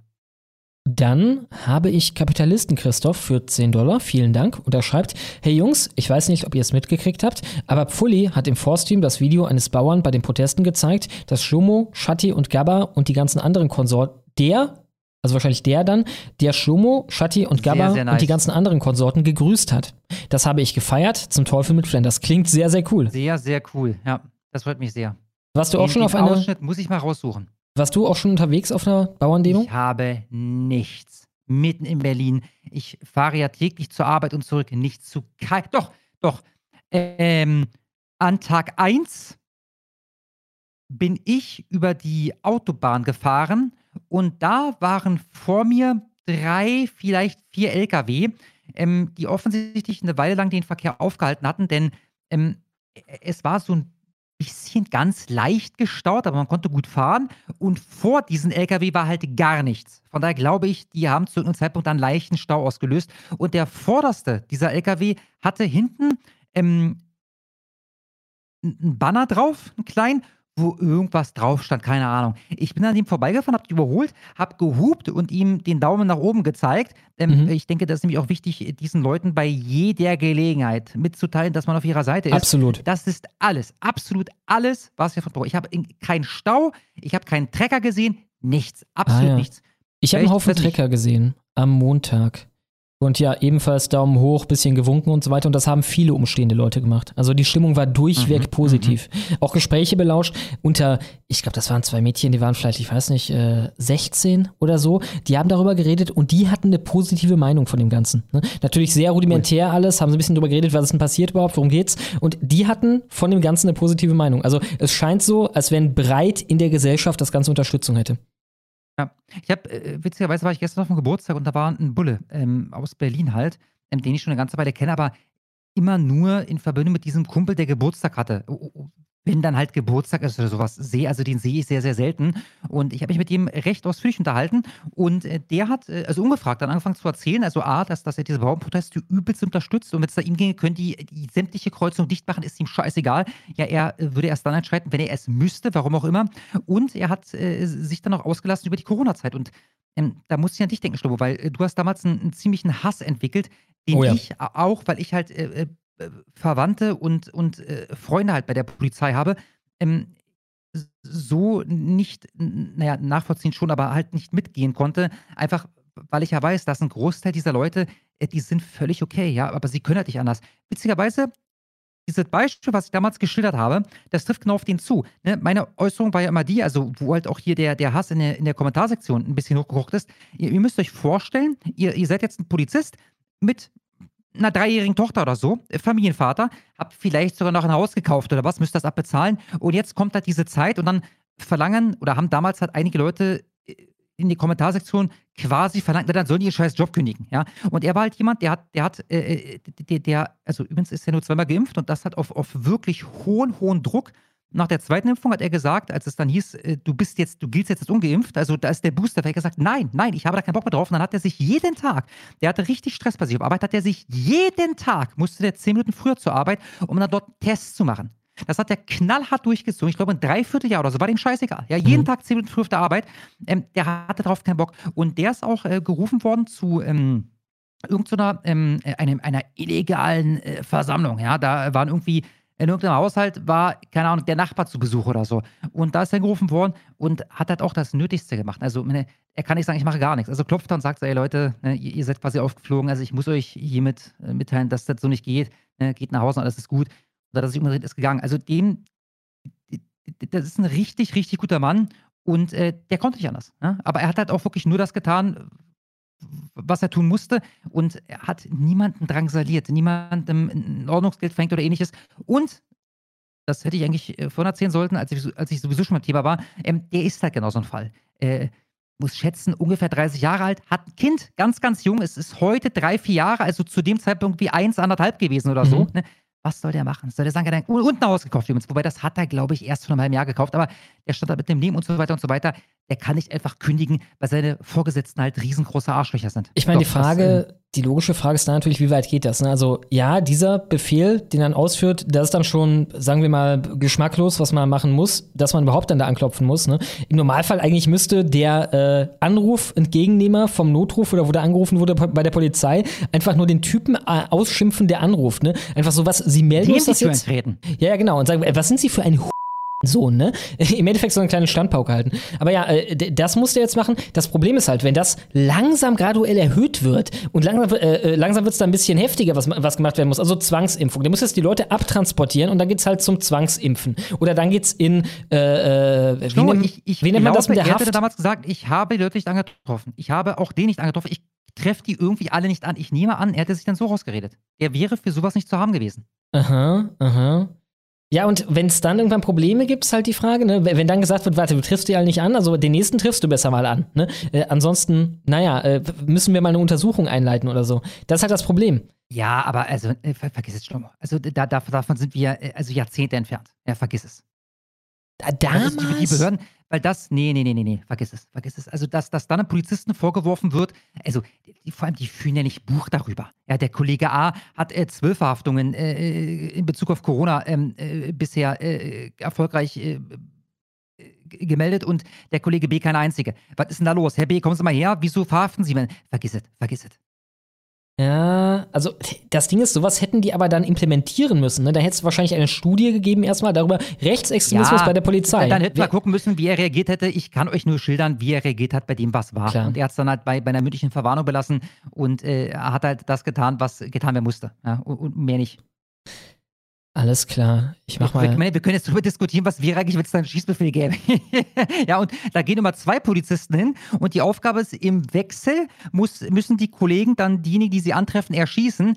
Weigert sich der Kollege, diejenigen zu erschießen, dann muss der Kollege den Kollegen erschießen. Also, weißt du, äh, also von daher, der Typ ist echt okay und, und äh, hart auf unserer Seite. Wie übrigens die aller, allermeisten Polizisten, die äh, nicht ähm, äh, irgendeine Führungsposition innehaben. Ja. Die aller, allermeisten ich frag sind mich, wo sie, grob auf unserer Seite. Ich frage mich, wo sie den Prügeltrupp dann immer herbekommen, wenn sie einen brauchen. Ne? Also den gibt es dann ja schon. Die Leute, die sie dann irgendwie auf die Omas da loslassen und denen die äh, Knochen da zerbrechen, wenn äh, irgendeine Demo ihnen nicht passt oder so. Ne? Ja, ich, meine, ich könnte da jetzt eine Geschichte erzählen, wobei ich nicht weiß, ob ich das darf. Also es, es gibt diese Kollegen. Also beziehungsweise diese eine Geschichte, die dann gestern halt auch erzählt wurde, die, die betrifft einen dieser ähm, äh, Leiter, glaube ich, nennt er sich, einer Hundertschaft.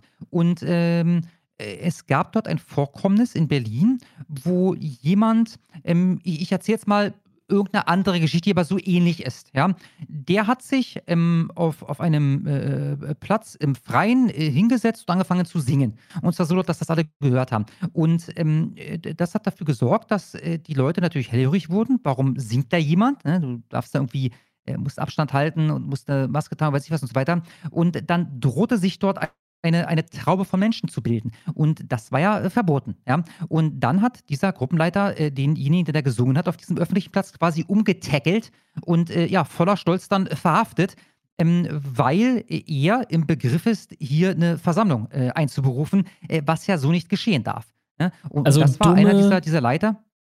Äh, also paraphrasiert, es gibt einfach dumme die das geil finden, Leuten aufs Maul zu hauen. Ne? Ja. Die das geil Na, finden. Naja, naja, also der, der Witz ist der, bei, bei diesem Leiter, den ähm, ein Bekannter von mir ziemlich gut kennt, ist das darüber hinaus so, dass er äh, äh, ziemlich hart links ist und daraus auch keinen Hehl macht. Mhm. Also der, der scheißt halt auch die Kollegen an, ähm, wenn sie sich in irgendeiner Form positiv zur AfD äußern oder, oder äh, AfD-Positionen betreffen oder so. Und witzigerweise, also ähm, äh, die, diese eine Anscheißaktion, äh, wo er dann Anfall bekommen hat ähm, versammelter Mannschaft, ähm, war halt sogar noch die, wo äh, Person A sich mit Person B, die ein, Berliner Polizist türkischer Herkunft ist, positiv über die AfD unterhalten haben. Und da hat er seinen Ausraster bekommen. Ja, äh, da wurde übrigens gefragt, äh, was wählst du denn? Äh, Ich, das, das sage ich nicht, aber äh, ich, bin, ich bin auf jeden Fall eher links. So, also klar, die, diese, diese astreinen Söhne, die gibt es natürlich auch bei der Polizei. Ja.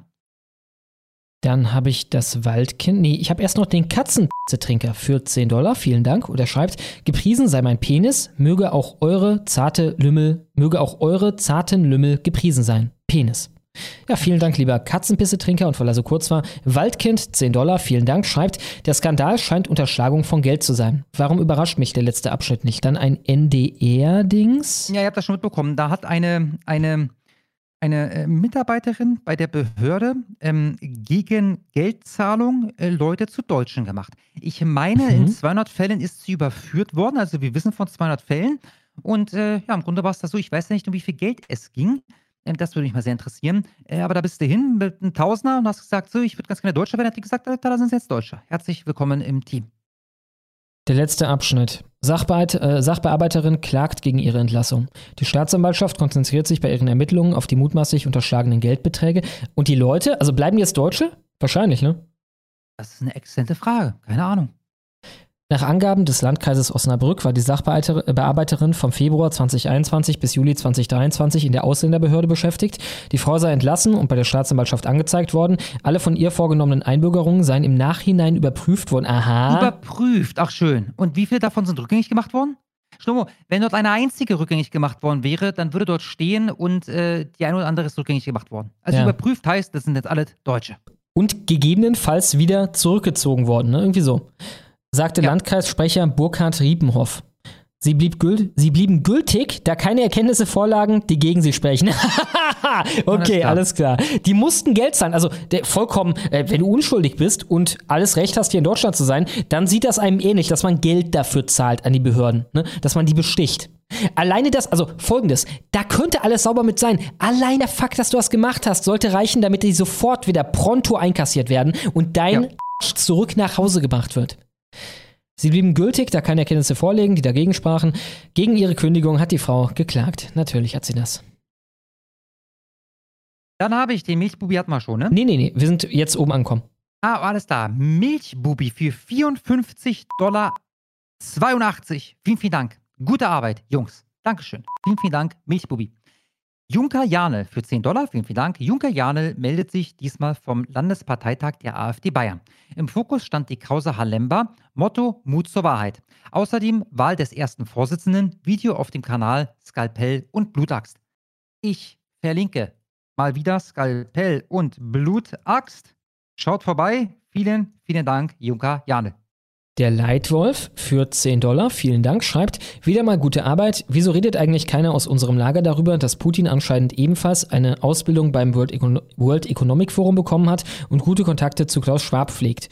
Macht weiter so, liebe Grüße. Ich weiß, dass der auf der Seite war. Da hatten worden. wir mal, genau, der ist gelöscht worden auf der, der Seite. Ist gelöscht noch von der Seite. Also, Wurde der, wurde der ausgebildet dort? Weil der war doch beim KGB. Gab es damals schon ein WEF? Oder, oder wurde er quasi nachher noch? Auf jeden Fall, ich weiß, ich weiß, er war also auf der, der war Seite. kein Young Global Leader, ne? Und ich, ich, weiß- ich weiß auch nicht, wie läuft das ab, so ein Young Global Leader, wenn ich an, das ist so ein zweiwöchiger Workshop, den du damit machst. Äh, Na, da- das ist schon ein bisschen mehr, glaube ich. Also ich glaube, das ist schon mehr oder minder eine weltanschauliche Schulung.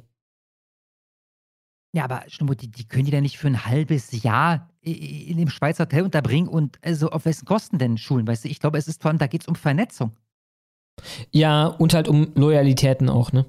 Na sicher, na sicher. Aber das natürlich in, in Zusammenhang mit der Vernetzung, also wenn, wenn du da vernetzt sein und bleiben willst, dann hast du natürlich die quasi Parteilinie zu vertreten. Das ist schon klar. Aber soweit ich weiß, ist der, ist der äh, sozusagen ausgebürgert worden und nicht mehr auf der Webseite zu finden. Und selbst wenn, also, äh, war das jetzt der Punkt? Also, Ja. ist dann der Krieg gewollt von Schwab oder was? Also, ich sehe da nichts, was irgendwie sinnvoll wäre, äh, es äh, gründlicher zu untersuchen. Das Ding ist folgendes: Kaum einer hier steht wirklich auf Russland. Ne? Es ist eher, dass uns das als der abschreckende Feind äh, hier präsentiert wird, was er einfach im Vergleich zu uns nicht ist. Das ist nicht abschreckend. Was Russland darstellt im Vergleich zu uns, im Vergleich zu den Zuständen hier, zur kulturellen Zerrüttung hier und so weiter, ist einfach nicht abschreckend. Dem widerspricht man. Das heißt nicht, dass man Bock hat, Teil von Russland zu werden oder dass man Russland geil findet. Nur wir sind, wir haben Probleme, wir, wir sind am Verrotten zu einem Punkt, an dem Russland eben nicht mehr abschreckend ist im Vergleich dazu. Dann habe ich dann habe ich Weldes für 10 Dollar. Er schreibt einfach nur weiter so. Vielen Dank. Und Tobi für 12,34. Vielen Dank. Schreibt Gude und Grüße, ihr Hetzer. Frage an Martin, leider heute nur fürs Inter äh, Interview da und nicht mehr bei den Superchats. Würdest du zu diesem Thema in eine Talkshow im Öffentlich-Rechtlichen gehen? Können wir, glaube ich, beantworten. Er hat gesagt, er würde zu Maischberger gehen und allem Möglichen. Lanz, Maischberger etc. Oder wie würde dies aussehen? Kaspar und Schlomo, wie würde eure Reaktion dazu aussehen? Grüße aus Thurgau, CH. Ich nehme an, Matt, weil, also, die Unfairness, mit der ein Kropalla behandelt wird, ich nehme an, das wird noch auf 10 auf. Hast du damals, hast du damals äh, Martin gesehen bei äh, Fellner? Wie er mit dem alten Fellner diskutiert hat? Ich, ich will es nicht beschwören. Gut möglich. Eine, also ich habe es definitiv nicht damals gesehen, sondern irgendwie Jahre später oder so. Aber ich will's. Also ich meine ihn mal bei Fellner irgendwann irgendwie gesehen zu haben. Also mein Lieblingsausschnitt aus der Debatte war ungefähr wie folgt. Also das Thema war gerade so ein bisschen zum Erliegen gekommen und dann kommt Fellner mit diesem Geistesblitz um die Ecke. Also Sie sind ein Patriot. Ja. Man könnte auch sagen Nazi. Nee. Manche, jetzt kommt's doch, manche würden sogar sagen, ein Nazi-Arschloch. Aber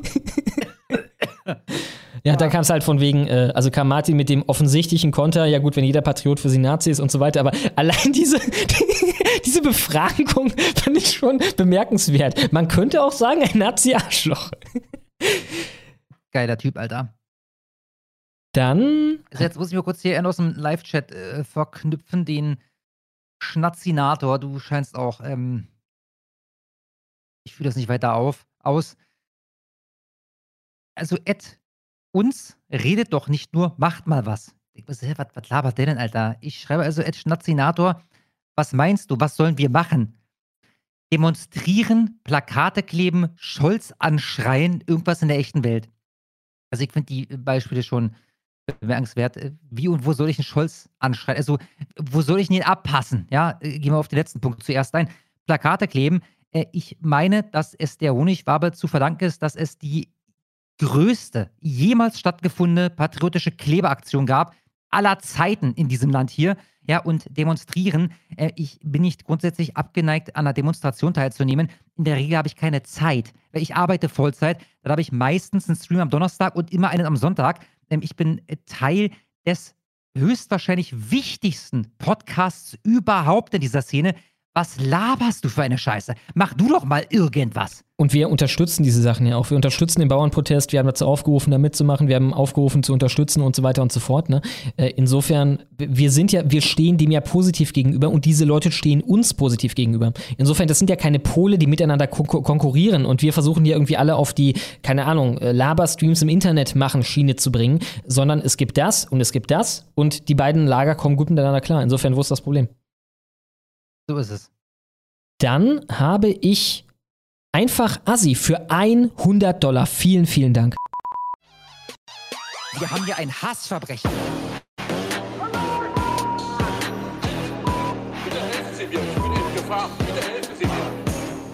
Grüße an die Bubble. Ich liebe auch, ich liebe euch. Martin wird, ach so, fuck, ich bin Idiot. Den hatten wir doch schon. Äh, Martin wird Abschiebekanzler in Österreich. Er Trotzdem, trotzdem nochmal vielen Dank an einfach Assi. Und das Lotti Fantenweibchen für 10 Dollar. Vielen Dank. Schreibt, hallo ihr Lieben, ich habe eine Frage an euch. Ich bin künstlerisch begabt und würde da gerne euch etwas zukommen lassen. Gibt es da irgendeine Möglichkeit? Ich würde mich sehr darüber freuen, wenn ich etwas für euch machen dürfte. Liebe Grüße, weiter so. Also bei mir am einfachsten auf Twitter es mir schicken. Dann auch gern ein paar Mal, damit ich es irgendwie sehe. Äh, oder halt honigwabe.protonmail.com. Keine Ahnung, bei dir irgendeine Möglichkeit? Äh, also auch am liebsten Twitter, was das betrifft. Ne? Meine DMs sind open, wie man so Wahrscheinlich sogar sagt. besser bei dir, ne? weil du kriegst weniger Zeug, glaube ich. Also so angetweetet oder und du bist oh, okay, meine sind nicht ja, offen. also, bei mir- besser nicht öffentlich. Ich bekomme öffentlich, du, wenn ich fünf Minuten nicht bei Twitter bin und wieder reingehe, dann habe ich da 20 Meldungen. Also anschreiben, einfach eine, eine Privatnachricht schreiben, die kommt an. An? An äh, äh, at ar, oh Gott. Ich schreibe es mal in den Live-Chat. Arno At Nymus, ne? Arno Nymuski und Ü mit einem Y. Arno, also so wie Arnonym, ne? Und dann Uski hinten ran. aber Arnonym, ne? also mit R. So wie der Name Genau. Ja, sorry. Arno. Gut, gut dass du es nochmal betonst, richtig. Arnonym Muski. Das liegt übrigens daran, dass ich damals den Namen Arnonym benutzen wollte und der war schon vergeben. Da dachte ich, ach du Kacke, was denn jetzt, Alter? Was eine polnische Änderung anpasst auch. Und dann war es halt Anonymuski, ja, für alle, die sich wundern, wie dieser Name zustande gekommen ist. Dann, Dann habe genau. ich Hassfrauenmaterial. Ja? Nicht Hausfrauenmaterial, sondern Hassfrauenmaterial für 12 Dollar. Vielen, vielen Dank. Und schon wieder ein Skandal mit einer Kita aus NRW, die einen Masturbationsraum für die Kinder anbieten möchte. Sowas braucht mehr Aufmerksamkeit. Für dieses Thema empfehle ich das Video at, äh, Quatsch, äh, Hashtag Kentlergate von dem Kanal Demo für alle. Schützt eure Kinder. Das suche ich raus und verlinke es im Live-Chat. Vielen, vielen Dank. Tobias Wolfgart für 10 Dollar, vielen Dank, schreibt, Martin, ich möchte dich zu einer Debatte herausfordern. Du willst irgendwie alle unsere Gäste jetzt zu Debatten herausfordern. Erster Schattenmacher, jetzt Martin. Ähm, ist leider schon weg, ne? wie gesagt, Interview, aber wer weiß, vielleicht äh, hört er noch zu oder ansonsten, ja, keine Ahnung, ob man ihn da mal anfragen kann oder so. Meine Meinung, Rechte müssen aufgrund, ihre, äh, aufgrund ihres individualistischen Wesengehaltes vegan leben, da Tiere Indi Individuen sind. Außerdem sind Nazis Kollektivisten und deshalb links. Discord, ProTribal, Hashtag 6034. Ja, äh, ist raus an Martin. Wer weiß, vielleicht wirst du ihn zum äh, veganen Martin machen. Vielleicht sehen wir dann vegane Kochvideos von ihm. Hast du das Ding von der militanten Veganerin gesehen, das neue militante äh, Veganerin Kochvideo? Nee, nee. Das war so richtig herrlich. Es war irgendwie sie, wie sie, keine Ahnung, mit ihren kleinen äh, spastischen Anfällen da, halt äh, irgendwie so, was war das, Haferbrei oder eine Scheiße macht, halt in vegan, wo ich mir denke, wer, wer braucht denn eine Anleitung, um veganen Haferbrei zu machen, ne? Und ähm, äh, sie hat da irgendwie ihre scheiß Sojamilch und kommt da von wegen so, also sonst ist so, hey, ja, und dann mache ich mir hier äh, mein Müsli rein, dann mache ich mir hier meine Haferflocken und jetzt meine Sojamilch, keine Sorge, Sojamilch, ist nicht so, als wenn ich jetzt Kühe versklaven würde und hier irgendeinen Eutersaft trinken würde. Eutersaft? Ja, ja, irgendwie so. Eutersekret. äh, warte, warte, vegane.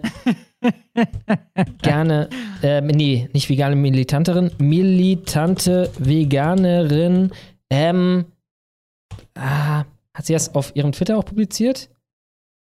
Ah, das ist noch ein neues. Ja, jetzt kommen noch mehr, das kenne ich noch gar nicht. Warte, vielleicht können wir kurz den Ton von dem, ja, genau, das hier. hier kommt's. Jo, ich öffne mal. Los geht's. Wisst ihr, was ich noch mehr hasse als früh aufstehen? Tierquälerei. Deshalb verwandle ich mich jetzt mal schnell und zeige euch, dass ich 90% der Zeit zum Frühstück esse. Ui. Ach du Scheiße, ist es mir for real schwindelig. Für dieses Rezept braucht ihr Tiefkühlbeer, Haferflocken, Zimt, ein Spritzer, Zitrone, Sojamilch. und natürlich das moralische Verständnis, dass eine Kuh mehr wert ist als der Saft, der aus ihren Titten kommt. Für dieses tierversklavungsfreie Porridge klatscht ihr einfach die Haferflocken in einen Topf, fügt die gefrorenen Beeren hinzu, ungefähr ein halbes Glas Sojamilch pro Portion. Halt, stopp! Was ist denn, Bertha? Das ist kein gestohlener Tittensaft. Ach so, ich dachte, du bist auch so ein perverser Nippeltrunktrinker. Nein, natürlich nicht. Das ist Sojamilch. Dann noch ein gutes Glas Wasser. Jetzt macht ihr das Baby heiß. Weil meine Assistenz Rosalinde noch ganz gemütlich schläft, hilft uns heute Bertha aus. Den Kühen nicht die Kinder nehmen, veganes Porridge kein Problem. Je nachdem, wie geduldig ihr seid, könnt ihr noch ein bisschen Wasser hinzufügen, sobald das erste verkocht ist. Und dann wird das Porridge nämlich noch sämiger. Wenn ihr rumexperimentieren wollt und noch frisches Obst, Nüsse, Trockenobst oder sonst was reinhauen wollt, dann lasst eurer Kreativität freien Lauf. Genauso wie den Tieren. Und sobald das Porridge so ein bisschen babbig ist, könnt ihr es auftischen und noch mit frischen veganen Übertrieben Zutaten eurer Wahl garnieren. Und so einfach ist ein Frühstück ganz ohne eine Mutter von ihrem Kind zu trennen. Ey, ich, ich frage mich, ob die einen einzigen Menschen auf diesem Planeten vegan gemacht hat. Das frage ich mich auch. Also ob wirklich jemand, ja gut, aber ob, ob wirklich in irgendwelchen relevanten Zahlen Leute aufgrund, also das ist das Ding, ne? Ihre Art will, also macht einen eigentlich eher willens, genau entgegengesetzt zu handeln. Ja, ein bisschen Tittensaft zu trinken. ist das Werbung oder? Naja. Dann haben wir den guten Wintergewitter für 2741. Vielen Dank. Er schreibt, liebe Kameraden, Grüße gehen raus an Martin. Die politische Situation in Deutschland spitzt sich zu und je besser wir alle zusammenhalten, desto weniger kann man unser Lager aufspalten. Kurs halten zu Martin. Wieso habe ich jetzt wieder die Leute, die ich schon hatte, glaube ich? Äh, zu Martin. Ich dachte, ich wäre hier nach oben hindurch. Ähm, ich glaube, das, wir sind immer noch da. Du hast nie refreshed. Du hast die alle über 10 Dollar ich habe über 10 Dollar schon vorgelesen, ne? Aber ja, habe. Okay, okay, dann geht's hier noch weiter. Pocket Nuts TV für 10 Dollar, vielen Dank, schreibt, danke, dass ihr Martin S. eingeladen habt. Verzeihung, Schlo. Schnatzinator nochmal nachgelegt, ja? Und so einen Mist abspielen macht euch also zum wichtigsten Podcast der Sache. Ihr seid echt witzig. Also, ich werde ihn jetzt einfach hier mal äh, bannen, weil es, er nervt. Er nervt einfach. Ja, dann, dann wisst ihr zukünftig ungefähr, wo die Latte liegt. Ja, ihr dürft ja auch gerne nerven, aber nur blödes Zeug schreiben, das hilft halt meiner Meinung nach niemandem. Äh, von daher ist dann jetzt hier mal ein Bann angesagt. Es tut mir leid. Es war vor allem dieses Video. Es Vielen Dank für deine kreativen Ergüsse. Äh, ja. Ich denke, wenn man in fünf Jahren an die Honigfarbe zurückdenkt, da wird man vor allem denken, wisst ihr noch damals, als sie in den Superchats das Video von der militanten Veganerin, wie sie Porridge kocht, äh, eingespielt ja. haben? Das war ein Banger. Äh, genau, Pocket Nuts TV, 10 Dollar, vielen Dank. Schreibt, danke, dass ihr Martin Sellner eingeladen habt. Super, dass M. Sellner dem gefolgt ist. Kaspar, glaubst du, der Großteil der Bauern wird jetzt etwas anderes wählen als CDU? Mehr als also vorher, der sicher. sicherlich nicht. Ja, das denke ich auch. Aber, aber der Großteil, also sprich über 50 Prozent, man müsste, man, man, müsste wissen, was haben die denn zuvor gewählt? Also bei Berliner Polizisten kann ich dir sagen, die wählen quasi alle, die AfD, alle, quasi ausnahmslos. Also ich nehme an, 90 Prozent der Berliner Polizisten wählen AfD. Ich nehme auch weiter an, dass das in anderen Bundesländern ähnlich ist, weil die erleben jeden Scheißtag auf der Straße, was hier los ist und was das Problem ist. Ähm, ich weiß, wie das bei Bauern ist. Ja? Ähm, ob, sich das, ob, ob sich das getan hat, ich denke ja, mehrheitlich oder großteils, ich denke nicht. Aber ich weiß ich fand, nicht. ich fand auch März Messaging da scheiße, also gut für uns, aber scheiße für ihn auf dieser einen Veranstaltung, wo er gesprochen hat mit den Bauern, ne? Wo er irgendwie meinte, ja, genau so wie hier heute in so und so muss das ablaufen und nicht da die Fähre stürmen oder irgendwas und äh, nicht sich hier von rechts vereinnahmen lassen. Nein, so friedlich wie wir heute hier zusammen sind, so muss das und mit so einer komischen weinerlichen Stimme. Er wirkte einfach nur wie wie eine kleine Schüttel, wenn ich ganz ehrlich bin. Er wirkte halt wie ein Waschlappen. Ja, also, ähm, ich habe das gar nicht mitbekommen, aber das klingt halt nach so einem richtigen Kack. Ne? Ja. Der hätte dabei noch eine Regenbogenflagge schwingen müssen. Ja, ja, genau. Ja, also Bauernprotest, alles gut, aber wo ist die Regenbogenflagge hier, ne? Dann ja. habe ich äh, den Phrasendrescher für 10 Dollar. Vielen Dank. Und er schreibt, endlich investigativer Journalismus. Super, super Folge mit euch drei. Was denkt ihr, sind die nächsten Schritte, falls es zum Unmöglichen kommt und ein AfD-Verbotsverfahren angestrebt wird?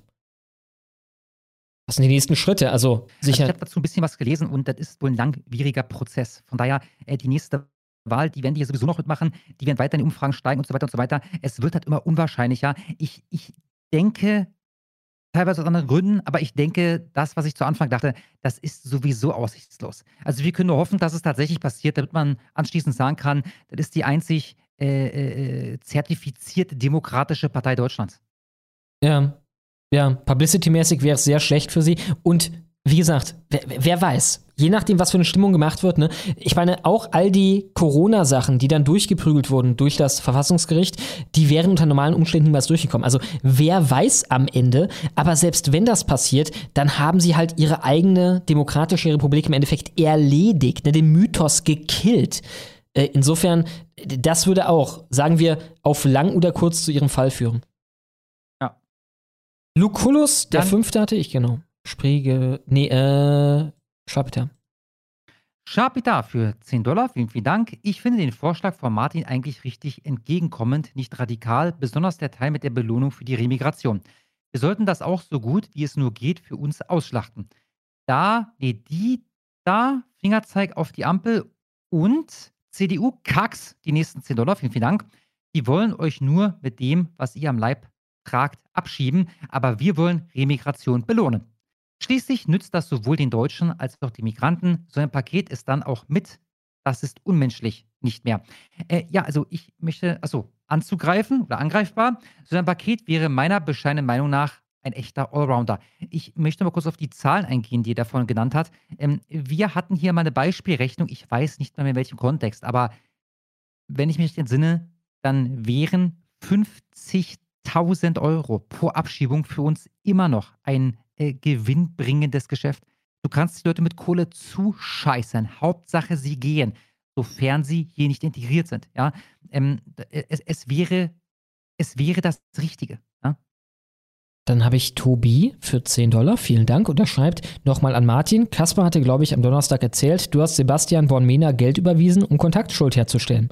Sehr schön. Ich muss jetzt doch schmunzeln. Ich muss jetzt noch schmunzeln, wenn ich daran denke. Ja, und vor allem auch damals war Groß ja noch nicht so ein Kack und hat das aufgegriffen und dann sowas gesagt wie, ja, ja, da ist die direkte finanzielle Verbindung vom Christchurch-Attentäter zu dir, Bornmena.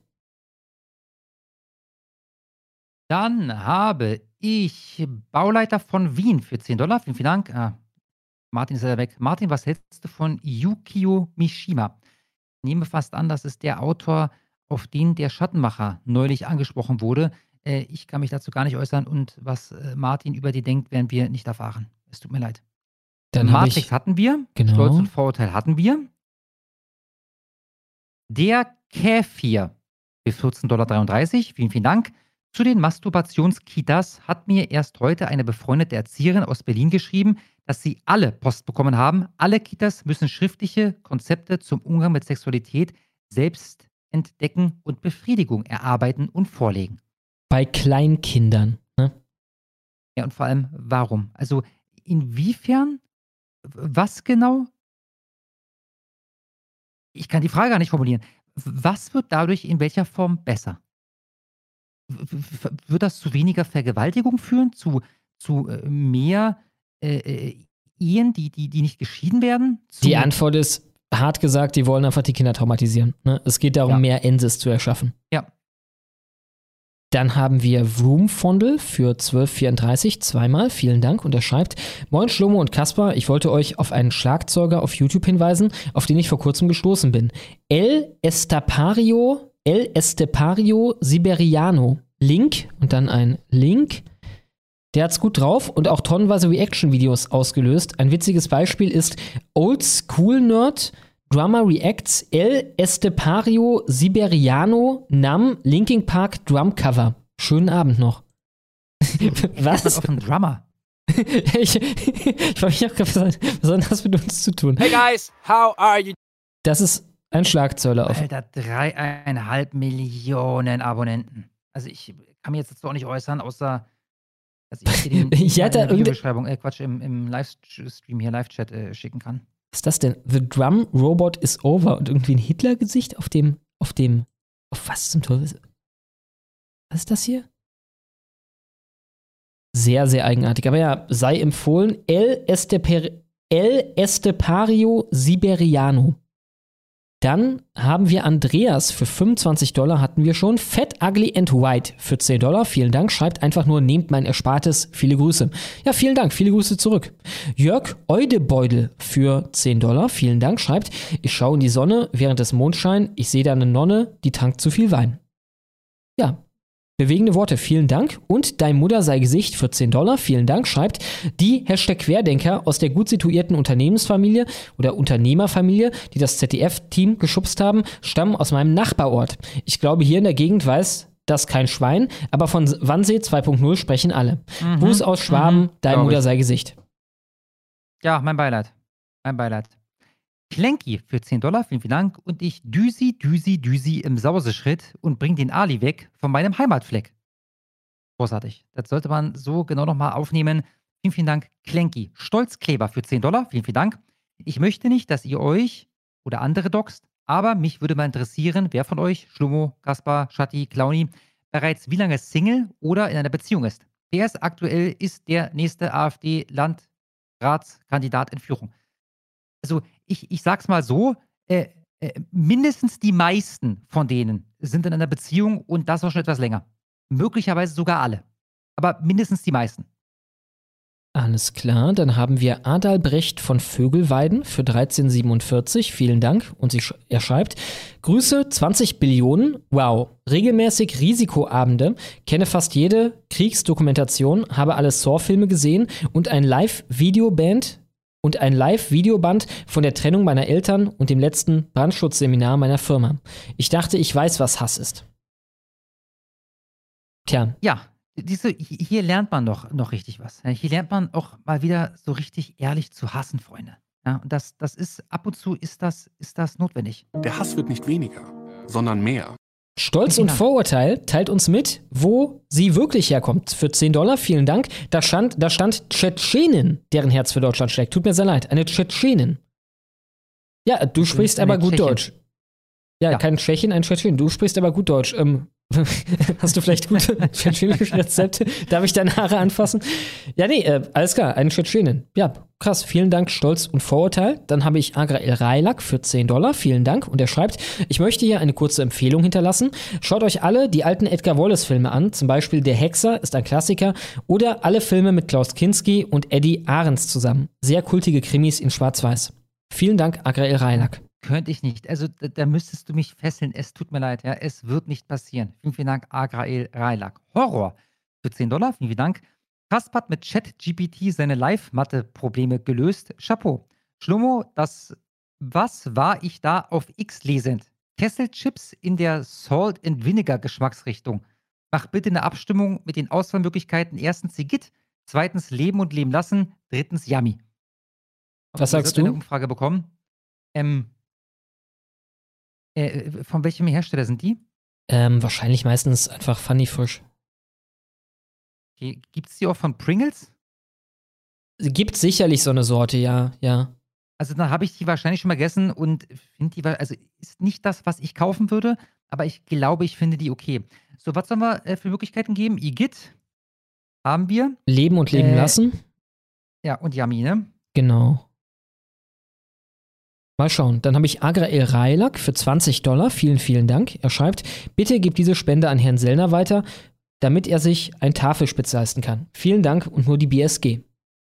Ja, alles klar. Vielen Dank, Agrael Railak. Nee, also da, das muss Können ich wir nicht? direkt, äh, weil nicht am Ende ja richtig. Also Dann haben wir den Quatsch Dollar weiterzuleiten. genau richtig. Also ich, ich will halt genau sowas vermeiden. Ja, die- die- der Mann hat eine Menge getan, der Mann macht eine Menge durch. Ich habe vor kurzem, Montag war es, glaube ich, äh, eine Folge Achse des Guten, äh, die, die Nachrichtenzusammenfassung der Woche oder was gehört. Da ging es ums Debanking und da bin ich darauf aufmerksam gemacht worden. Er hat auch eine Webseite, wo er, glaube ich, die, die Banken aufgelistet hat, wo der alles sein, sein, seine Konten verloren hat. Er wurde debunked. Ficken diesen Mann in alle Löcher zu jeder einzelnen Gelegenheit, ja. Der Mann hat meinen tiefsten Respekt verdient, äh, aber äh, das kann ich leider nicht machen. Ja, weil am Ende ist dann die Schlagzeile die, äh, Honigwabe sammelt äh, äh, äh, Superchats für rechtsextreme ähm, Hasshetzer und äh, deshalb geht jetzt hier der Kanal down. Also wir, wir sind sowieso schon ein Risiko eingegangen, ihn als Gast zu haben. Ne, das kann ich leider nicht machen. Es tut mir leid. Er hätte das alles verdient. Er hätte jede einzelne äh, Einnahme, die wir heute gemacht haben, verdient. Keine Frage. Ne, aber das kann ich leider nicht machen. Wie gesagt, ich komme immer gerne auch bei ihm zu Gast. Äh, rühre auch gerne die Werbetrommel dafür. Vielleicht haben wir demnächst mal wieder einen MS-Livestream mit äh, mir. Dann habe ich, wen habe ich? Homo Grammaticus. Homo Grammaticus für 10 Dollar. Vielen, vielen Dank. Hi Leute, ihr habt mehrfach die Idee einer Schachrunde angesprochen. Nun, ich habe, also ich war das nie. Ich bin ein miserabler Schachspieler, aber gut. Nun, ich habe selbst ein Brettspiel entwickelt. Wie findet ihr die Idee, ein neues, basiertes Brettspiel fürs Lager? Das Spiel heißt Sue. Zwei Spieler, Video auf YouTube. Wie geht Sue? Also der Name ist schon mal witzig. Wie geht Sue? Ich finde sogar Homo Grammaticus. Wie geht's you? Basisregeln. Alles klar, ich speichere mir das ab und werde mir das mal reinziehen. Interessant. Dann habe ich Kim Fellner für 10 Dollar. Vielen Dank. Und er schreibt, was haben Kellner, Groß und Schäbli gemeinsam? Sie blockieren Kritiker von ihren Kanälen. Auch Irfan und Miro bei uns im Sellner Telegram-Kanal klagen dann die Verbanden. Ihr beiden und der Martin hingegen seid stabil und lasst Kritik zu. Großartig. Küsschen. Ja, außer von, äh, wie hieß der Typ? der, Welcher Typ? der, der Typ, den wir gebannt haben. Achso, den, den habe ich mir schon längst entbannt. Also der, der war für anderthalb Minuten äh, gebannt oder sowas, hat ich schon längst Ah, ja. entbannt. Habe ihn dann noch gefragt, irgendwie, was, was er eigentlich macht, um, um äh, die Sache äh, nach vorne zu bringen. Habe keine Antwort bekommen. Also ich weiß nicht, ich glaube, wenn er nicht mehr da wäre, Ed, Schn- dann könnte ich ihn gar nicht anadden. Kann ich aber. Ne? Anadden, Verzeihung. Äh, ah, hallo? Äh, Oder ob der mittlerweile nur noch zuhört und denkt, keine Ahnung, ich, ich weiß, was da los ist. Alles klar, vielen Dank, Kim Fellner. Ich habe dann PsychopathInnen für 10 Dollar. Vielen Dank. Und er schreibt: Gebt mir mal einen Rat. Wie könnt ihr, wie könnt ihr in politischen Belangen einen kühlen Kopf bewahren? Ich bin dabei beispielsweise sehr herablassend und wenn der Diskussionspartner, wenn der Diskussionspartner Beratungsassistent ist, auch sehr schnell wütend. Eristische Dialektik hilft nur etwas. Ich meine, ich werde auch relativ schnell wütend. Auf jeden Fall. auch. Ja. Wir werden auch wütend. Wir schreien die dann einfach an. Keine Ahnung. Ja, ich weiß es nicht. also ich glaube, wir haben dasselbe Problem wie du. Wie bleibt man ruhig?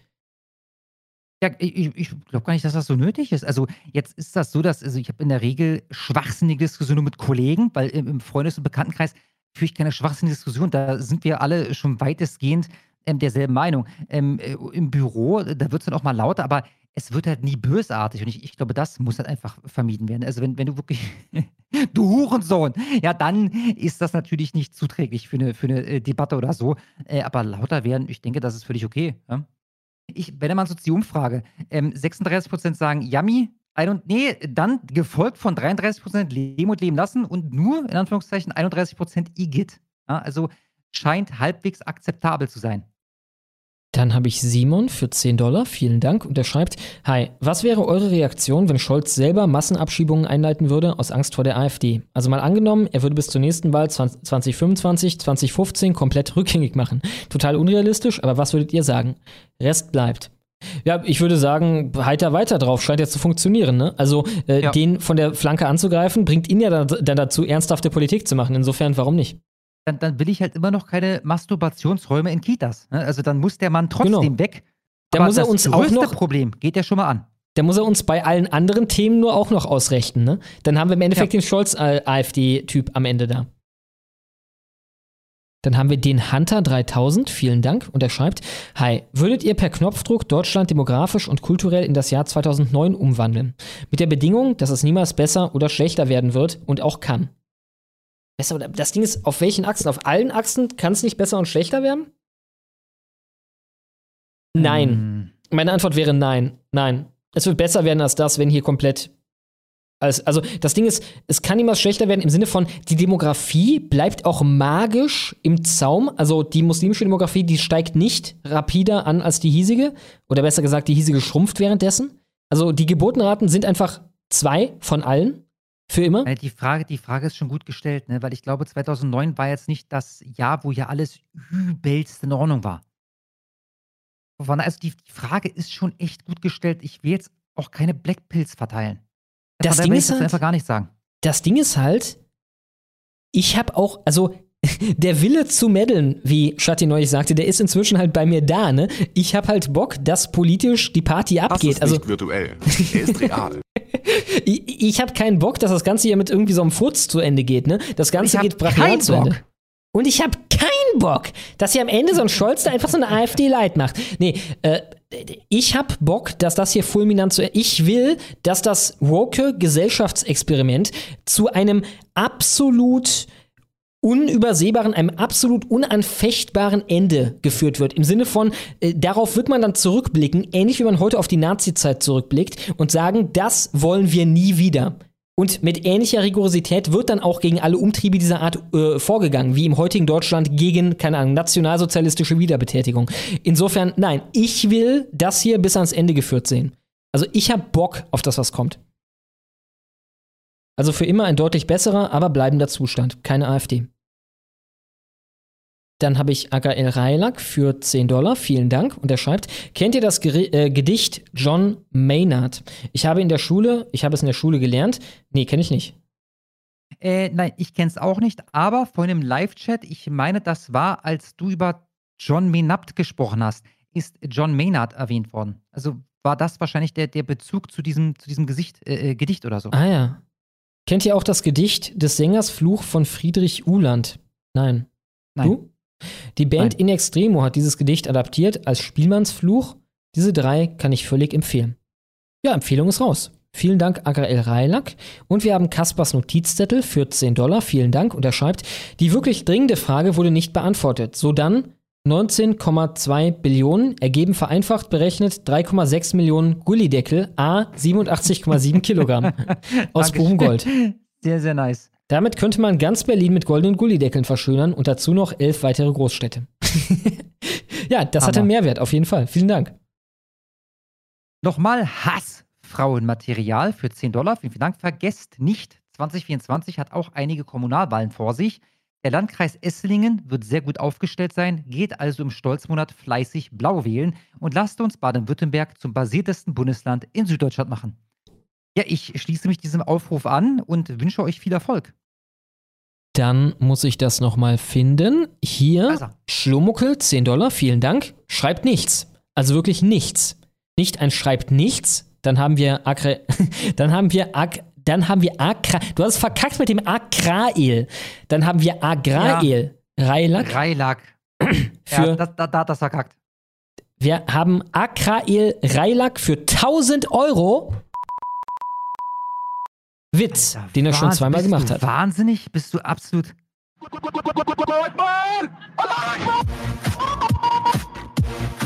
An der Beat geht so heftig ab, Alter. Ich sitze jedes Mal, also bei dem Ding sitze ich hier jedes Mal im Stuhl und, und will ausrasten. Und äh, kennst du Partyboy noch von, von ähm, Jackass? Ich glaube nicht. Das ist der Typ, der, also zum Beispiel, als sein Sketch da immer in irgendwelche ähm, Elektrohandelsgeschäfte gegangen ist, äh, da sich irgendeine Anlage gesucht hat, äh, irgendwas äh, äh, aufgelegt hat, übelst aufgeregt hat und hat sich mit, mit, mit einem so einem äh, Griff, also der hatte so präparierte Klamotten, ja, alles vom Leib gerissen hat und dann stand er da in, in Stringtanga und hat halt krass durchtrainierter Typ und hat halt abgedanced, ja. Ähm, den den mache ich hier fast jedes Mal, wenn dieses Lied läuft. Er schreibt halt tatsächlich einfach nichts. Krass. Vielen Dank, Schlomuckel. Dann haben wir Akrael Reilak. Vielen Dank, Schlomuckel. Es, es ist mittlerweile, also ich konnte schon nicht mehr folgen, ja. Vielen Dank, Schlumuckel. Tinian für einen Dreiteiler für jeweils 20 Dollar, vielen Dank, schreibt, ich grüße euch, ihr Sonntagsversüßer. Die Wabe heute fand ich besonders spannend. Martin ist ein sympathischer Typ, der viel Kluges sagt. Frage, wie ist mittlerweile eure Ansicht zur Religion? Ich frage deshalb, weil ihr letztes Mal den Spruch von Orban begrüßt habt, wonach ein Ungar unter anderem nur vor Gott niederkniet.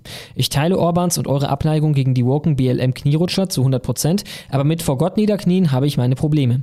Ich trauere ein bisschen dem guten alten Schlomo von 2016 nach, der sowohl den Mossis als auch christliche Fundis so richtig eingeheizt hat.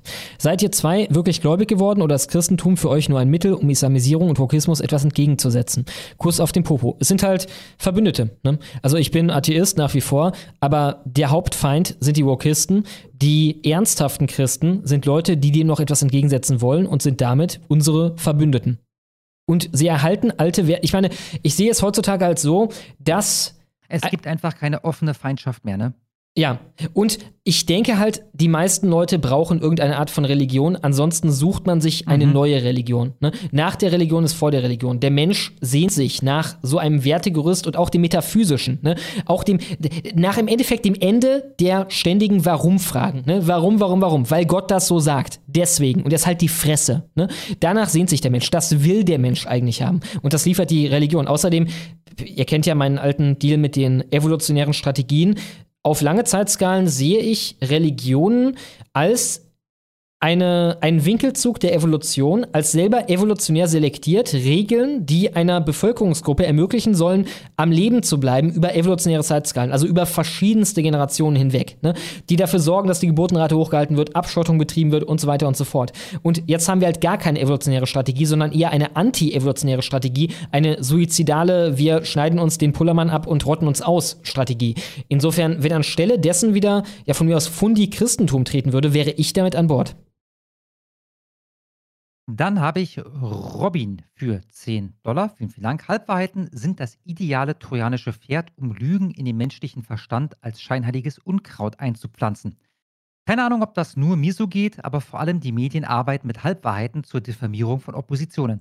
Ja, ich meine, Halbwahrheiten im Sinne von, ähm, wir lassen halt mal eine, eine, eine Menge weg. Wir haben gutes Beispiel sogar, diese Folge, wo ähm, darüber berichtet wurde, dass da Leute verknackt wurden, die ähm, das ZDF-Team zusammengeschlagen und zusammengetreten haben. Und dann vergisst man halt zu erwähnen, dass das äh, quasi bekennende Linksextreme waren. Ja, und das, äh, oder, oder, besser noch, wie es die Tagesschau gemacht hat oder der Volksverbetzer, äh, das Ganze noch mit Querdenker ähm, äh, bestempelt. Ähm, ja, ja, klar. Let letztendlich äh, scheißen sie euch ins Hirn äh, und, und das halt mit, mit Halbverhalten im Sinne von, na gut, Querdenker war gelogen, aber denken wir jetzt mal das Querdenker weg, dann, dann wäre die, die Meldung immer noch genauso verlogen, wenn wir nicht darauf hinweisen, dass das Linksextreme waren, mhm. äh, aber nicht falsch. Ist der nicht falsch? Wenn sie nicht erwähnen, dass das Linksextreme waren, dann ist der Artikel trotzdem noch wahr. Ne? Weißt du noch, die Aktivisten, die, was war das, einen Brandsatz in Lützerath geworfen haben oder einen Stein oder irgendwie sowas? Ne? Ja, ein Molly, äh, Molly auf, ja. auf, auf, die Polizisten da, ja. Das waren Aktivisten, das war Aktivismus im Endeffekt. Ja. Mhm. Mhm. Mhm. Tobi, 10 Dollar, vielen Dank, schreibt zum Thema Polizisten. Ich habe in den Nullerjahren in einem Verein mit einigen Polizisten Fußball gespielt. Einer davon war regelmäßig am Hauptbahnhof Frankfurt am Main im Einsatz und er meinte, es ist unmöglich, nicht rechts zu werden, wenn man diese Scheiße jeden Tag sieht. Ja, glaube ich. Ja, und auch schon damals. Ne? Also ich glaube, Frankfurt, also wenn es so um die Shitholes in Deutschland gibt, ne, geht, ne, ich würde sagen, Fra also nach allem, was ich höre, vor allem die Bahnhofsgegend, ist Frankfurt mehr oder minder unangefochtene Spitze. Vom, vom, vom Drecksloch-Faktor her, meinst du? Ja, genau. So vom, was ist das denn Faktor, wenn du am Bahnhof ausste äh, aussteigst? Ja, äh, Schlummer, das ist möglicherweise die abgefuckteste Gegend ganz Europas. Und Paris zum Beispiel ist schon gut abgefuckt. Ja. Aber das, was ich da in Frankfurt gesehen habe, das, äh, äh also spottet jeder Beschreibung. Es ist, also äh, darum empfehle ich das ja auch immer so als Elendstourismus. Ähm, ich war zweimal in Frankfurt ähm, bei einem Kumpel, der ähm, äh, da gelebt hat. Und, und, beide Male haben wir uns äh, gezielt auf den Weg genau dahin gemacht, einfach weil, also das muss ich aus der Nähe sehen. Das, das ist ein Highlight. Es ist unfassbar, was da für Zustände herrschen. Na, also ich bitte jeden, wenn er mal in Frankfurt ist, ähm, und das ist übrigens auch nicht unsicher, also das sind halt kaputte Junkies, die da rumhängen. Ja, da wird euch keiner aus oder höchstwahrscheinlich wird euch da keiner ausrauben. Ja, also es ist da mehr oder weniger sicher. Ähm, aber zum Gucken gibt es da eine Menge. Also äh, äh, absolute Empfehlung. Ich meine, klingt nach einem Spielplatz für unsere neuen Freunde, ne? Die haben ja vor allem, waren das Schlagzeilen in den ersten Jahren, gerne so ein Spiel daraus gemacht, denen irgendwie die Stiefel anzuzünden oder auch den ganzen Penner anzuzünden, ne? Also da, da können die sich richtig austoben. Ja, ja, die haben da richtig was zu tun. Dann habe ich VS-Produktion für 10 Dollar. Vielen, vielen Dank. Hallo, ich würde mich freuen, wenn ihr ein bisschen Werbung machen würdet für diesen Film. Ich hatte ihn 2019 synchronisiert und dafür hat der Film leider zu wenig Aufrufe. Bitte nach der Wabe anschauen. Danke. Ich werde den Link im Live-Chat teilen. Der amerikanische, amerikanische Traum. Genau. Genau, Synchronisation 2019 auf dem Kanal Volk auf Zeitreise. Zieht's euch rein. Dann habe ich Dario Wolsmann für 15 Dollar. Vielen Dank. Und er schreibt, ich habe großen Respekt vor Martin, will aber nochmal an Patriot Peer erinnern.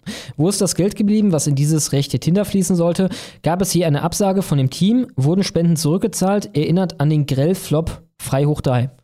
Ja, keine Ahnung.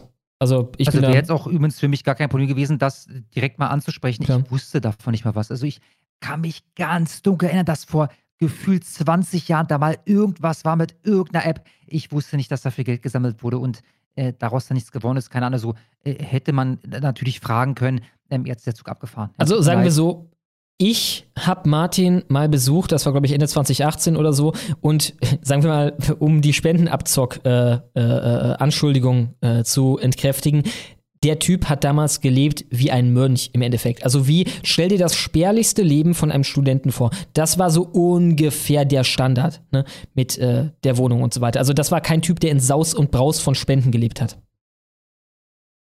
Dann habe ich Sepp-Waren für 32 Euro, Dollar. Vielen, vielen Dank. Grüße ihr Ehrenheads Ens und frohes Neues nachträglich. Vielen Dank, dir ebenfalls. Macht weiter so mit eurer, eurer großartigen Arbeit. 2024 wird großartig. Unter anderem Stolzmonat 2.0 und AfD übernimmt basiert Deutschland in Klammern Ostdeutschland. Das Salz wird großartig und zahlreich werden. Oh ja. Ja, vielen, vielen Dank, Sepp Fetter Bumsklumpen für 10 Dollar, vielen Dank, schreibt Ed Kasper, warum machst du deinen Twitter-Account nicht einfach mal zu deinem Kaspercast Idiotennotch-Kanal mit, Profi mit Profilbild, Banner etc.? Zum Recherchieren hast du ja wahrscheinlich eh schon wieder einen neuen Account machen müssen, ansonsten macht weiter so. Äh, nee, äh, muss ich tatsächlich nicht. Also ich bin bei, bei ganz, ganz wenigen Leuten gesperrt, die mir auch tatsächlich egal sind. Sausan Shebi ist einer davon. Wenn die mal wieder einen raushaut, dann kursieren ja sowieso immer Screenshots, weil ich nicht der Einzige bin, der gesperrt wurde. Und ansonsten habe ich auf Twitter quasi nie Probleme. Also ähm, selten, dass ich jetzt recherchiere und sehe, ah, Mensch, da kann ich nicht gucken, was der geschrieben hat oder so. Ähm, und ich habe ja nach wie vor auf Twitter äh, nur so Halbbock. Also ähm, mir macht es Spaß, da mittlerweile zu lesen und zu gucken, was ist so los. Ab und zu, weil es so einfach ist, äh, poste ich dann irgendwas, aber nichts, was jetzt von, von äh, großer Relevanz wäre. Ähm, äh, weiß ich nicht. Also ich fühle mich so ganz wohl. Ja? Mir macht Twitter halt Spaß und das Ding ist, inzwischen ist mein Account halt auch zu einem geschützt geworden. Also ich kann, ja. ich kann halt sonst wen äh, ration. Eigentlich egal wen an dem Punkt. Ne? Wenn der Post gut genug ja. ist, wird er geratiot und das tut ihn halt weh.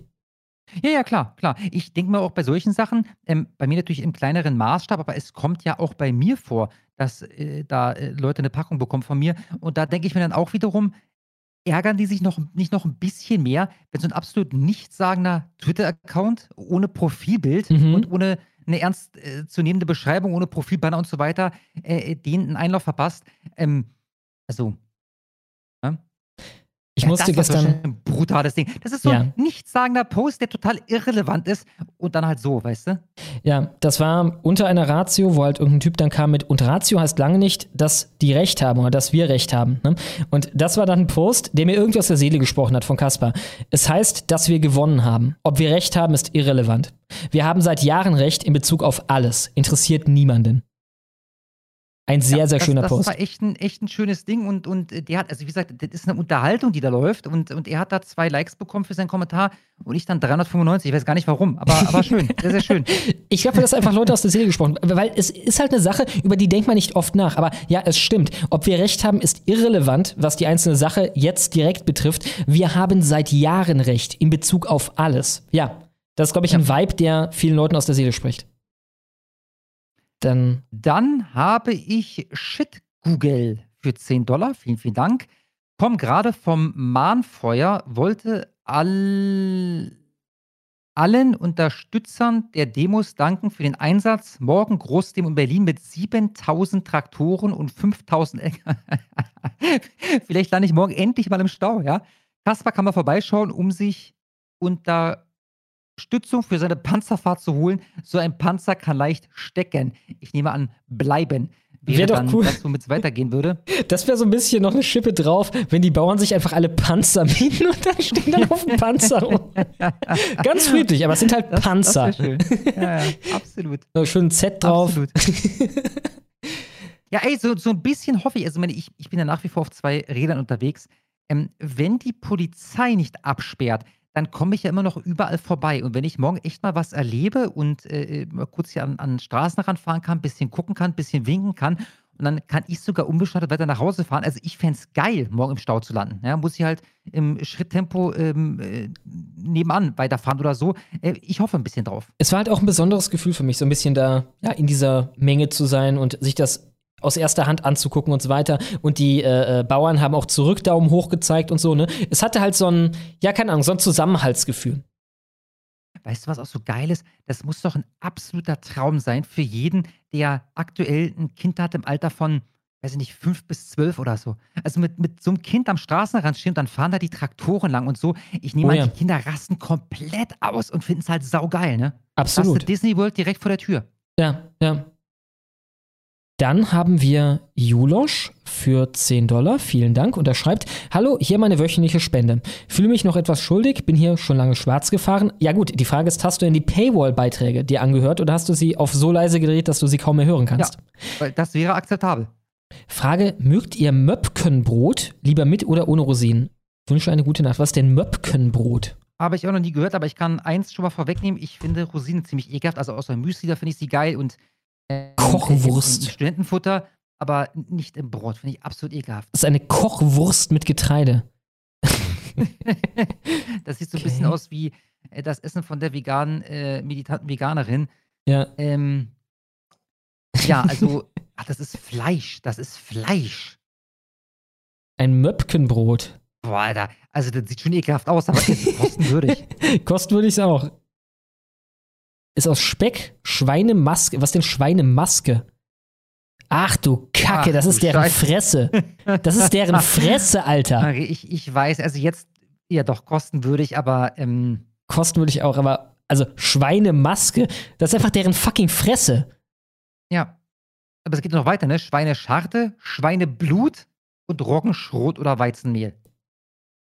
Tja, äh, ja, also ich würde annehmen ohne Rosinen. Ich bin kein großer Fan von Rosinen, obwohl ich habe neulich mal indisch gegessen Boah. mit Rosinen. Das finde ich gerade übelst ekelhaft, Mann. Ich stehe eigentlich auf deftiges Essen mit, mit so einer süßen Note, aber so widerwärtigen Fleischklumpen mit, mit Rosinen, Alter. Eine Fleischgetreideklumpen, Alter. Ich wünsche eine gute Nacht. Dir auch gute Nacht, Julosch. Freiheit nochmal für 25 Dollar. Vielen, vielen Dank. Ed Schlummo, der Freiheit für die Freiheit. Der Freiheit? für die Freiheit. Ach so. Ed Kasper, lass dich nicht von V-Leuten und Idioten im Chat ärgern. Lell, wegen möglichem AfD-Verbot wäre Frank Franz der richtige Gast. Oder um das zu verwirklichen Mandic- oder zu besprechen? da ist weniger von böser Kontakt schuld. Ed Hackbart, du wirst die Frau sein, nehme ich an. Äh, ja. Frank Franz Also, wie ein vernünftiger Typ, ne? Ich meine, da hast du natürlich die hart, also äh, das wäre, glaube ich, kotzen, kos, kotzen, Kosten-Nutzen-technisch für uns hart auf der Seite von mehr Kosten als Nutzen. Ich finde es okay, dass Schattin mit ihm gesprochen hat und so weiter. Äh, ich sehe keinen Grund, die zu fronten oder so, ne? Aber ähm, äh, ja, also ich denke, in der Honigwabe, das Ding ist, da würden wir uns einem enormen Risiko aussetzen. Ja, und äh, ich, ich glaube nicht, dass er dann in irgendeiner Form der richtige Gast wäre. Und das Problem- eines AfD-Verbotsverfahrens, weil die Argumentationslinie ist eine völlig andere. Bei der äh, NPD damals Heimat, ja. ist man ja übereingekommen, dass, also vor allem war die Begründung die, man geht davon aus, dass die so irrelevant geworden sind, dass überhaupt nicht absehbar ist, dass die jemals die Möglichkeit hätten, ihre demokratiefeindlichen äh, Pläne in die Tat umzusetzen. Und das Ja? Problem ist, dann können auch AfDler schwerer zu uns kommen, weil dann sind die halt in den Podcast gekommen, wo der Ja. NPD-Typ war, ne? Und das ist dann auch wieder ein Argument und auch andere Leute. Insofern, das würde uns halt eine Menge verbauen, leider. Auch Ja, also klar, ich also- würde lieber in einer Welt leben, in der wir das einfach machen könnten, ohne groß drüber nachzudenken. Und in dieser Welt würde ich es wahrscheinlich auch machen. Aber äh, in der Welt leben wir leider nicht, ne? Das hat alles Kosten. So sieht's aus. Dann habe ich die Donna Pablo für 10 Dollar, vielen, vielen Dank, an alle Bildungsfernen. Von Theodor Fontane. John Maynard. Wer ist John Maynard? John Maynard war unser Steuermann, aushielt er, bis er das Ufer gewann. Er hat uns gerettet, er trägt die Kron, er starb für uns, unsere Liebe, sein Lohn. John Maynard. Nie in meinem Leben von gehört. Ihr scheint das irgendwie alle zu kennen. Auch der Live-Chat ist vorhin völlig durchgedreht. Ich habe, keine Ahnung, alles verpasst. Äh, tut mir leid. Vielen Dank. Agael Reilak für 10 Dollar, vielen Dank, schreibt, der Wind, der Wind weiß, wer ich bin. Der Wind, der Wind bringt mich dorthin. Der Wind, der Wind treibt mich dorthin. Der Wind, der Wind, der weiß, wer ich bin. In extremo Wind. Ja, inspirierend. Ja, heute, heute der lyrische äh, Podcast. Ja? Die, die, die, die lyrischen Superchats. Ich danke vielmals. Shit, Google nochmal für 10 Dollar. Vielen, vielen Dank. Okay, es ist doch ein Zweiteiler.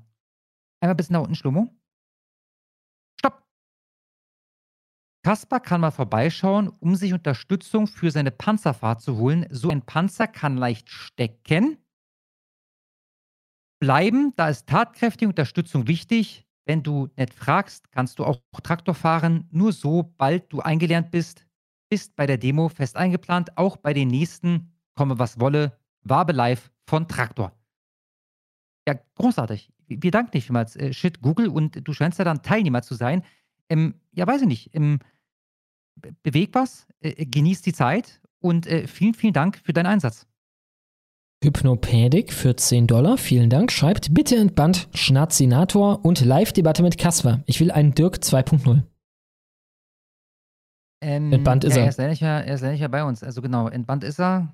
Äh, Er kann sich gerne melden. Äh, Mache ich mit ihm morgen noch äh, ähm, ein, ein Video, Hashtag Kritik. Da kann er mir alles in den Kopf werfen, was er will. Ähm, aber ich befürchte, dass, das wird nichts mehr. Ja? Dann haben wir Argyle Reilak für 100 Dollar. Al-Bache, Al-Bache.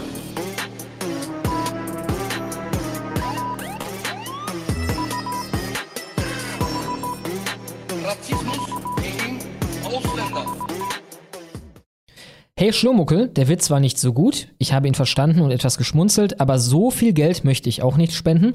Oh nein, schon wieder auf die Abzocke reingefallen.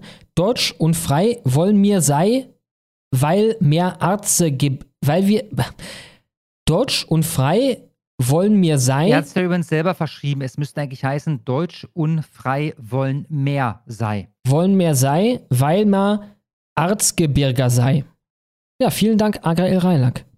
Dann müssen wir Dankeschön. nach unten und wir sind hier. Bist du weit genau. Hypnopädik, hattest du gerade Freigeist für 5 Fünf Dollar. Dollar? Bei uns, du bist, glaube ich, neu, ich habe deinen Namen hier noch nie gesehen. Immer, also es tut uns auch sehr leid. Wir wir haben das eine Weile gemacht, dass wir, also ich glaube, Dollar ist das Mindeste, was überhaupt geht. Also da haben wir gar keinen Einfluss drauf, haben wir alles vorgelesen. Und irgendwann ist das so ausgeartet, dass das hier jedes Mal Stunden ging danach.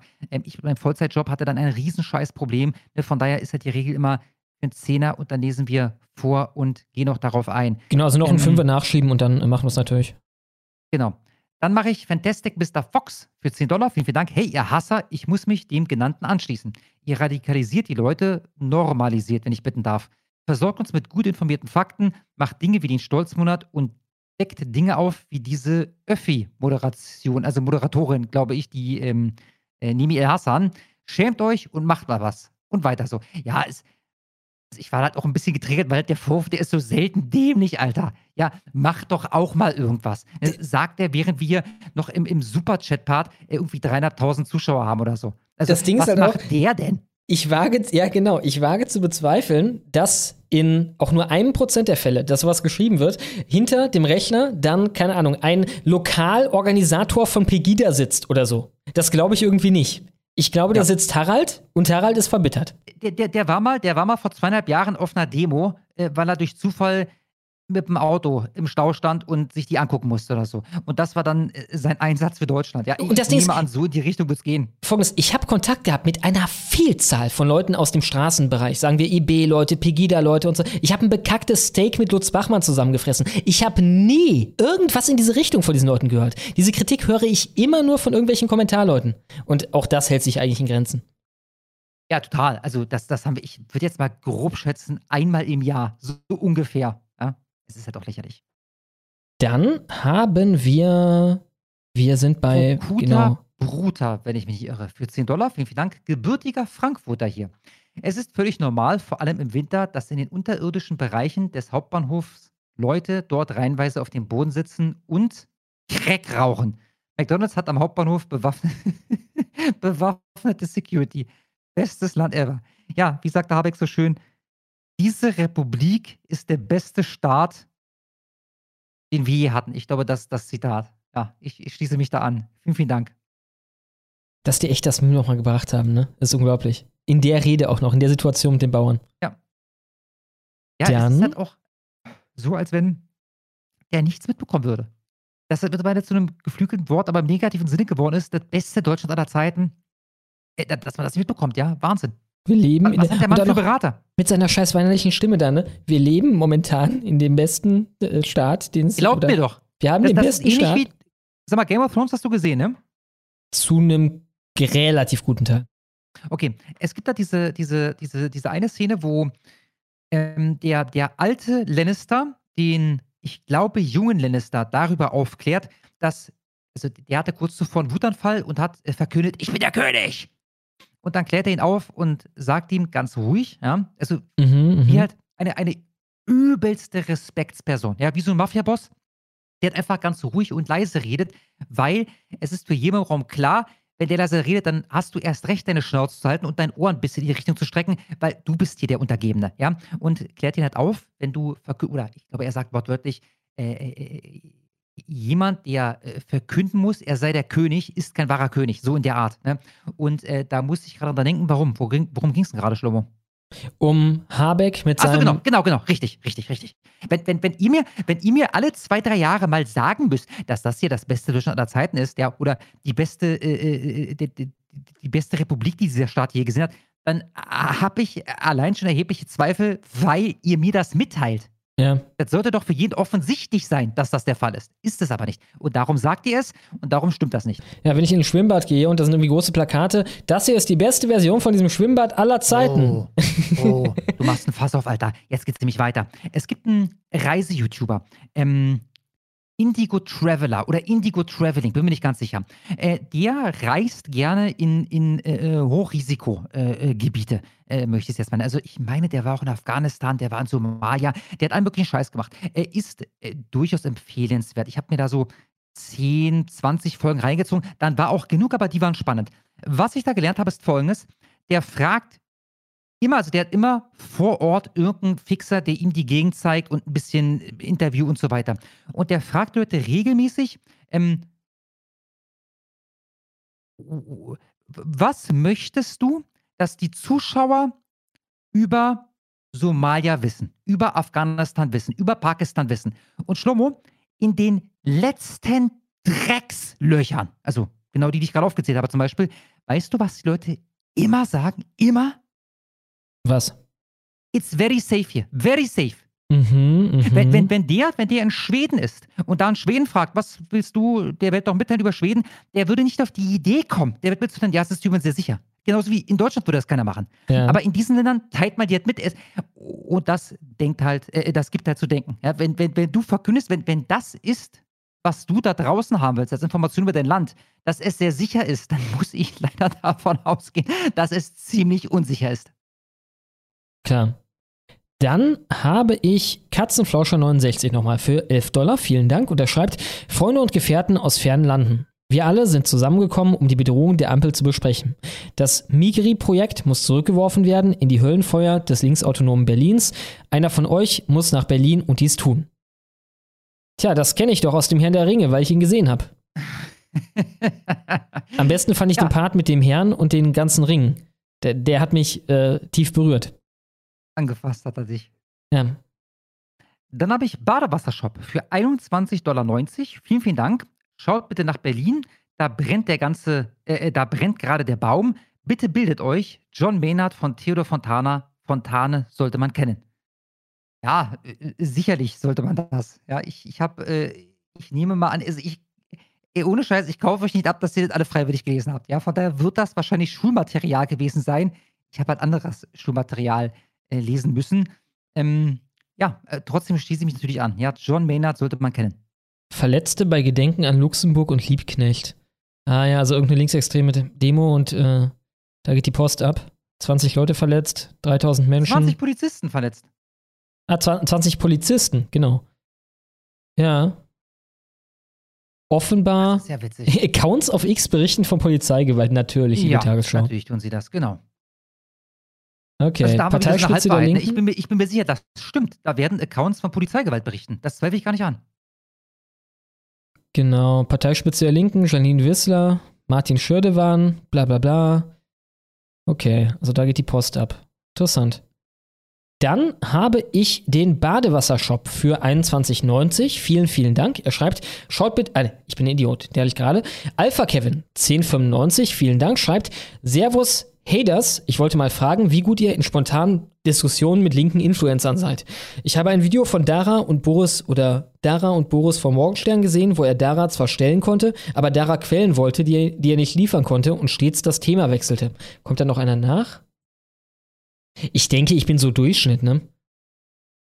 So, ich habe gar nicht zugehört, weil ich hier gerade recherchiert habe auf, auf Twitter und da ist ein Video gepostet worden von The Real Tom ähm, vor mittlerweile fünf Stunden. Und da siehst du halt äh, so eine Horde mit, mit äh, ganz, ganz vielen roten Flaggen. Da steht drauf R plus J oder R Stern J. Eine Antifa-Flagge ist auch dabei, einige Palästina-Flaggen und du siehst halt offensichtlich bei Sekunde 19 schon, dass diese Horde auf die Polizisten losgeht und nicht Mhm. umgekehrt. Äh, aber bei der Tagesschau, ich möchte das mal so, äh, zitieren, ähm, bei äh, Twitter berichten einige Accounts von Polizeigewalt. Ja, alles klar, alles klar. Unterschiedliche Accounts auf X, vormals Twitter, sprachen von Knochenbrüchen, herausgesprungenen Kniescheiben und einem Herzinfarkt. Dies konnte der Feuerwehrsprecher nicht bestätigen. Ah ja. Ja, wie damals bei dieser, bei diese, diese, diese komische äh, ins, ins äh, Gestalt da, äh, Demosanitäterin oder so ähnlich, Demosani, ja, die erzählt hat, äh, die, die, haben uns hier die Fressen zu Brei geprügelt. Äh, Leute mussten in die Notaufnahme und dann hat man bei der, bei der, äh, im Krankenhaus nachgefragt und dann so, was, nee, wir, wir, wissen von gar nichts. Ja, erinnerst du dich daran? Äh. Man, was wir mittlerweile alles vergessen haben an, an, an Schandtaten, die diese Leute schon ja äh, verbracht haben. Das ist der absolute Wahnsinn, ey. Und äh, Dara gegen Boris von Morgenstern gucken wir uns wahrscheinlich irgendwann demnächst mal als Reaction an, ne? Das hat ja der eine Typ, der also, begonnen. Wenn du magst, am Donnerstag. Gern, gern, sicher. Alter, hunderte Menschen mit roten Flaggen, Mann. Wo, wo, aus welchen Löchern sind die gekommen? Wer sind diese Leute? Die müssen wieder aus dem, aus dem ganzen Bundesgebiet ange, angereist sein, ne? Interessant. Tja, und allgemein, wie gut bist du in spontanen Diskussionen mit linken Influencern? Ist die Frage. Äh, naja, also ich, ich denke, dass, dass äh, 90% der linken Influencer halt äh, astreine Schwachköpfe sind. Ähm, entsprechend äh, sollte ich mich da recht gut schlagen. Ähm, andere, die ähm, äh, tief in der Materie äh, drinstecken, da ist ja letztendlich immer nur die Aufgabe, ähm, dafür zu sorgen, dass man im Thema bleibt und, und sich nicht irgendwie aufs, aufs Glatteis führen lässt oder ähm, äh, den eigentlichen äh, Debattenschwerpunkt, äh, den wir gerade haben, verlässt. Ähm, also ich denke, selbst das sollte machbar sein. Die Sache ist nur die, also du müsstest ein bisschen ausführlicher werden in, in Bezug auf, auf eine Debatte, was willst du denn jetzt? Also wenn jetzt so ein linker Schwachmat sich Change My Mind-mäßig an Straßenrand setzt, mit einer äh, These, die natürlich korrekt ist, also dass das mag ein urlinkes Anliegen sein, aber die These ist korrekt, na, dann setze ich mich da nicht hin und diskutiere mit denen darüber. Ja, also ist es so, dass Linke nur Schwachsinn erzählen. Ja, Linke erzählen dann nur Schwachsinn, wenn ihre Meinung eine völlig andere ist als unsere. Dann erzählen sie Schwachsinn in 100% der Fälle. Äh, die können aber auch mal richtig liegen. Ja, bloß dann vertreten wir dieselbe Meinung. Dann habe ich den Abzockberater Schlomuckel für 10 Dollar. Vielen Dank. Und er schreibt, schon witzig, wenn sich eines meiner Hauptopfer meine beruflichen Tätigkeiten, meiner beruflichen Tätigkeiten sich bei mir beschwert. PS, bessere Rechtschreibung kostet extra. Zwinker, Zwinker. Ja, schreib so Schlecht wie du willst. Vielen Dank, Abzockberater Schumuckel.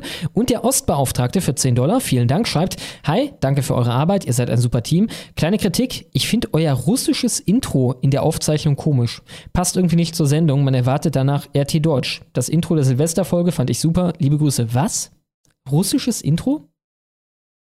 Ich verstehe nicht. Ich wundere mich auch gerade, der, der, der, der, Affe oder was? Also, was, was war denn heute für ein Intro? Der, der, Affe einfach. Du hast direkt angefangen mit dem Affen, oder? Der Affe, genau. Und danach halt dein Standard, äh, äh, äh, äh, Sprecher von Fiverr.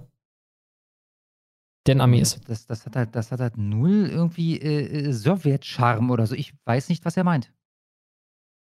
Ich habe dann nochmal Tiski für 28 Dollar 13. Vielen, vielen Dank. Da, mir, da wir heute anscheinend viel über Gedichte und so weiter reden, möchte ich mal eines in englischer Sprache empfehlen. Es heißt einfach nur If und ist von Rudyard Kipling aus dem Jahre 1910. Es ist ein stoizistisches Werk und ich finde es großartig. Auch das werde ich notieren. Ich gebe, ähm, ah nee, das ist kein Gedicht, das ist ein Essay. Aber äh, mein äh, Lieblingswerk, was vielleicht in so eine Richtung gehen könnte, von einem englischen Autor, ist von ähm, Mark Twain und nennt sich The Awful German Language. Ein sehr, sehr, sehr witziger Essay, kann ich wärmstens empfehlen. Dann gucke ich, ob wir noch jemanden haben. Ist Elena Herb glücklich? Elena Herb war zumindest vor 15 Minuten glücklich und meinte, da kommen noch ein paar, aber bisher haben wir alles. Es würde mich doch sehr wundern, wenn wir das übersehen haben. Ich frage aber nochmal nach. Tja, bis jetzt war es das. Ja, hat viel Spaß gemacht wieder heute. War auch wieder ein langes Ding. Ich glaube, gut zwei Stunden Hauptteil. Ja, ja und ein bisschen umstrukturiert. Also diesmal das Land der, oh, ihr seht die ganze Zeit auch das Möpkenbrot. Tja, es tut mir leid, dass ihr diesen Anblick ja, sehen musstet. Entschuldigen uns. Äh, weißt du, was, ist glücklich, sagt sie gerade. Weißt du, was ein Weckmann ist?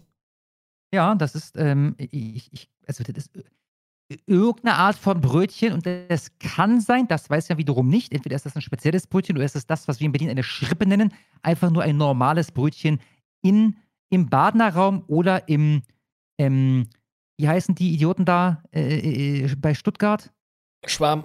Schwaben, ja. Na, Weckmann ist eigentlich zu diesem Fest St. Martin, ne, wo die Kinder mit der Laterne rumlaufen. Äh, ah, so ein Ding, was so eine Laterne, nicht eine Laterne, sondern so eine Pfeife. Oder so genannt hat. Ja, eine eine Pfeife, Pfeife, genau, genau. eine Tonpfeife. Ja, ja, genau. Da wollte ich mal gucken, wie die regionalen Unterschiede so sind. Alles klar, Ja, ja. also äh, ich, ich glaube, das gibt es bei uns gar nicht. Ach so, stimmt. Ich habe das mit Wecken verwechselt. Ein Wecken ist einfach nur ein bekacktes Brötchen. genau, quasi ein Äh, Brötchen, Mann, aber es ist halt so ein süßes Brötchen und ich musste Nee, daran nee, denken wegen mir, Rosinen. mir geht es darum, dass es einen Unterschied gibt zwischen Wecken und Weckmann. Also wenn, wenn, wenn du im Schwabenländer zum Bäcker gehst, dann äh, bestellst du frühmorgens sieben Wecken, bitte. Mhm, mhm. Da kriegst du Brötchen. Und der Weckmann ist das andere. Was ich auch kenne, ich weiß gar nicht, woher in Berlin ist das auf jeden Fall keine Sache. Alles klar. Also das, das gibt es nicht einmal im Jahr. W wann ist denn das? Das ist, das ist ja irgendeine Festigkeit, mit der das Ja, genau. Das ist, wird, ich weiß nicht, ist das im Oktober oder so? Ende Oktober, so um Halloween ungefähr rum. Ich glaube, ein bisschen später. Ah ja. Einen neuen Superchat haben wir noch bekommen. Peteman für 50 Dollar. Vielen, vielen Dank. Schreibt, moin, danke für euren Hass und weiter so. Alten Sound, Kaspar, werde dir kommende Woche einen selbstverfassten Artikel, bitte alten Sound. Achso, ja gut, äh, du, äh, er meint den, äh, das Ding ist eigentlich Sound erst Ich ab hab Ding. das, äh, ja, erstens das und, und zweitens, ich, ich habe aber keinen alten Sound. Also ich habe jetzt das Soundboard komplett neu gemacht. Ich habe nur noch die neuen Sounds. Ja? Ähm, zur Feier des Tages spiele ich dir äh, einen ein, den wir heute noch nicht hatten. Maria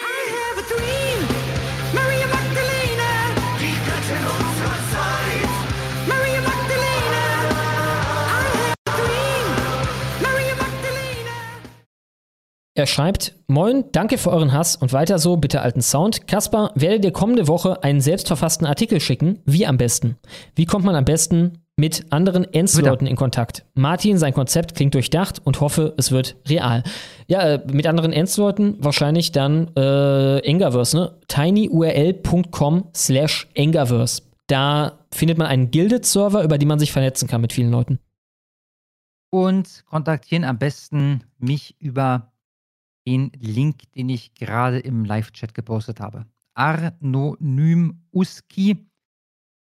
Zu finden auf Twitter und da sind die DMs open. Der Käfir für 10 Dollar nochmal, vielen Dank, schreibt, er meinte wahrscheinlich euer Intro auf Spotify, das auf Russisch ist. Ja, macht Sinn. Ist das Russisch? Oder was ist das? Äh, nee, ich meine, das ist eine Lettin, die das gesprochen hat. Ah ja, okay, ja gut, aber. Äh, äh, aber warte kurz, aber es ist, stimmt, es ist russisch. Man muss dazu sagen, dieses Intro ist um einiges älter als der Konflikt, Konflikt in der Ukraine. ja, Das- da- das damals konnten wir nicht absehen, dass das irgendwie so ein heißes Ding wird, ne? Wir hatten auch diese Japanerin, die hat dann irgendwas auf Japanisch eingesprochen für das Auto in der Mitte und so weiter, ne? Ja, und Ja. jetzt, äh, jetzt wird man hier in die, äh, in die Z-Ecke gestellt damit. Aber haben wir das Intro eigentlich noch bei der, bei der MP3? Ja, ja, ich mach das jedes Mal davor. Ah, ah, okay, alles klar, ich verstehe, ich verstehe. Und noch einer von Stefan54 für 10 Dollar. Vielen Dank. Er schreibt, Moin Leute, ich war heute leider zu spät dran für die Wabe. Ihr Jungs macht gute Arbeit. Kann jemand den Martin fragen, ob er den harmoniebedürftigen Menschen Aiblali kennt? Grüße, danke dafür. Äh, bist ein bisschen spät, äh, Stefan 54. Also irgendjemand kann ihn sicherlich fragen, wir können es nicht mehr, erst recht nicht live in der Sendung. Es tut uns sehr leid. Tja. Da ist halt der Eudebeutel. Hattest du den schon? Eudebeutel? Ja. Jörg nee, Eudebeutel, doch. ja. Äh, Jörg Eudebeutel für 10 Dollar. Vielen Dank. Schreibt, es ist nur der ein Superheld, der sich selbst für super hält. Ja. Verdammt. Vielen Dank, Jörg Eudebeutel. Das scheint es für heute gewesen zu sein. Ja, hat mir wieder viel Spaß gemacht. Ich hoffe, euch auch. Ich hoffe, Martin auch. Und Martin war auf jeden Fall ein super Gast. Und wir sehen uns dann nächste Woche Sonntag, wie immer, live um 18 Uhr hier auf diesem Kanal. Bis dann, haut rein und macht's gut. Haut rein. Kein Millimeter nach rechts.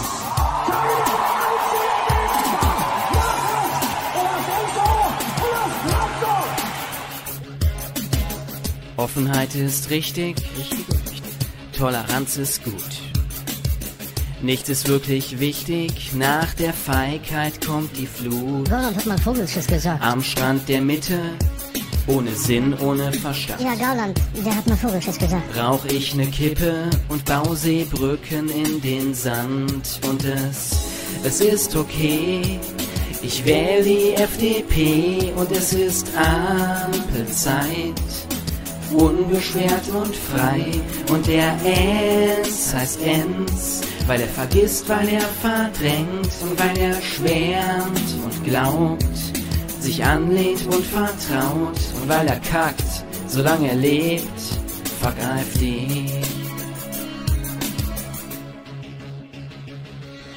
Die Grenzen weit geöffnet. Wir schaffen es noch. Ist der Booster-Shot auf dem Weg. Ohne Sprit, Gas und Elektrik bekämpfen wir weißes Privileg. Mein Sohn heißt jetzt Liese, wurde auf Hormonblocker gesetzt. Und wenn ich ihn wirklich liebe, dann geht es bald an sein Gemächt. Und das ist schon okay.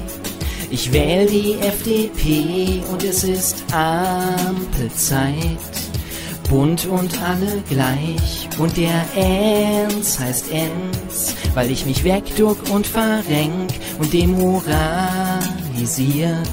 Alles mit Anseh bei nem Bier. Und weil ich kack, solange ich leb, fuck AfD.